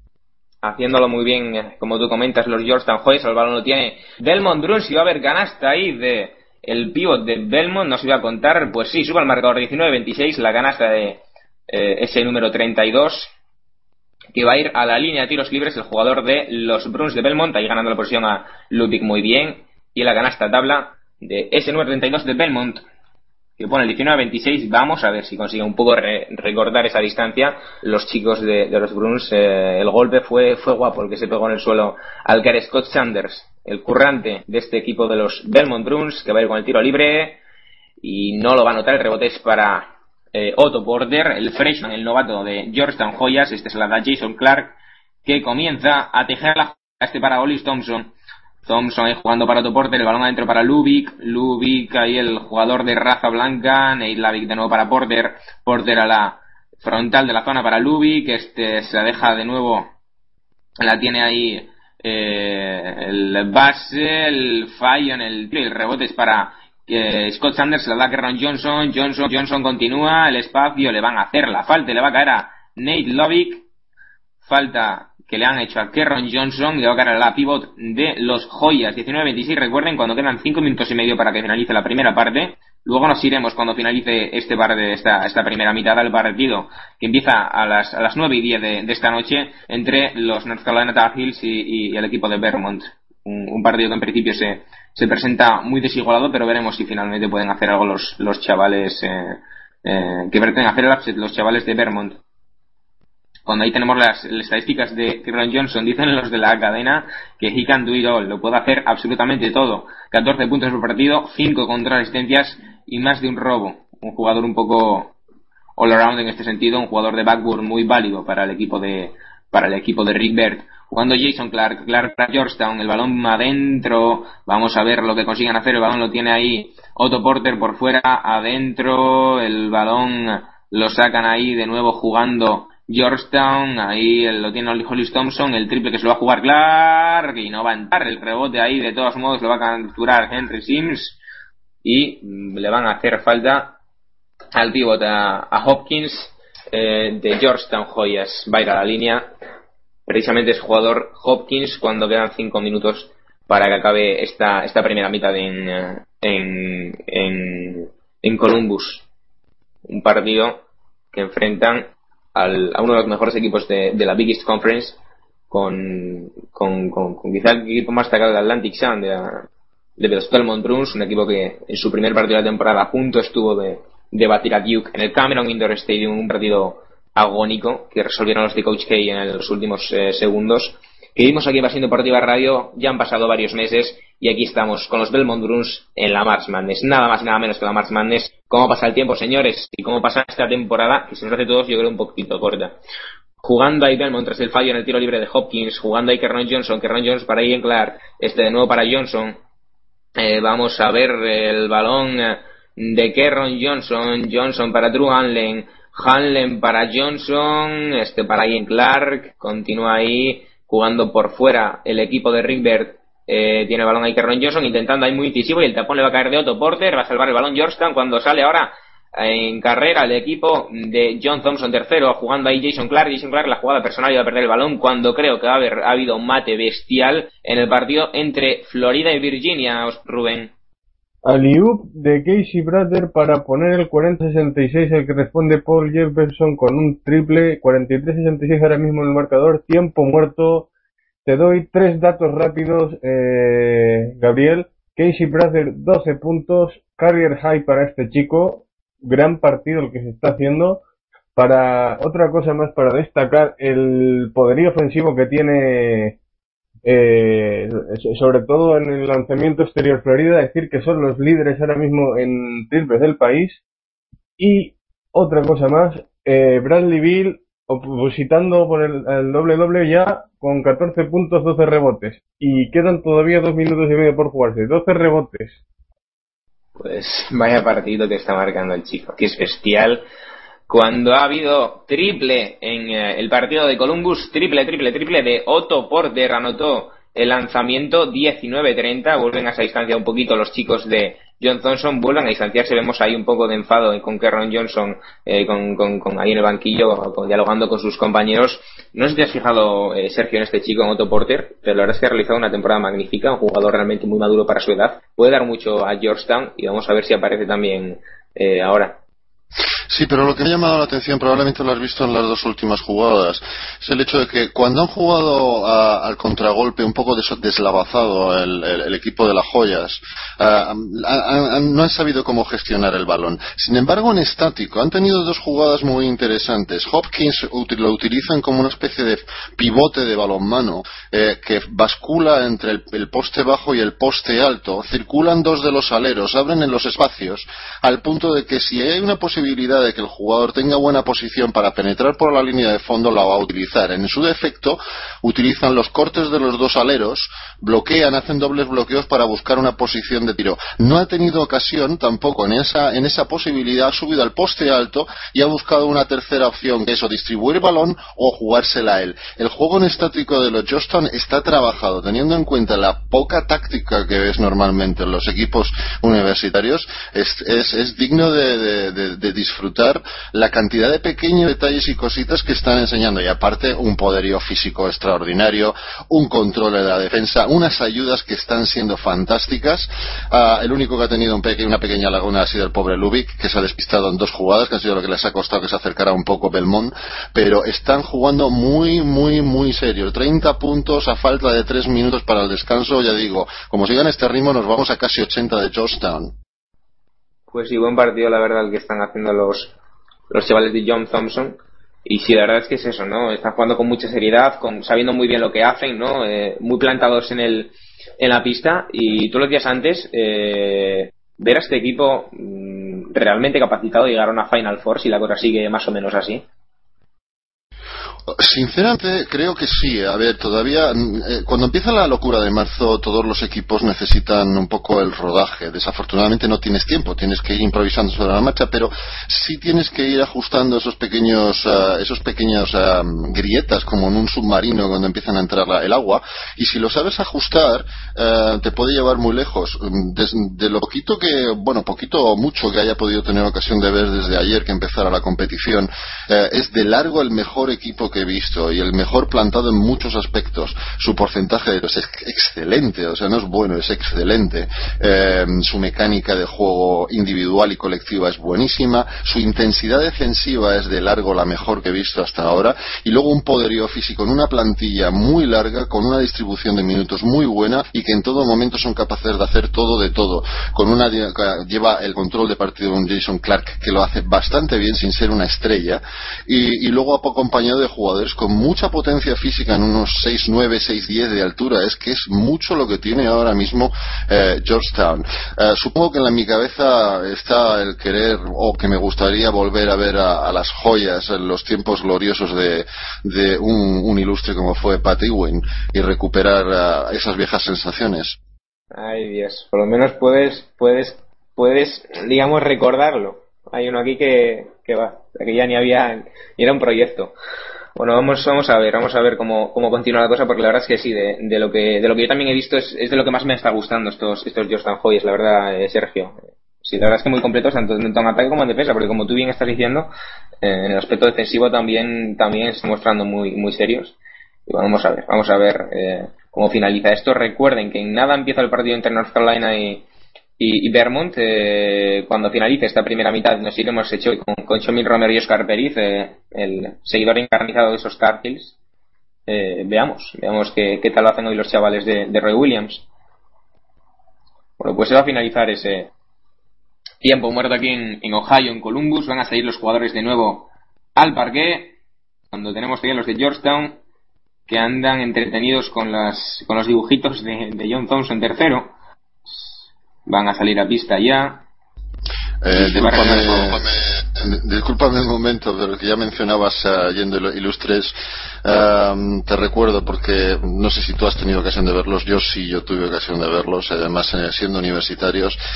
A cinco jugadores que fueron en aquel año del 84 los mejores de aquella locura de marzo, a un tal Pat Ewing, que probablemente se suele, un tal Michael Graham, Malvin Franklin, un nigeriano llamado aquí Nola Yuwon y un tal Michael Jan. Desde luego, nombres históricos todos ellos de este, de este deporte y evidentemente Patty Wynn, Georgetown fueron años fantásticos. los, los 80 los 80 bueno pues pues evidentemente como, como te digo no, tuve la, oportunidad de verlos desgraciadamente pero pero bueno sí evidentemente de nombre sí sí que todos ellos me, me suenan y sé de lo que sé de lo que hicieron no la verdad es que la esa escuela magnífica de pivot sigue sigue sigue ahí en en, Washington DC, ¿no? Con, con gente como el propio Henry Sims, el pivot de, de los Georgetown Hoyas, que evidentemente no está al nivel del propio Patty Wing o, o otros muchos otros, pero bueno, continúa, ¿no? Con gente ahora que tenemos en la NBA como Greg Monroe, como Roy Hibbert, ¿no? Una especie de pivot grande, fuerte, pero a la vez con mucha capacidad de pasadora, ¿no? Eh, los trabajan muy bien allí, con John Thompson al mando. Y bueno, ahora se ha el juego, como digo, 22-30 ganaban los joyas, juega Jason Clark para Georgetown, el balón para Otto Porter, vamos a ver lo que hacen los eh, chicos de Thompson, el balón lo tiene Marvel Starks, ahora de nuevo para Porter, Porter buscando su espacio y canastón de Otto Porter, mucha contundencia estos joyas de Georgetown cuando vuelve a jugar ahora Ian Clark jugando por fuera y para el triple de Scott Sanders. Belmont fue muy bueno la circulación de balón, pero no entró el tiro. De todos modos, hay falta ahora de Belmont Bruns y jugarán los joyas de, de Georgetown. Eh, jugándose en estos, en estos momentos también. Eh, bueno, no sé si creo que acaba de terminar, creo que acaba de terminar Rubén el partido entre, entre los Gators de Florida y los Cavaliers de Virginia. Acabó, acabó con 45-71 para los Florida Gators en un show final de en los últimos minutos de mates y canastas vertiginosas por parte de los Gators. Muy buen trabajo de los chicos de Billy Donovan que repasando estadísticas tenemos a Bradley Bill con ese doble doble que antes se comenté de 14 puntos y 11 rebotes. Muy bien también Patrick Young con 13 puntos y 7 rebotes y Carrier High para con 14 puntos. En su career high por parte de, de los Virginia Cavaliers solo dio la cara eh, Mike Scott con 15 puntos y 6 rebotes y un poco estadísticas maquilladas al final de, del partido con poca cosa por jugar y el resto muy desaparecido. Sam Ziglinski con unos porcentajes muy malos, 8 puntos, 5 rebotes y 5 asistencias, pero ya te digo, unos porcentajes paupérrimos. Y por lo demás, nada más. Eh, una victoria merecidísima por parte de Florida ante un Virginia Cavaliers desmadejados en la segunda parte, que encajaron 41 puntos. Y poco más que comentar con respecto a este partido. Florida que avanza a la siguiente fase y Virginia que cae con bastante estrépito y poco, y poco lustre, la verdad. También en el, eh, en el descanso está el partido entre Swain Bonaventure, Saúl y, los Seminoles de Florida State. Sí, en el descanso 34 a 28 ganan con 12 puntos, 4 rebotes y 2 tapones de Andrew Nicholson liderando la victoria. Pues muchas gracias, mi amable Saúl. Cuando volvemos al partido al que le quedan solamente 41 segundos y una décima entre Belmont Bruns y los Joyas de Georgetown, tenemos tiros libres para Scott Sanders que anota el primer lanzamiento desde la línea de personal, personal perdonen, ver con la segunda. El bueno de Scott Sanders, el, ala pivot de, del equipo de los, eh, de los Bruins. Quedan solamente 41 segunditos para que acabe este esta primera mitad en el partido que está jugando en Ohio, en Columbus, entre Belmont y Georgetown.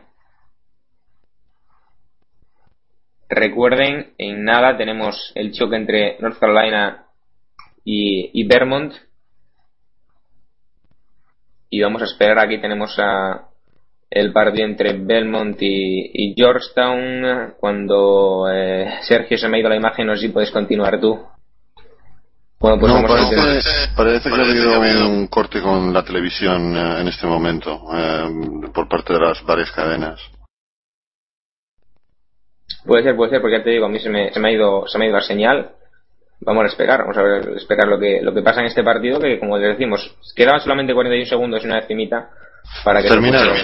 La mitad, 27-36 al descanso para Georgetown. Partido que tú mismo puedes resumir, Sergio. La verdad es que los Georgetown Joyas, como íbamos diciendo toda la primera mitad, tú especialmente, pues la verdad, mostrando mucha seriedad, mucha solidez y la verdad como un equipo que, que si continúa así puede, puede hacerlo muy bien esta March Madness. Mucho, muy, muy, muy serio. Eh, con diferencia, ya digo, el equipo que más me ha gustado de lo visto hasta ahora, he visto poco, reconozco que no he visto todos los partidos, pero no he visto un equipo con, plantado con una media de altura tan grande, con un poderío físico tan grande, con una capacidad de juego tan con un despliegue tan variado, eh, con una efectividad en el tiro tan extensa y que ha tenido, pues, si la distancia que plantea de 27-36 no es más larga, es porque han pasado por un par de minutos que se han relajado, lo cual es normal pero planteando un partido muy serio, tirando del carro anotadoramente Jason Clark y Otto Porter, que ha sido el segundo en entrar en, acción en este teatro, Am, pero poniendo muchísimas cosas, toda la plantilla, absolutamente toda la plantilla. Desafortunadamente, el único que ha podido tirar un poco del carro por parte de Belmont es su pivot titular y se está encontrando muy, muy, muy solo. Karen Johnson eh, está queriendo hacer cosas, pero su aportación hasta ahora por el momento es más bien cota. Se me antoja que Georgetown el segundo tiempo, si no se relaja, puede darnos un bonito espectáculo de baloncesto. Gracias ya, Sergio. Nos marchamos unos minutos eh, un- por un asunto técnico. Recuerden, volvemos con esa segunda mitad en el, me- en el pabellón de Columbus en Ohio entre Belmont Bruce y Georgetown Joyas y también con el inicio del choque interesantísimo entre Vermont y los Tar Heels de North Carolina. No se nos marchen.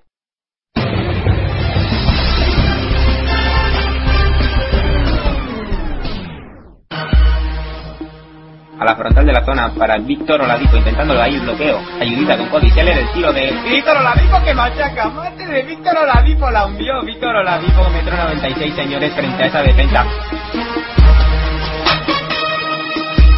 El balón para Christian Watford, el triple Watford, el triple Watford dentro, triple, triple, triple, triple, triple, triple, triple, triple, triple, triple, triple, triple, triple, triple, triple, triple, triple, triple de Christian Watford. Sensacional, a ver, sensacional nuestro amigo denominado Casimal Grady. ¿Y si gana Duke? Es que empieza ya a ver esa posibilidad. ¿Y si gana Duke al final este partido? Si al final esto lo acaba ganando tú y se acaba llevando la victoria en Chapel Hill, al amigo Chomin la próxima vez que le vea le invito a comer, pero vamos, porque se la ha currado, ¿eh? Duke para ganar el partido, para empatarlo y mandarlo a una prórroga. Rivers, 6 segundos, 5, 4, 3, Rivers, 3, 2, 1, Rivers for the win. ¡Got! ¡Triplazo de Austin Rivers! Brutal. Chomin, Chomin te ha currado, te ha currado una comida, tío. Así te lo digo. ¡Qué locura, por favor! Impresionante.